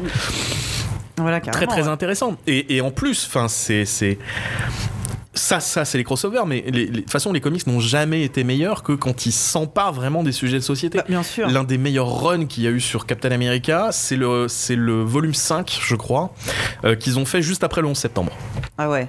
Ah, Captain America, un peu facho, tu pourrais te dire euh, Ah bah, machin. Putain, et donc il l'avait arrêté parce qu'il savait plus quoi raconter avec. Et là, juste après le 11 septembre, ils le refont. Et là, Ah. tu te dis, Il y a moyen que ça pue pas mal de la gueule quand il y a moyen même. que ça pue du cul. Il y a moyen que ça pue du cul. Ok, je prends, je prends le truc. Alors ça commence, tu vois, comics moderne, tu vois, images très grises, euh, des noirs, des trucs comme ça, un truc un petit peu vaporeux. Tu vois les, les pompiers qui sortent des gens des décombres et tu vois une silhouette qui est là. Et puis c'est Steve Rogers, tu vois, Ouais. c'est pas Captain America. Il a, il, il aide les pompiers et tout. Il fait, non, moi j'ai arrêté d'être Captain America, c'est de la merde, c'est, je peux pas, c'est, le monde est devenu trop compliqué, trop, euh, trop machin. Mais bon, jette quand même les gens, je les sors des décombres et tout quoi. Et forcément, ça c'est les scories du 11 septembre. Bah ouais. Qu'est-ce qui se passe? Il y a tous les fachos qui commencent à déferler, déferler dans la rue. Et puis il y a un type qui est, euh, qui est pakistanais, qui commence à, euh, qui commence, qui est, qui est juste le, le rebeu du coin, tu vois, qui tient son épicerie. Et puis il y a les fachos qui vont lui, qui vont lui casser la gueule, qui vont lui scraffer la gueule au cutter, et puis euh, qui vont lui brûler son magasin, quoi. Classique En shit. disant, ouais, espèce de et tout, mais je suis pas arabe, je suis pakistanais. qu'est-ce que- C'est pareil. Ouais, t'es quand même pas de la bonne. euh, Et là, le- C'est pas couleur. là- c'est toujours pas la bonne couleur. Ouais. Et là, le mec va se faire trucider, il va se faire couper la gorge à coups de cutter. Ambiance. Tu vois? Et là, qu'est-ce qui se passe? Au dernier moment Cling, le bouclier Captain America qui rentre dans le champ et qui empêche le cutter d'arriver, quoi. Ouf, grande image et Captain America de retour. Il et est il casse revenu. la gueule au facho et dit Non, c'est pas ça l'Amérique, les gars. Yes. Et là, tu dis, mais oui Bah ouais. Mais oui On aurait bien besoin Mais oui Voilà. Captain America pour rappeler ce que c'est les vrais. Eh ben, les vraies Quand tu valeurs, vois ouais. tous les. Ah ouais, les super-héros, c'est devenu trop des social justice warriors. Mais, mais c'était quoi au Ça départ n'est ton que ça, le truc de super-héros. Ce n'est que des social justice warriors. C'est le but. Et il faut l'assumer, ce truc-là. t'as lu Captain America ou pas? Ça se passe comment? Je- Non mais c'est euh, non mais de toute façon ils seraient capables de casser la gueule à Hitler de toute façon maintenant avec ce qu'ils font hein. Bah, Bah, oui, enfin, ouais, c'est- bah ouais, c'est- C'est ce qu'ils faisaient hein, Tiens, déjà à la base dans ça les c'est années le 40. 1. Vas-y, Il a été créé pour en fait, mais bon. Mais ouais. Donc voilà, ça c'est des, c'est des, quand ça assume ce côté-là, c'est, les, les, les comics c'est fantastique. Là, le problème c'est qu'ils l'assument plus du tout. En fait, euh, ils- comme en fait ils ont basculé leur euh, le rendement économique maintenant provient des produits dérivés, à savoir Ouais. des films et des jeux vidéo. En fait, ils ont complètement basculé de modèle. Les comics ne sont plus à la, à l'origine des histoires. Ah oui, bah oui. En fait, les comics ne servent qu'à préparer éditorialement l'arrivée du film. Du prochain film. Donc par exemple les Gardiens de, les Gardiens de la Galaxie, qui est un, groupe tout à fait mineur de l'univers Marvel dont tout le monde se foutait, Mm. ils se sont dit tiens on va en faire un film, donc euh, bah, les Gardiens de la Galaxie on va vous en faire bouffer. Donc pendant Ouais. un an t'as bouffé du Gardien de la Galaxie, il débarquait partout, dans Thor, dans Captain America, dans Spider-Man, et, et c'était à chier. C'était à chier. Bah, le problème en fait c'est que ils ont fait des films en se basant sur des histoires qui ont été racontées dans les comics, Comics. et que là les comics commencent à raconter les films et qu'à un moment il n'y a plus rien à raconter quoi. C'est ça, ça tourne en boucle. Bah oui, voilà. Et, et du coup, euh, comme en fait éditorialement, on oblige les scénaristes à préparer tel film et tel film, bah le côté, ok, à, à quoi me servent les super-héros Qu'est-ce que je dois raconter avec Bah ça, ça passe un peu à la trappe, puisqu'en fait, euh, bah, il vaut mieux éviter de parler de valeurs et de trucs comme ça dans des films. Hein. C'est, faut au contraire faire un truc, un Oui. bon vieux consensus mou euh, qui fait pas de vagues. euh, Après, voilà. cela dit, alors moi je connais très très peu euh, les comics, mais je trouve que les derniers films Marvel, pour de gigantesques blockbusters mainstream, ultra machin, euh, je trouve qu'ils se permettent euh, des, des choses que j'aurais pas imaginées il y a quelques années. Peut-être au Black Panther, sûrement pas à la hauteur de ce qu'on peut faire dans un comics. Ça, j'en- suis tout à fait consciente. Mais. euh, Mais Black Panther, quoi. Parlons-en de Ouais. Black Panther. hein. Hyper déçu. Ah ouais, Hyper bah déçu. après, moi je. Nous on a adoré. Mais Moi, je mais connais- aussi- moi aussi- moi je aussi, je connais pas kiffé. les comics. hein. Moi, moi aussi, je l'ai kiffé, euh, mais rends-toi compte de ce que c'est Black Panther à la base. Moi, j'attendais un film euh, Black Power. Enfin, je veux Bah, dire, oui, euh, oui, moi, ouais. je suis, moi, moi, je suis Ouais, fan ouais. de Shaft. Je suis fan Bien de, je, suis- je suis fan mais de, pas, de pas ça. Black, Bla- Black Panther, il est créé dans les années 60 Bah oui, suite oui. à toutes les, mani- les, les manifestations pour les droits civiques aux. États-Unis. oui, oui, non mais oui, oui, oui. Black Panther, quoi. Bah, évidemment. Et Black Panther est créé avant le, mouvement politique. Le mouvement des Black Hein, Panther. D'accord ouais. Black Ouais. Panther et Ils prend son nom du super-héros. C'est même pour ça qu'à un moment, le Black Panther, le super-héros, a changé de nom parce que eux, ça les embêtait un peu. Donc attention, le, le- Ouais. le- ce qu'ils ont créé à l'époque, Stanley et, et, et Jaco là, euh, c'est des, des personnages qui changent le monde. ouais. Enfin, tu vois. Ouais, mais tu vois, ça a jamais été, par contre, une. euh, Stanley l'a dit souvent, lui, il a jamais eu de volonté politique. C'est. euh, mais oui, mais Stanley. Je pense que c'est c'est- c'est des. C'est- Stanley- c'est- Stanley, c'est que c'est- un hasard? Non, c'est pas que Non, un mais c'est hasard. des hein. gens qui Stanley, se sont emparés du truc. il est était, euh, hyper conscient du truc. Faut, faut pas le. Il faut ça, il fait vieux, le bon- vieux bonhomme un peu fou, libidineux. C'est, il, est, il est vachement plus intelligent qu'on y croit. Regarde ce qu'il fait avec Marvel quand il, quand il crée, quand il doit rebooter les super-héros. Parce que Mhm. son éditeur lui dit Bon, euh, là, les comics de cowboy, tout ça, ça fait un peu chier. On va essayer de remettre un peu les super-héros au goût du jour. Et il dit Ok, qu'est-ce que je peux bien faire de, de ce truc-là, quoi? À côté, qu'est-ce que j'ai J'ai Superman, Batman, Wonder Woman. Bon, c'est des trucs un peu plan-plan. euh, euh, voilà. Tu, tu notes bien que chez DC Comics, le motif est le suivant, c'est-à-dire que la part euh, principale du personnage est sa part divine. Oui, ouais, Le masque est l'identité humaine. toujours, ouais. Hein D'accord. Donc en fait, c'est- des, donc des modèles exemplaires, c'est des role Ouais. models, tu vois. Euh, Stanley, lui, il dit l'inverse. L'inverse. Il dit, ok, moi maintenant, l'identité principale, c'est avec ceux qui ont les pieds dans la merde. C'est une réaction sociale. Mm. Il dit, je vais parler un truc, je vais faire un truc qui parle des gens et des problèmes qu'ils rencontrent. Donc le mec, quand il fait Black Panther, oui, il le fait de manière légère, si tu veux. Il le fait, euh, il a pas de volonté politique pour dénoncer ci, pour dénoncer ça, mais il sent, il sent qu'il y a un truc dans l'air. Il sent que oui, il y a une injustice là. Oui, il sent qu'il y a besoin d'un symbole. Oui, il sent qu'il faut le matérialiser ce truc-là. Et il crée ça. Mais c'était surtout, il n'y avait pas de super-héros noirs et que. Oui, non, mais on, pour- on pourrait résumer par il sent que ça peut vendre. Enfin, tu vois, a c'est- euh, pas le. voilà. Enfin, voilà. euh, Mais euh, on s'en fout. Voilà. Le principal, c'est que ça a été créé. et Après.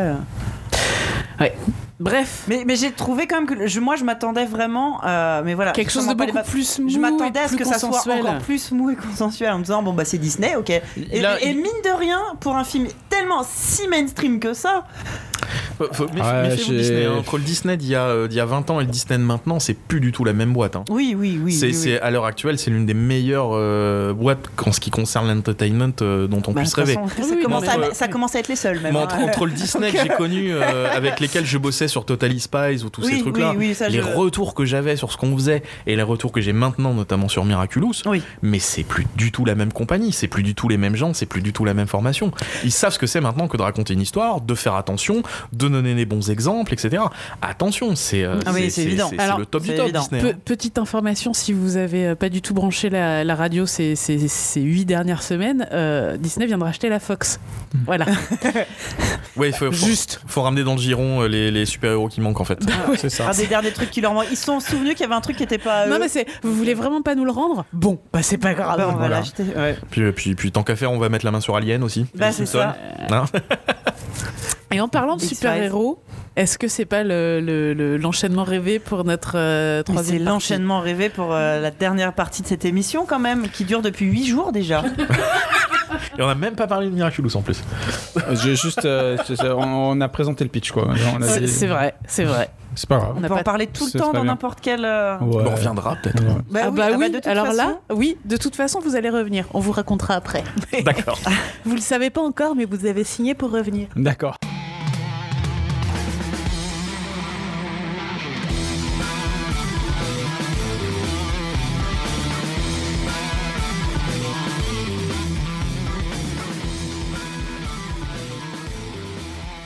Attaquons euh, notre, euh, nos travaux pratiques. On a décidé de rester dans le thème du super-héros pour parler euh, du dernier film de Pixar réalisé par Brad Bird qui est sorti en début de cet été, au mois de juin, Les Indestructibles 2, Tadam Tadam, qui était quand même attendu depuis euh, pas mal d'années. Hein, euh. Ouais, c'est Le 10, pro- 10, 15 ans, je sais pas. Ouais, le premier épisode, il commence. Alors, moi, évidemment, ma, ma tablette a décidé de- qu'elle avait plus de batterie et qu'elle préférait se reposer, donc j'ai plus la date du premier en tête, évidemment, car je me repose trop sur la technologie.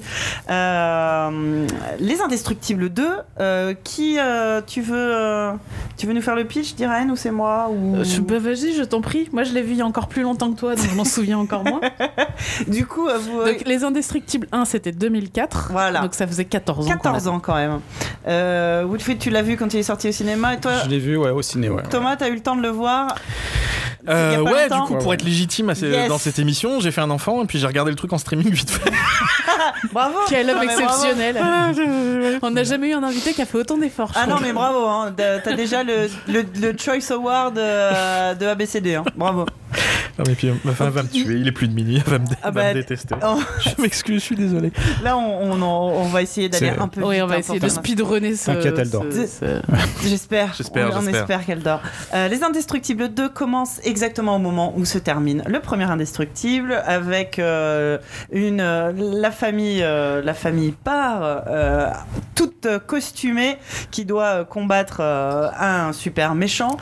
Il se trouve que ça commence, euh, donc Les Indestructibles 2, euh, un des camarades de classe de Violette, la fille aînée euh, de la famille, la reconnaît, la voit euh, sans, sans son masque. Ce que j'aime bien, c'est que bon, bah, il y a que le masque qui, Qui, est bah oui, qui change tout. classique. Comme d'habitude. Et euh, se repose encore la question. Et il se trouve que pour sauver, euh, bah, c'est c'est un peu le même thème que dans les Avengers d'ailleurs, pour sauver euh, un peu le, le- le- le- la ville de, euh, des méchants, il y a des dommages collatéraux. hein. Il y a bon, bah, des trains qui déraillent, des immeubles qui, s'écroulent et. Voilà. Et se repose en- une fois de plus la question euh, des super-héros. De Euh, qui, Who qui watches the Watchmen Voilà. Qui contrôle les Exactement, super-héros. Qui contrôle les super-héros. Et là, euh, ça- les super-héros dans ce monde, dans le monde des indestructibles, sont déjà illégaux depuis plusieurs années. La famille vit euh, de manière cachée.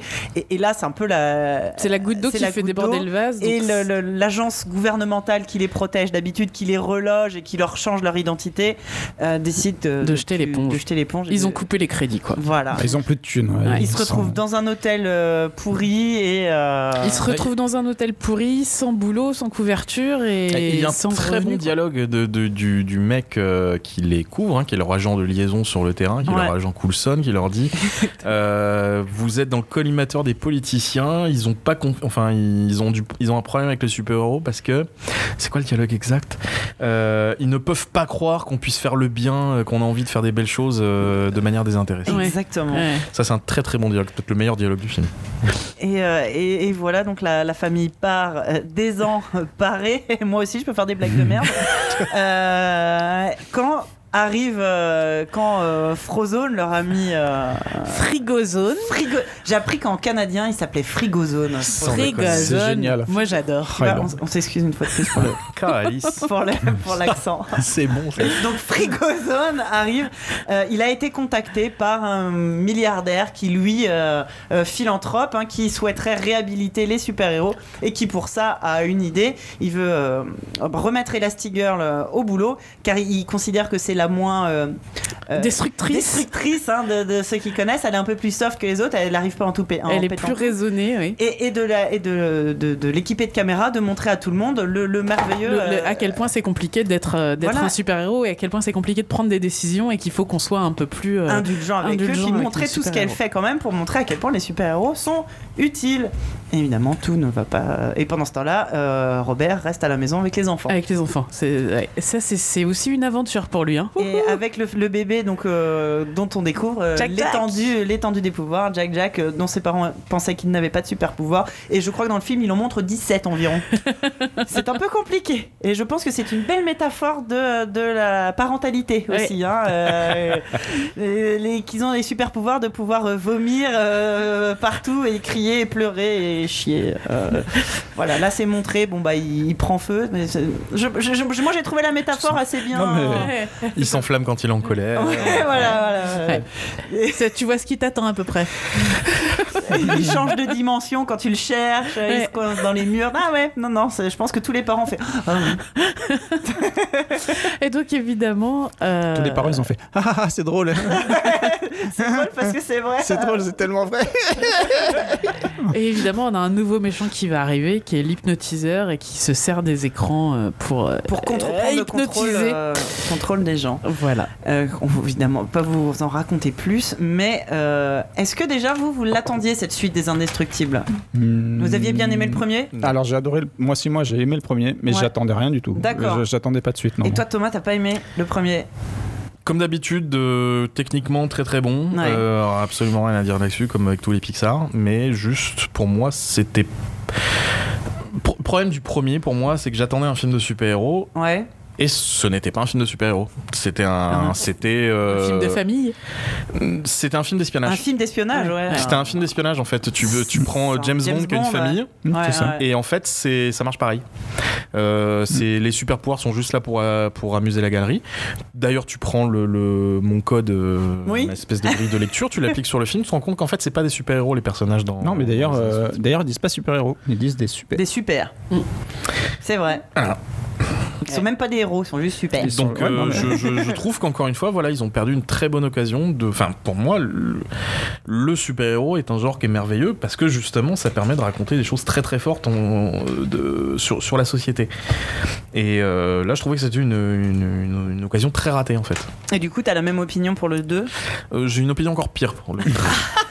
Non, mais c'est intéressant. Oui, c'est, c'est- c'est- alors là pour le coup je le rejoins. Là, tu moi, le partages le... ouais, ouais, ouais, non le 2, j'ai Donc t'as pas aimé pas. Alors moi je lui ai... alors bon effectivement techniquement évidemment Oui, comme bah, ça, d'habitude quoi, rien à dire, euh, tu te fais pas chier, c'est drôle, euh, bon voilà, euh, C'est beau. euh, c'est beau, euh, Ah, très, très bien lighté. Ah oui, oui, non, mais- Mais euh, oui alors lighté, euh, voilà, euh, parlons-en. Moi il y a des séquences qui m'ont choqué, Ah oui? Que j'ai trouvé euh, justement pas dans le style, D'accord. c'est-à-dire trop photoréaliste. Donc le reste est Euh, cartoon. Oui, il y, a des- il y a des moments Il y a des, aussi il y a- où il y a ça des moments où euh, où tu te dis euh, c'est une photo. Enfin, Ouais. euh, voilà, c'est c'est une photo. Ouais. Voilà, ils ont mis un peu de blur, mais c'est une photo. Et euh, ça ça, pour le coup, moi, ça m'a sorti un peu du film euh, à certains passages. Ouais, je vois tout à fait ce que tu veux dire. Euh, mais bon, voilà. Sinon, bon, ça c'est vraiment pour la, pour la technique. Euh, après, non, évidemment, j'ai adoré les phases de Jack Jack. Mais j'ai envie de dire, j'ai adoré les phases de Jack Jack comme j'ai adoré les phases dans Ice Age du, de Scratch, quoi. Enfin, tu vois, ouais, c'est-à-dire que c'est pas le film, c'est une pastille. voilà, c'est une, une pastille. Et, euh, et j'ai adoré les phases euh, du père qui doit dire un truc politiquement correct sur le fait qu'il apprécie que sa femme euh, prenne le devant, Et- alors qu'en vérité non. Ouais. Voilà. Donc euh, ça, euh, ça m'a fait rire. Ouais.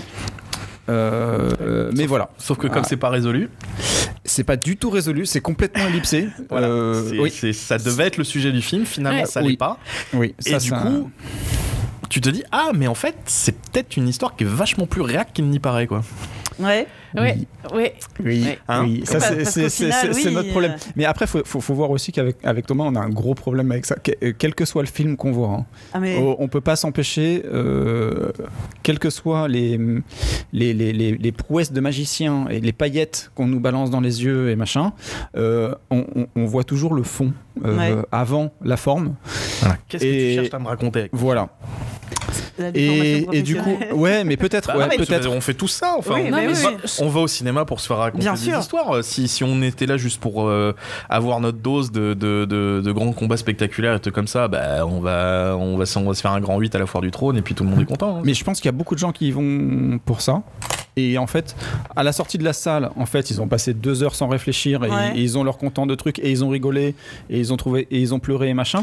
Et, et je pense qu'ils ré- ils ne réanalysent pas le truc Mm. euh, a posteriori. Ils restent sur leur, euh, leur euh, sentiment du moment où ils ont eu leur roller coaster émotionnel.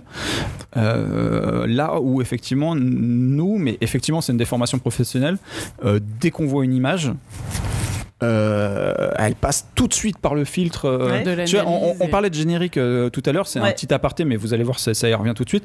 Euh, avec, euh, avec Sonia, donc avec, euh, avec ma femme, quand on regarde un générique Ouais. d'animé, Ouais.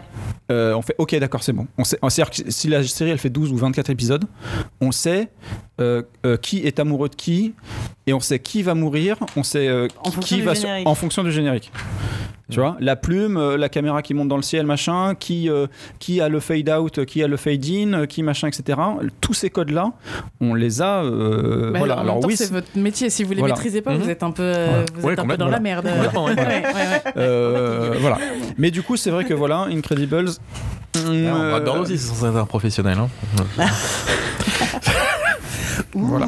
On parlait en fait. Non, non, mais euh, attendez, attends, euh, me faites pas dire ce que j'ai pas dit. Ah Moi, si, ça y est. ce- C'est ce- déjà sur internet. Ce, ce Ouais. type, je l'idolâtre. hein, so- soyons clairs, euh, que ce soit ouais, tout ce qu'il a fait sur Mission Impossible, euh, je trouve que c'est le, meilleur Mission Impossible qui a été fait. Et ce qu'il a fait avec Tomorrowland, je, je trouve Tomorrowland. que c'est hyper un- fan. Il est pas Il est incroyable ce film. Ouais, Il Tom est- super. Faut, voir- faut le Je voir. sais pas pourquoi il a pas marché. Il est, mais j'ai- j'ai- il, il est merveilleux. Peut-être qu'il est pas sorti au bon moment. Par, par contre, je pense qu'avec les Indestructibles, euh, c'est lui qui est sur les deux. Il s'est planté parce que je pense qu'en fait, le super héros, il connaît pas. Ouais. Ouais. Il écoute Voilà. son sujet. Je, je, je, je- c'est- mon interprétation. Je connais pas Ah. personnellement. Je sais pas quel est son kiff, mais je pense que le super héros, c'est un. Eh bien, il est qui- là Ah, alors là, purée, en. Il en peut plus. Donc j'en sais rien. Ça, ça se trouve, il est fan de super héros. Je, je- franchement, j'en sais rien.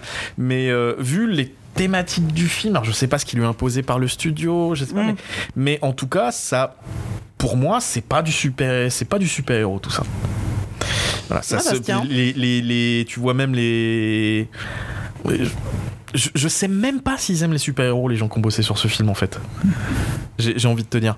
Bah- Parce que quand tu vois les designs des costumes, les, di- les, les, les, les personnages qu'ils ont créés, bah, ça, moi, c'est ce que c'est un peu du cul, C'est quand ce que même. j'ai. En fait, moi, c'est le truc que j'ai bien aimé, c'est que on a des super héros qui sont, enfin, ils sont un peu lame, ils sont un peu nuls. Ouais, c'est un peu. Ouais, ils ouais, sont ouais. un peu nuls. Alors, je sais pas, c'est peut-être voulu, ce côté euh, Batman années 60. euh, Euh, enfin, tu vois, moi, mon préféré, mon super-héros préféré, c'est quand même le vieux qui balance euh, ses renvois gastriques. Il y a un petit côté hérocorp. Voilà. Et ouais, c'est Hero- Ah bah oui. Ah bah moi je trouve HeroCorp, je trouve ça vachement plus réussi que les Indestructibles. Oui, mais tu vois, dans, dans ce, dans ce côté euh, super-héros nul. Bah ouais, mais Super-héros. euh, Mais HeroCorp, c'est un vrai truc de super-héros. Et qui pourtant parle des mêmes thématiques. hein. Il y a les mêmes. euh, les super-héros sont interdits, etc. etc. Mais euh, le- le- le- c'est vachement mieux exploité par, euh, par les Astier là-dessus. hein. Ils, ont, ils ont assuré. Et euh, ouais, non, moi j'ai bien aimé euh, les Indestructibles. Mais parce que j'ai passé un bon moment. Enfin, tu vois, c'est ce que tu Mais disais. c'est- voilà. Moi, j'ai pendant les, pendant les deux heures que dure le film, en plus, moi j'étais avec mon gamin. Donc euh, la, la vraie ça, question c'était façon, aussi est-ce qu'il va tenir Ouais, pendant mais toute ça, la de toute façon, les gens aujourd'hui, ils sont très forts pour te faire un film que tu avales. Quoi qu'il arrive, c'est-à-dire qu'en fait, il y a des moments où tu te poses une question, tu te dis tiens, à ce moment-là, euh, du coup, tiens, il pourrait prendre cette voie, il pourrait prendre cette voie, et en fait, le truc va tellement vite que la séquence d'après, t'as déjà oublié ta question, et en fait, à la fin du film, tu t'es posé 50 questions, Il n'y a aucune réponse. il y a aucune réponse, tu les as juste tout oubliées. Plutôt, plutôt. euh, moi, je trouve que le, le- le- dans ce film, si on parle de la question de le papa euh, qui essaye de dire euh, qu'il a un petit peu les boules parce que sa femme elle prend le dessus, etc., qui est une problématique qui est posée entre eux deux euh, Mhm. très forte, euh, parce qu'elle résonne beaucoup avec ce qu'on vit à l'heure actuelle. Elle est posée très clairement dans le film. Puis après, comment tu vois le reste du film, comment il évolue, Mm. Mais- comment elle s'en sort. Le combat contre le méchant avec des guillemets puisqu'on peut pas spoiler, Ouais, ouais. hein? Et puis finalement, euh, la place de la femme là-dedans, Ouais, mais Ouais, en fait, la, je la trouve en fait, il y a des très très limite. Je trouve qu'il y a des trucs hyper intéressants parce que justement ils sont pas résolus. C'est-à-dire que euh, elle, elle est super contente de retourner bosser, euh, de, de, de reprendre une place, d'être autre chose qu'une mère, etc., etc. Et, euh, Ouais, et- elle est- battre, et elle est sous- tout le temps ramenée à, à sa position de mère. C'est ah mais tu t'en sors pas, ah mais attends je vais tout laisser tomber, Ouais, je vais rentrer. Et à la fin, elle n'arrive à s'en sortir que parce que il y a la famille qui est avec elle. J'ai- Mais du coup j'ai trouvé ça intéressant d'a- d'avoir euh, un- En fait, moi, je pense qu'ils auraient pas dû aborder le. je pense aussi. Je pense qu'ils auraient pas dû aborder. Le... Si c'est pour pas en parler, Voilà, Ouais. c'est ça. En fait, si c'est pour, élu- si c'est éluder le truc, parce que du coup, ça devient une espèce de séquence un peu comique sur les actings du père, machin. Mhm. Mais il y a. C'est pas le thème de. Enfin, c'est plus le thème. Il te le pose comme le thème au début, puis ça, finalement, c'est oublié. Ouais. Et. euh, Incredible, c'est depuis le premier, c'est euh, ça doit être une famille de super. Donc là, tu poses le 2 et en plus, tu t'appliques à le raccorder directement avec la fin du 1. Ouais. C'est-à-dire qu'à la fin du 1, ok, les enfants sont acceptés dans la famille, ils Ouais. doivent être super-héros. Ouais. Et au final, dans le 2, tu rebootes tout. C'est-à-dire que les gamins, finalement, bah non, restez à la maison. Le père, bon, bah non, restez à, reste à la maison. Et au final, en gros, c'est une espèce de répétita, tu vois. c'est une redite du truc. Version, dans le 1, c'était le père. Bon, bah dans le 2, on va faire la mère. Mais ça. ça Il n'y a ça- pas d'évolution dans, la- dans, les- voilà, dans la, dans la story des personnages. euh. ça aurait, été mieux, ça aurait été mieux pour moi de, dans le 2, vu que à la fin du 1, tu dis Ok, on a une famille de super. Euh, puisque c'est posé, voilà, tu as posé que dans le 1, bah, c'était une famille de super, et bah, questionne la famille dans son ensemble dans le Oui, 2. ouais. C'est-à-dire que dans le 2, mets-les face à euh, un défi social qui, tu vois, qui est là pour briser la famille. Puisqu'en plus, le thème, c'est justement au tout début, genre, bah voilà, euh, vous avez plus des aides, euh, Ouais. vous êtes dans la merde et tout ça, bah vas-y, questionne la perte des gosses, euh, questionne le fait que t'as un institut social qui va venir te piquer tes gamins parce que t'as plus de job, enfin, euh, tu vois, part dans ce sens-là, quoi. Mais là, voilà, est-ce que c'est euh, est-ce que c'est le hashtag MeToo qui, a un peu, qui est venu un peu foutre la merde dans les trucs? Est-ce que c'est... euh, j'en- sais trop rien, mais en tout cas, le truc fait, part dans ont- des à pistes... aucun moment, ils ont, ils ont pris des vrais. euh, ils, ils ont pris des vraies décisions sur ce qu'ils racontaient. C'est-à-dire que tout, c'est- le, le, le défaut de tous les films Pixar tout, en fait. tout, tout ce que tout- toute la problématique de euh, Violette dont le petit ami l'a vu et qu'il a oublié etc j'ai cru qu'à un moment on allait en faire quelque chose Ouais, ouais, ouais. et en fait non En fait, non, voilà. Exactement. Non, et pourtant, c'est mis en scène euh, fort. oui. C'est Ouais, c'est- c'est- c'est- c'est- Justement, c'est c'est le puissant début du début. conflit entre la fille et le père. Voilà. Là, là, ça aurait pu faire naître ce que tu disais, le Voilà. conflit. euh, Mais, mais c'est le problème de, de, de- de- la famille. de la quasi-totalité de tous les films Pixar en fait qui sont beaucoup moins cohérents que les films Disney quand tu compares euh, les trucs. Les films Pixar sont souvent très décousus, euh, ça sent même en structure narrative. T'as énormément de films, euh, je pense par exemple Up ou euh, enfin là-haut ou Mm. Wally par exemple, où tu sens que la première partie du film elle est juste incroyable, hyper conceptuelle, hyper machin, et puis après tu sens que ok, on va être obligé d'inventer un truc pour faire un long métrage derrière, et que ça tient pas la route quoi, et que ok, le vieux il est parti dans les nuages avec son machin, et puis finalement il se retrouve euh, sur une montagne avec un chien qui parle et un- une espèce d'autruche multicolore, tu dis euh, excuse-moi, je comprends pas bien le rapport avec la choucroute euh, au, au début là. C'est vrai que les films Pixar sont souvent en deux parties en fait. Ils sont, mais, mais c'est pas qu'ils sont en deux parties, c'est qu'ils sont décousus. En fait, c'est des, c'est, euh, je pense qu'ils ont un vrai déficit en termes d'écriture euh, là-dessus. Techniquement, en termes de sensibilité de poésie, il y a un truc, mais en termes d'écriture pure, euh, je, je, je sais pas comment c'est fabriqué en interne, mais ça doit s'expliquer, euh, ça doit s'expliquer par la façon dont, Dans sa de- bosse. dont il fonctionne parce que pour moi c'est pas des c'est pas des trucs voulus tout ça pour moi c'est des erreurs en fait c'est comme ce qui c'est le meilleur erreur pour moi je pense que le, le me- meilleur exemple c'est euh, Brave. Ouais, rebelle. Rebelle. Rebelle.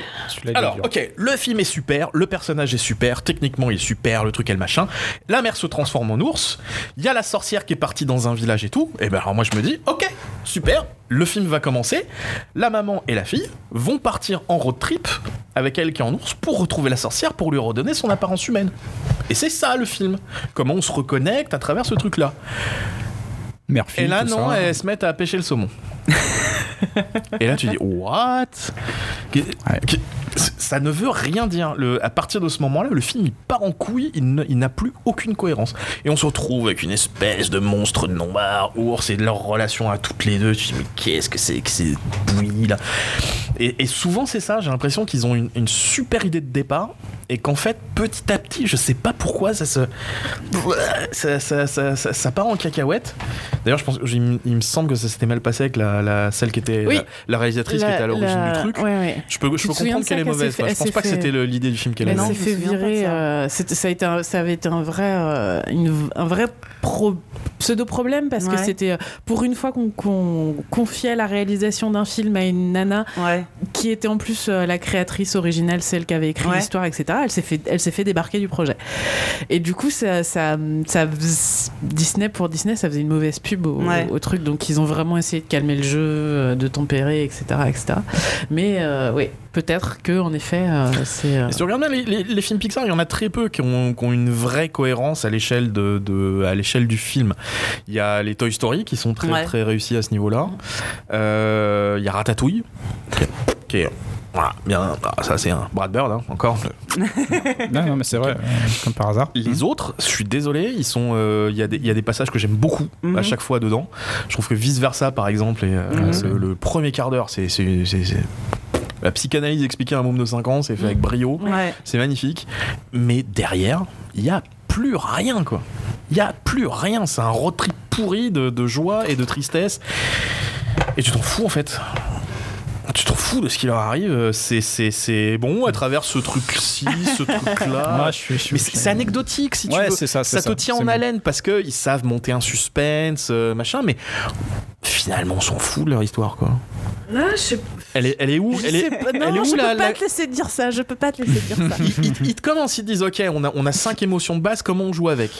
Et en fait, on joue pas avec, on suit les deux là qui On en se. prend deux. Oui, ça Ouais, c'est sûr que c'est. wow. C'est Et puis, puis alors c'est très bizarre parce que tu te rends compte qu'en fait chez la gamine elles sont toutes très différentes Ouais, et puis que dans la tête autres des autres personnages, c'est ah tous c'est mêmes. colère tout le temps Ouais. Qu'est-ce que c'est que cette connerie là mais c'est c'est vous péter votre cohérence là Ouais, ouais, ça, Mais non, vrai. c'est parce que la gamine elle est pas finie donc elle a pas encore choisi son émotion dominante. Ouais, non, mais c'est.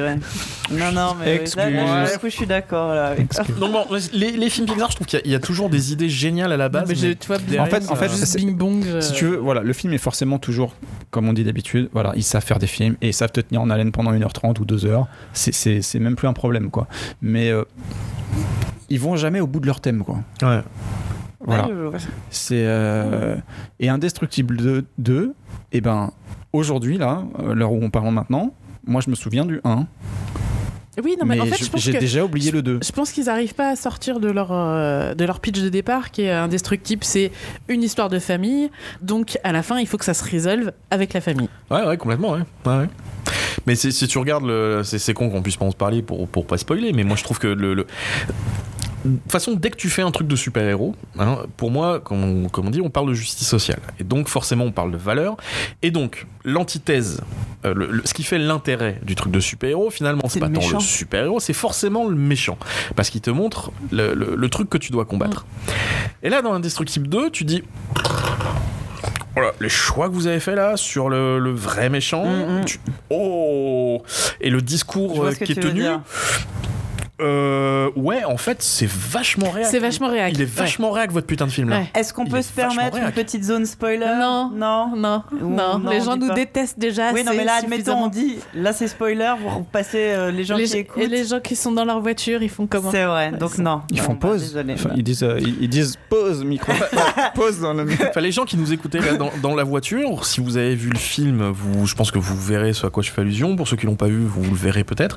Mais voilà, je pense qu'au final, c'est un film qui raconte, si on prend l'exemple de euh, euh, la thématique principale du film, c'est quand même le girl power avec euh, la femme qui retourne bosser, le mec qui doit apprendre machin.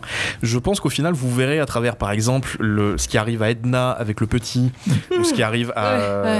euh, à Madame à Ah ouais, c'est- vrai donc Ah, tu te rends compte en fait que ce film finit par raconter l'inverse de ce qu'il cherche à dire. En fait, Eh oui. ce film est hyper réac. Il est Plus t'en parles, plus je le trouve réac. Hyper réac. C'est horrible. Extrêmement bien fait, mais en fait hyper réac sans s'en rendre compte. Ouais, on, Ouais. Est, on est très très fort Parce pour que ça, détruire les ça, trucs. par hein, je contre, suis je- désolé je, pour. Je, laisse génial. tout à fait le. le- le- ça. Je pense qu'ils en fait- ils ont voulu faire bien, mais ils, ils, ils ont pas du tout maîtrisé leur propos. Bah, ouais, je, pe- je pense qu'en fait, à, à force de vouloir, euh, à force de vouloir arrondir les angles tout le temps, on se retrouve avec un, un contenu qui en effet est hyper réac. Ah ouais, complètement. Bah, c'est Bah, surtout c'est- le fait de absolument tout dépolitiser, alors que là, c'est un thème politique, C'est ça. mais de, dé- de dépolitiser des thèmes c'est exactement ça. bah, tu tombes à côté. hein. Ouais, c'est exactement Puis ça. bon, voilà, moi ça m'a laissé un goût vraiment euh, assez, assez zarbe dans la bouche. euh, je me suis dit, oh, c'est sale. Mais j'a- j'avais, ça m'avait fait un peu le même avec euh, le, le- le Alice au pays des merveilles de Tim Burton en fait. Je sais pas si vous vous en rappelez. Ah oui, ah Hein, oui, oui. Le, le message de fin du film est quand même. Mmh, oh, Ah, je me souviens même pas de la fin. c'est. euh, C'est quoi le message de fin bah, on voit tout péter, l'amour n'existe pas. L'important c'est d'aller faire du business. Des- à la fin, elle abandonne. Au lieu de rester dans le monde avec le chapelier fou, Ouais, ouais, euh, ouais. avec lequel elle a une histoire d'amour, c'est retourne dans la réalité, reprend l'entreprise de ton père et fait la, fait la, rend la florissante. Donc le message du film, c'est abandonne l'imagination, la fantaisie, les rêves et les histoires d'amour et va plutôt faire du business. Quoi. Voilà, Ah ouais, exactement. alors que moi je l'ai pas. c'est ça qu'on veut apprendre Ah, putain, mais re- regarde Moi, je l'ai pas quoi. du tout vu comme ça. En fait, dans mes, dans mes souvenirs, c'était euh, justement éman- émancipe-toi de cette, euh, ce destin de, euh, de femme 2 qu'on te prépare. Et, euh, et la seule façon de t'émanciper, c'est de, de, de, faire du business et de gagner ton argent pour toi. Quoi. Bah re-regarde-le. Je le regarde. Ah, Je pense que le message est Est-ce pas que j'ai vraiment Je- envie je- de le regarder Je, je en pense même que c'est peut-être qu'ils ont essayé de. Voilà, mais. Mais c'est raté. Mais Ouais, ouais, ça, ça, c'est tout. Je suis, pas de. je suis pas sûre d'avoir le courage de le regarder. Tu sais. Non, je Non. comprends. je comprends. Eh bien, merci. Euh, on vous rappellera dès qu'on aura un film qu'on aime bien à venir défoncer. Et voilà. C'est c'est notre spécialité. Ah en bah, fait. écoute. Ça, on est, on est très espoir. Hein, voilà. Non, mais Donc on a fait euh, quoi? On a fait Black Panther, Indestructible 2. Non, en plus, c'est con, Euh, j'ai- kiffé Black Panther. ouais, J'ai j'ai adoré. Et il a, le- en fait, il, Black Panther a le même. euh, il, il- il a le même parti pris que Miraculous. C'est-à-dire, euh, euh, il veut pas aller dans la dénonciation ou le truc euh, machin. Il dit regardez une putain de civilisation africaine. Voilà ce que ça donne, quoi. Voilà. Et ça, c'est beau. Et je comprends que ça, que ça, que ça ait parlé aux gens. Moi, ça m'a parlé aussi. Mm. J'ai trouvé ça vachement bien. Mais c'est vrai que. Moi, moi j'ai pas du tout aimé que. C'est euh, en fait, en fait c'est le, le problème, c'est qu'en face, encore une fois, c'est le méchant qui pêche. Eh ben, je suis pas d'accord. Pour le coup, je suis pas du tout d'accord. Et c'est le truc que j'ai trouvé super cool, c'est que le, le, le point de vue du méchant, pour une fois, est totalement défendable, défendable et se défend jusqu'à la Et fin. il est surtout écouté. eh ben, parce je que le gentil change ouais, ouais, d'avis. eh ben justement, quand je trouve qu'à la sortie du film, quand les gens sortent et disent ouais machin, il avait raison en fait, alors que c'est un meurtrier. Hein, c'est vraiment une ordure, qui a ses raisons pour euh, Oui, oui. devenir un meurtrier une ordure, mais ça reste quand même un meurtrier une ordure. Et quand les gens sortent, ils disent ouais, mais il a raison. À mon avis, c'est peut-être que tu t'es un peu planté sur le personnage. Black Panther, pour moi, il devait bastonner des nazis. Oui, alors par contre, Euh, alors c'est vrai que Voilà, en termes de en termes de méchant, c'est c'est un méchant que j'aurais aimé voir rester et rejoindre euh, le, le, le, le camp des gentils pour les challenger en fait, parce que parce que mine de rien, euh, il est il était il est la frontière entre Black Panther et Killmonger, elle est euh, Ouais, ouais, elle est pas elle est pas irré- irréconciliable comme Si. elle l'est. euh, Bah si, si, enfin, c'est c'est un, c'est un meurtrier. Ah, je suis pas d'accord. C'est un meurtrier. Mais t'es pas Mais d'accord, oui, mais tu le vois dans le film, il tue Oui, des gens. Mais oui, mais, mais tout à fait, il tue des gens. Il tue mais, des gens de sang-froid, c'est un meurtrier, Ouais, c'est un mais- psychopathe, mais quoi. n'empêche que je- il y a une rédemption qui est possible, je trouve, pour le personnage. J'ai du mal, euh, moi perso, j'ai du mal avec. euh, je, je pense pas qu'une rédemption pour euh, Scarface soit possible. Voilà. Et quand, quand, quand, quand à la fin du film, les gens se prennent pour Scarface, je me dis, ah, c'est peut-être qu'il y a un moment, il y a un truc dans le film qui a été raté. Ouais. Alors, je- mais c'est- c'est Je pense Oui, pas oui, c'est mon point de vue. Moi, c'est pareil, je suis très attaché à. Dans Black Panther, c'est pas tant, je pense, une, réda- une rédemption possible. Je pense que la, la fin du film, enfin la fin de- du personnage est assez inéluctable. Ouais. Mais c'est l'influence qu'il a eu quand même sur les gentils. Le fait qu'il ait réussi à, à, à- pas à faire changer d'avis, mais à faire évoluer le point de vue du gentil, c'est relativement euh, nouveau dans un film aussi euh, grand public, non? Enfin, euh, où, euh, Oui, ça peut-être. oui, C'est- oui. C'est c'est quelque chose qu'aurait. Je pense que ça aurait à gagner. Ça, ça aurait gagné à ce que- ce qu'il ne meure pas, en fait. Ou vraiment il reste en tôle et qu'il a à faire quelque chose pour se racheter, etc. etc.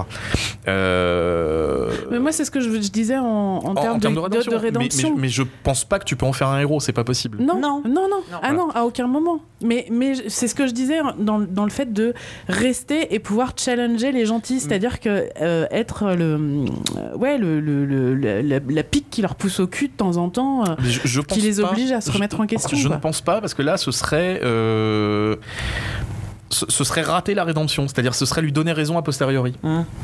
Le, le- le- Moi, par exemple, il y, a un personnage que j'adore et que je déteste en même temps, c'est Wolverine.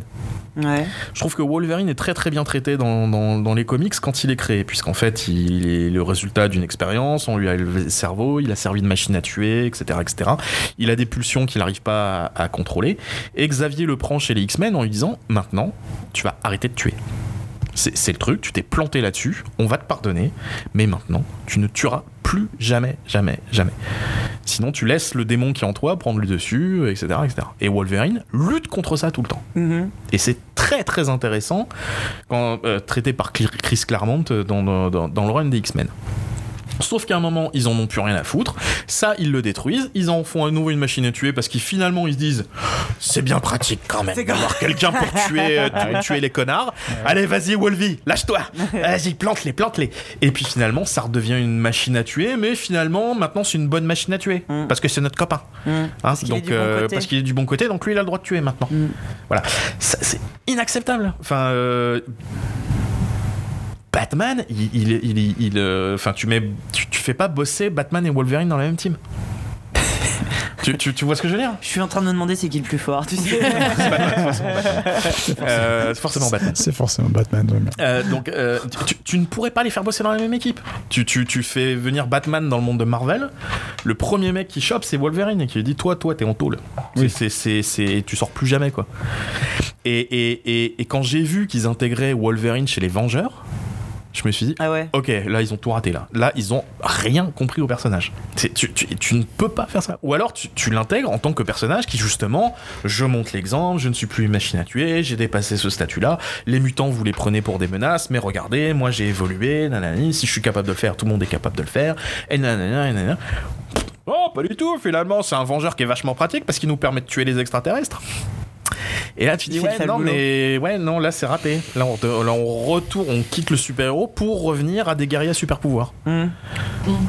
Et, et en fait, il y a plein d'histoires comme ça où finalement, tu, tu, à partir du moment où, où tu commences à te planter sur les valeurs que tu racontes, ça, de- ça, devient, euh, ça devient limite. Et je, Black Panther, ils, étaient- ils sont. euh, avec Killmonger, ils sont, ils sont pas passé loin du ratage. Mais même un, même Indestructible 2, hein, là. Spoiler. Je biperai ce, ce Ouais, je- J'essaie j'essaie de, voilà, de rester vague dans le Quand le truc. personnage Et voilà. Euh, D'ailleurs, j'ai spoilé déjà en fait. Ouais, C'est ça, non mais je, je, je, je bref, mettrai un bip. Je me rends compte que j'ai- Vas-y, redis je me rends cette compte que j'ai phrase. spoilé. Redis cette Quand phrase le comme Quand le- le, le- l'antagoniste. quand l'antagoniste euh, voilà euh, révèle euh, le pourquoi du comment euh, c'est- c'est co- c'est que, complètement que- que débile. tu puisses le comprendre que, que, que, son, que son, son- Sa sa, motivation. Sa motivation. te soit accessible ok Mais, c'est- mais que ce tu sors du film en disant- complètement sorti du film. ouais bon Tu en fait ok C'est pas ce annoncé. ce pas- moment-là m'a non mais puis même ce C'est pas annoncé, moment-là c'est m'a complètement à côté de la plaque par rapport à, à- à tout ce qui est buildé dans l'histoire avant. Euh, Mais excuse-moi, je t'ai- Oui, oui, non, non, vas-y, vas-y. Non, mais et, puis- et, et, et d'avoir euh, euh, ce discours-là dans l'endroit où t'es, il y a un moment, j'ai fait euh, What? Si c'est pas l'enjeu principal de l'histoire posé d'entrée de jeu et que du coup Voilà. c'est sur une histoire méta, Ouais. effectivement, c'est faut faut pas choisir ce genre de truc. D'autant que euh, en plus moi c'est un discours avec lequel je suis plutôt d'accord en fait. voilà Euh, donc je- Moi il m'a vraiment malaisé ce, ce, ce film. Au-delà de l'aspect technique que j'ai trouvé, Oui, non, de mise ça, en scène, de évidemment. lighting, techniquement, c'est fait avec maestria. On peut, on peut qu'applaudir. Maintenant sur le propos, euh, et moi c'est je vais au film et je m'attache aux propos souvent. Mhm. Et, euh, et oui, là, j'étais- j'étais un peu chiffon. Très bien.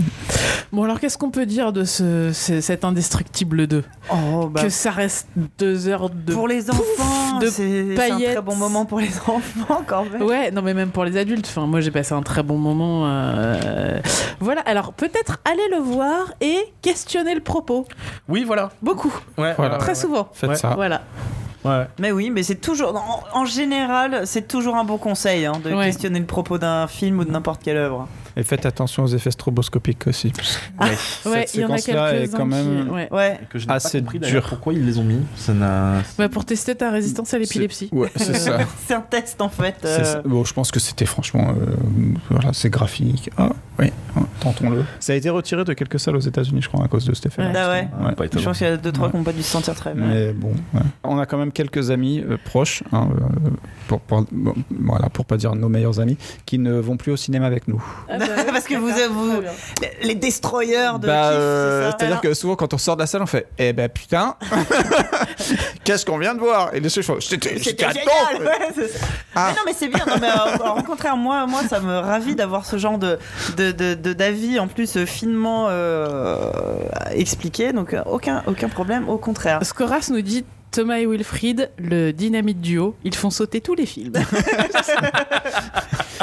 il est très tard nous On- sommes tous très On vous fatigués propose d'ouvrir une chaîne, euh, une chaîne YouTube de, de critiques de films. De Ça- critique de film. Non, mais il y a Audio Connard qui le fait déjà très bien. donc, C'est vrai, ouais, c'est vrai. je pense qu'on va On va enchaîner là, directement oh là là. sur la récré, très très vite. La Très récré est vite. la plus courte du monde. ouais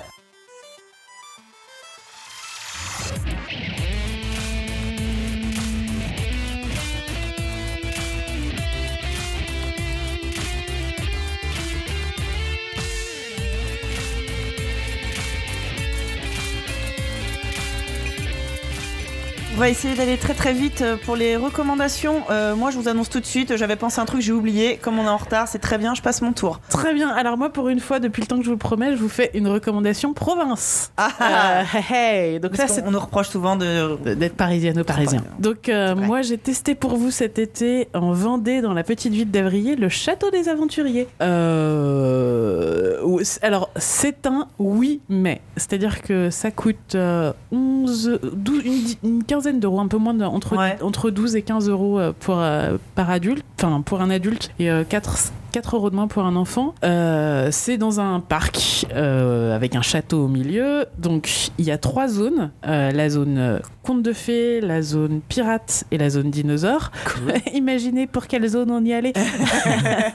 c'est le quiz. Et donc du coup, soit vous payez un peu moins cher pour faire une seule zone, soit vous payez un peu plus cher pour faire les trois zones. Du coup, nous on s'est dit bah c'était marqué euh, ch- euh, trois heures. Ah Donc ah. on s'est dit trois heures par zone. Ah, dans la journée, ça peut passer. Non, c'est trois heures en tout Ah. déjà. Hein Euh, et puis, ils vous disent ah, c'est un, un parc euh, qui, qui marche entre 4 et 10 ans. Euh, sauf qu'en fait, ce qu'ils oublient de vous dire, c'est que chaque zone est plutôt destinée à une tranche d'âge. Donc, euh, nous, on a, on a été directement aux dinosaures. Et oui, vous aviez la bonne réponse.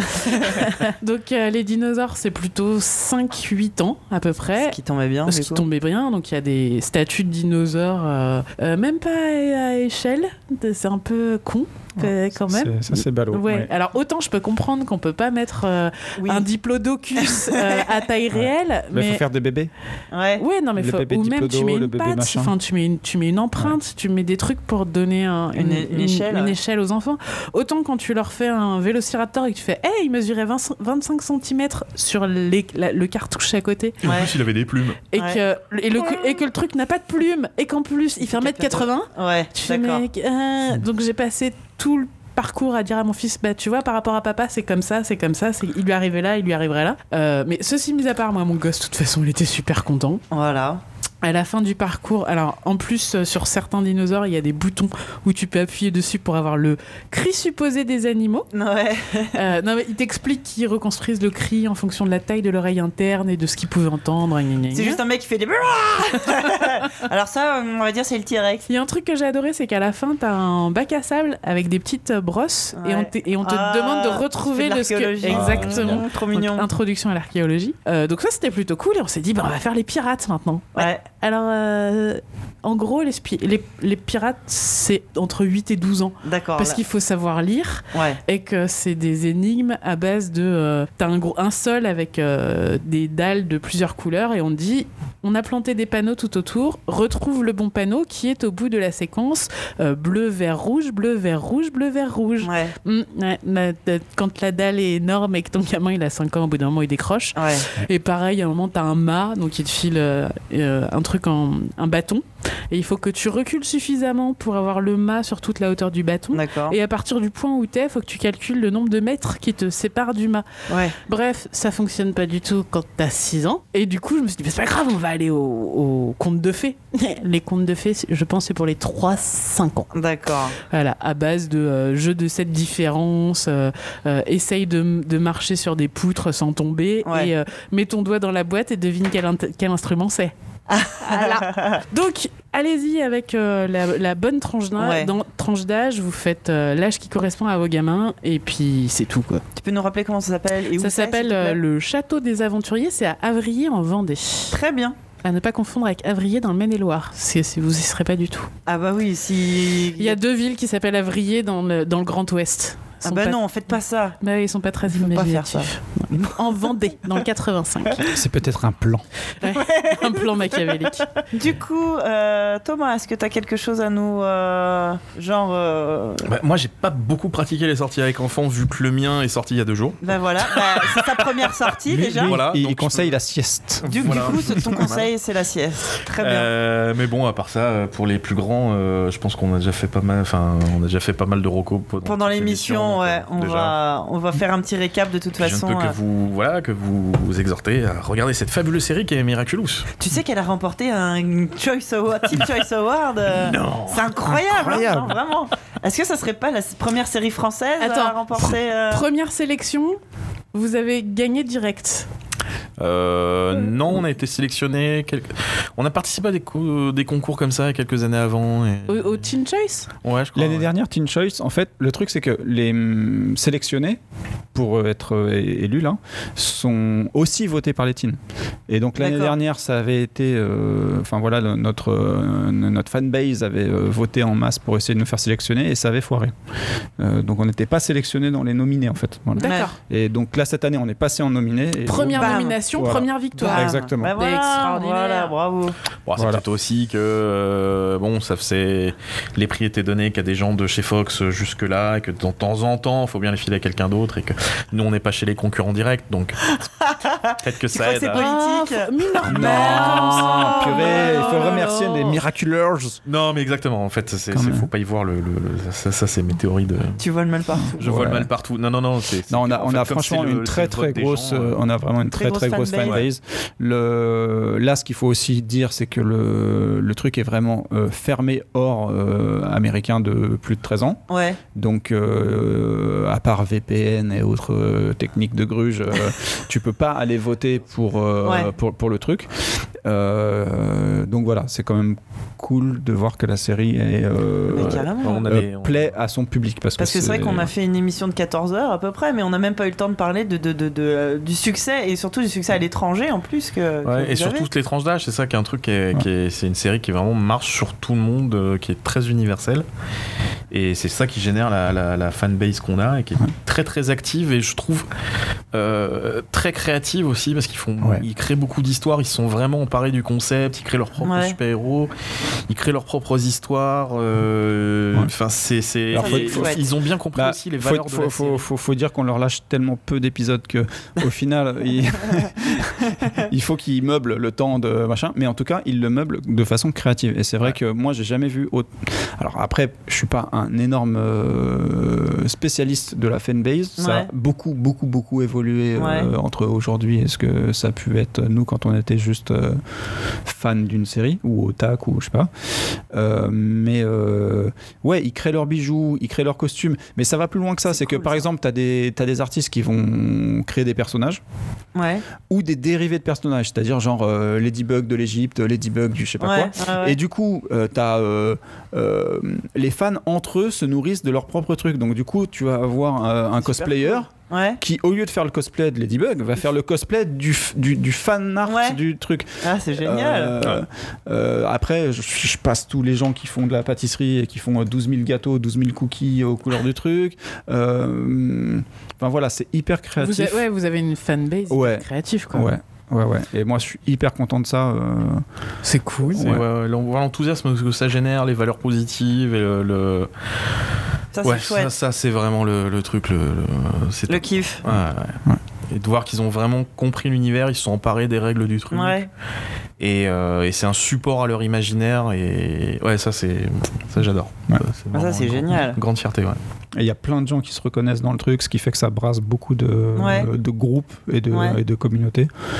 C'est c'est cool. Ouais, ouais, franchement, c'est cool. Et apparemment, il y a même des fans étrangers qui se lancent dans l'apprentissage du français. Ouais. C'est vrai. Ah ouais, ça, ah non, mais alors attends, y a- y a- en termes. regarder en VO. Ouais. Et même en termes de. Enfin, il y a beaucoup de gens qui viennent en, en France euh, à la demande de leurs gamins parce qu'ils veulent visiter Paris à cause de Miraculous. Et entre autres, il y a une boulangerie dans Paris qui ressemble, enfin qui ressemble, qui a inspiré un peu euh, la boulangerie de- du père de Marinette, enfin Ouais. de Marinette, de l'immeuble de Marinette. Et, euh, et qui est devenu un lieu de pèlerinage, j'ai envie de dire, tu vois, une sorte de lieu de pèlerinage Sur des, une des échelle fans de, de, 1 au café de, euh, d'Amélie Poulain. Ah bah voilà, c'est ça, exactement.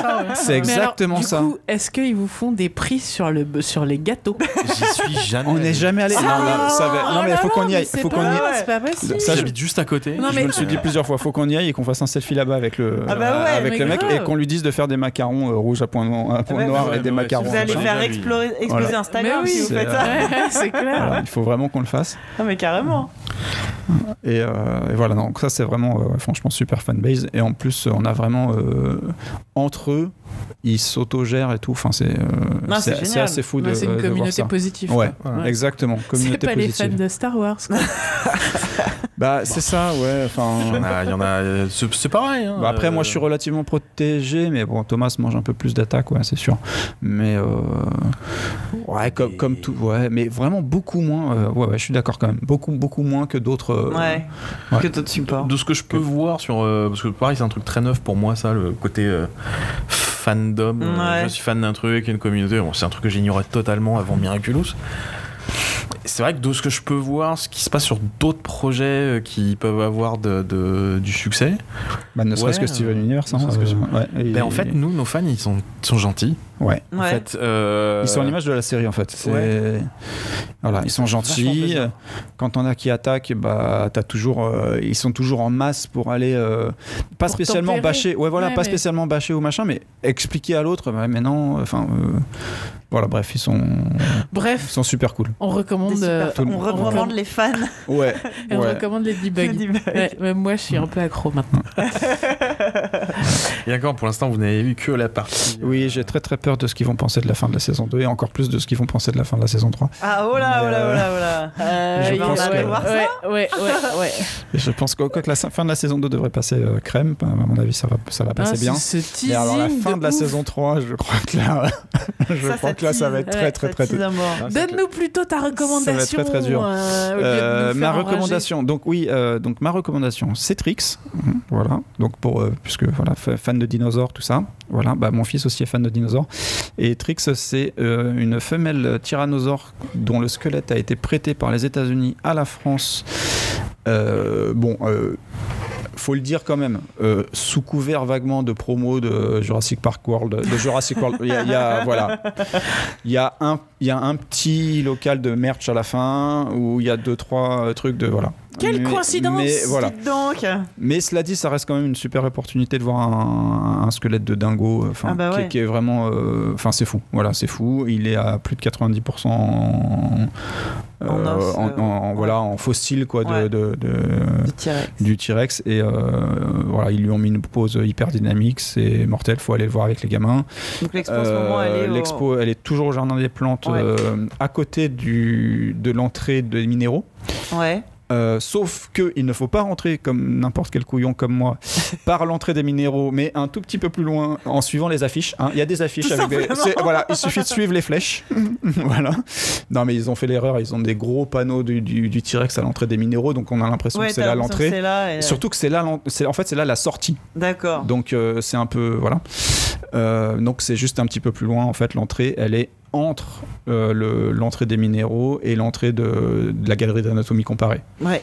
Que je vous conseille au passage aussi. Voilà, euh, qui est complètement folle aussi d'ailleurs. Il faut faire les deux dans la même journée, c'est Ah ouais, largement euh, possible. Et puis en termes de films, puisqu'on en a défoncé quelques-uns, euh, et ben moi j'en ai vu Du coup, un. qu'est-ce qu'on regarde maintenant Et ben moi j'en ai vu un il y a pas longtemps qui m'a euh, un peu laissé sur le cul. Et je ne sais, je ne vais pas dire qu'il est bien parce que je- j'en sais rien, je sais pas encore quoi en penser. Mais j'ai vu The King of the Sacred Deer, qui est en fait un, un film du réal qui avait fait The Lobster. Ouais. Euh, alors The Lobster c'était déjà un truc un peu torturé Mais parce C'est qu'en fait c'est- tellement pour les enfants, ça. non c'est pas du tout pour les C'est enfants. pas du tout pour les enfants. Mais on est euh, non, non, c'est pas du tout pour les enfants. Mais euh, voilà, euh, à conseiller pour les papas Non, parce que, et les mamans. parce que je vois ce que c'est et euh, non, ne, euh, jamais, surtout pas vos enfants. Non, pas avec les enfants, ça. Non, pas avec les enfants. Bah, quand les enfants sont couchés. Non. Voilà. Et, euh, et non, film avec les enfants, euh, très honnêtement. euh, donc, euh, pas Incredibles 2. non, euh, juste pour vous donner un petit peu plus d'infos sur euh, Trix, il faut se dépêcher parce que c'est oui, jusqu'au faut 2 se- septembre. tout à fait. Ouais. Ouais, ouais, c'est juste pendant l'été. Ouais, euh, et que ça coûte entre euh, 14 euros pour un adulte et euh, 9 euros pour un enfant. Très Voilà. bien. Ouais. Et il y a pas de, y a, ils ont pas de trucs euh, tarifs euh, machin. Enfin voilà. C'est, euh, Non, c'est. euh, Voilà. C'est, voilà, c'est plein pot. euh, voilà, c'est un peu cher, c'est vrai, mais franchement, ça vaut vraiment le coup. c'est- Eh bien, merci. Pour tout fan de dinosaures. Que, bah oui, qui n'est pas fan d'aller voir un vrai squelette de T-Rex Enfin, là, Bah, quand même. euh, Ouais. Euh, et dernière petite recommandation, euh, on va prendre celle de Nathalie. Alors juste, si vous m'avez envoyé des recommandations précédemment, je les ai toutes mises dans ce nouveau document. Donc elles seront lues dans les épisodes euh, suivants. Euh, pour info, j'ai les recommandations de euh, Fun- le doc du podcast de chez Multifocus, Olmo, Oui, Olmo, Simbad et Nathalie. Si euh, votre recommandation n'a pas été lue précédemment ou euh, si votre nom n'est pas dans cette liste, renvoyez-moi votre mail, je l'ai perdu. Euh, Ah bah bravo. donc, euh, recommandation de Nathalie. C'est la collection Mes premières BD par Bambou. Ça s'appelle Pouce de bambou pour être exact. exact. Et elle dit c'est super bien foutu. Il y a d'abord la BD illustrée sans parole où l'enfant ou le parent peut raconter l'histoire comme ça lui chante avec ses mots à lui. Ensuite, le texte de l'histoire, puis un petit, un petit tuto dessin pour reproduire les personnages. Rigolo. Ça marche bien avec les petits. Euh, à partir de un an et demi, par exemple, euh, sa fille kiffe les trois petits cochons. Et pour les plus grands, c'est le plaisir de lire seul et de pouvoir dessiner ensuite. Il y a une vingtaine, une vingtaine d'al- d'albums et ça coûte 10-11 euros. Très bien. Voilà. Ça, a l'air rigolo. Ah bah, euh, suis dés- voilà, petit message. euh, Il y a ma femme qui m'a demandé de finir les tomates parce que ça la gêne de le voir dans les. Très bien. voilà, j'ai fini les tomates. Merci. Ok. Parce qu'on parlait de BD, est-ce qu'on est-ce qu'on peut en parler euh, si vous nous laissez? Ah bah allez-y, allez-y, de toute façon. hein. Oui, c'est possible, tout à fait. Enfin, Alors, alors, on- on- on- parallèlement à ce qu'on fait sur euh, notre activité de dessin animé, nous allons lancer euh, prochainement une euh, plateforme de bande dessinée numérique Très bien. euh, open source. C'est ouvert à tous les, tous les auteurs qui c'est des outils qu'on met à disposition pour les auteurs. Euh, voilà, donc on invite euh, tout le monde à, à venir nous rejoindre à partir de l'année prochaine sur euh, bayday. Com. bayday.com enfin com, bay-day.com Ouais. Euh, c'est voilà, une Bay- plateforme d'auto-édition de BD en fait. Donc, en D'accord. gros, n'importe qui peut aller euh, au- voilà, auto-éditer ses BD numériques, que ce soit euh, du format A4, euh, de la vignette par vignette, euh, du webcomics, euh, du. Voilà, D'accord. Ok, bah cool. Eh ben, voilà, voilà. On vous bosse dessus renv- depuis déjà 2-3 ans. euh, Vous nous ensemble. enverrez votre communiqué de presse et puis on en reparlera Exactement. à ce, à Ça pourrait moment-là. être l'occasion d'une d'une d'une émission, rien pour ça. Euh, on aurait beaucoup de choses à dire. Et ben voilà. Très bien. Oui.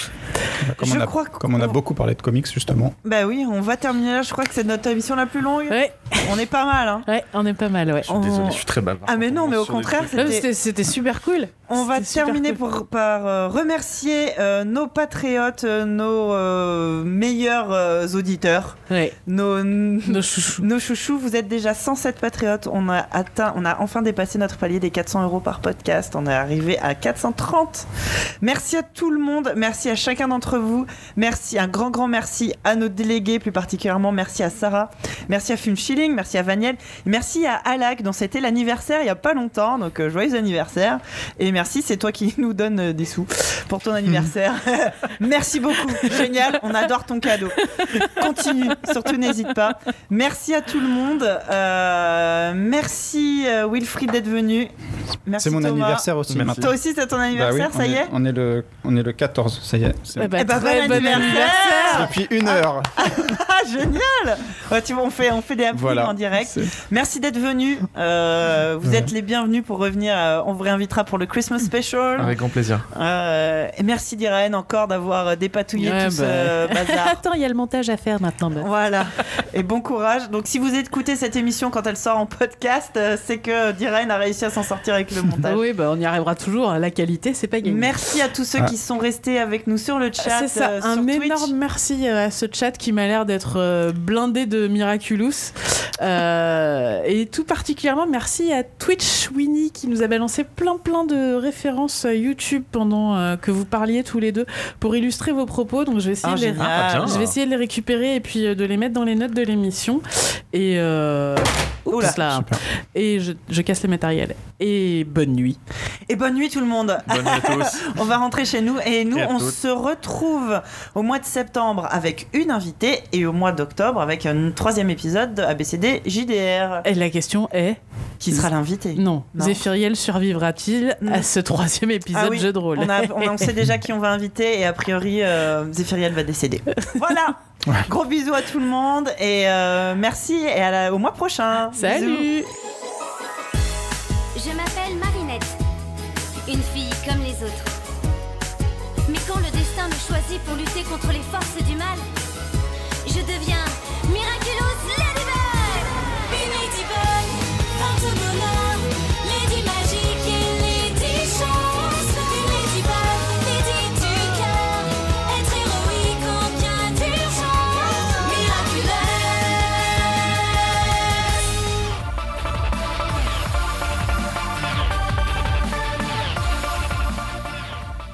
M'en faut que je retourne à la maternité.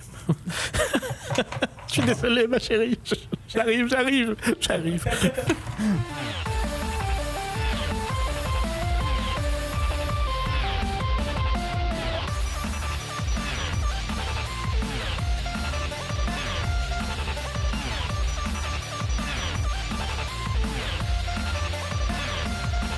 Tu gères les jingles euh, N'importe comment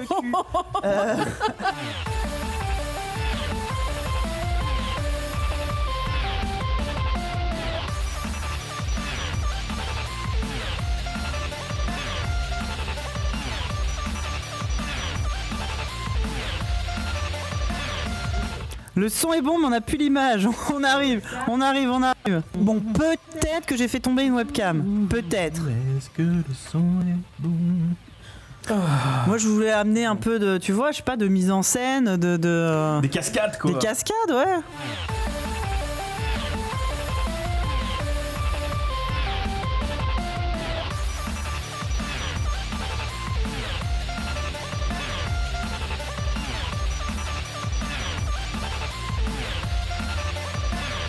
Non mais on a beau enregistrer les réglages à chaque fois, c'est toujours un nouveau truc qui plante. 20 émissions, 20 bugs différents.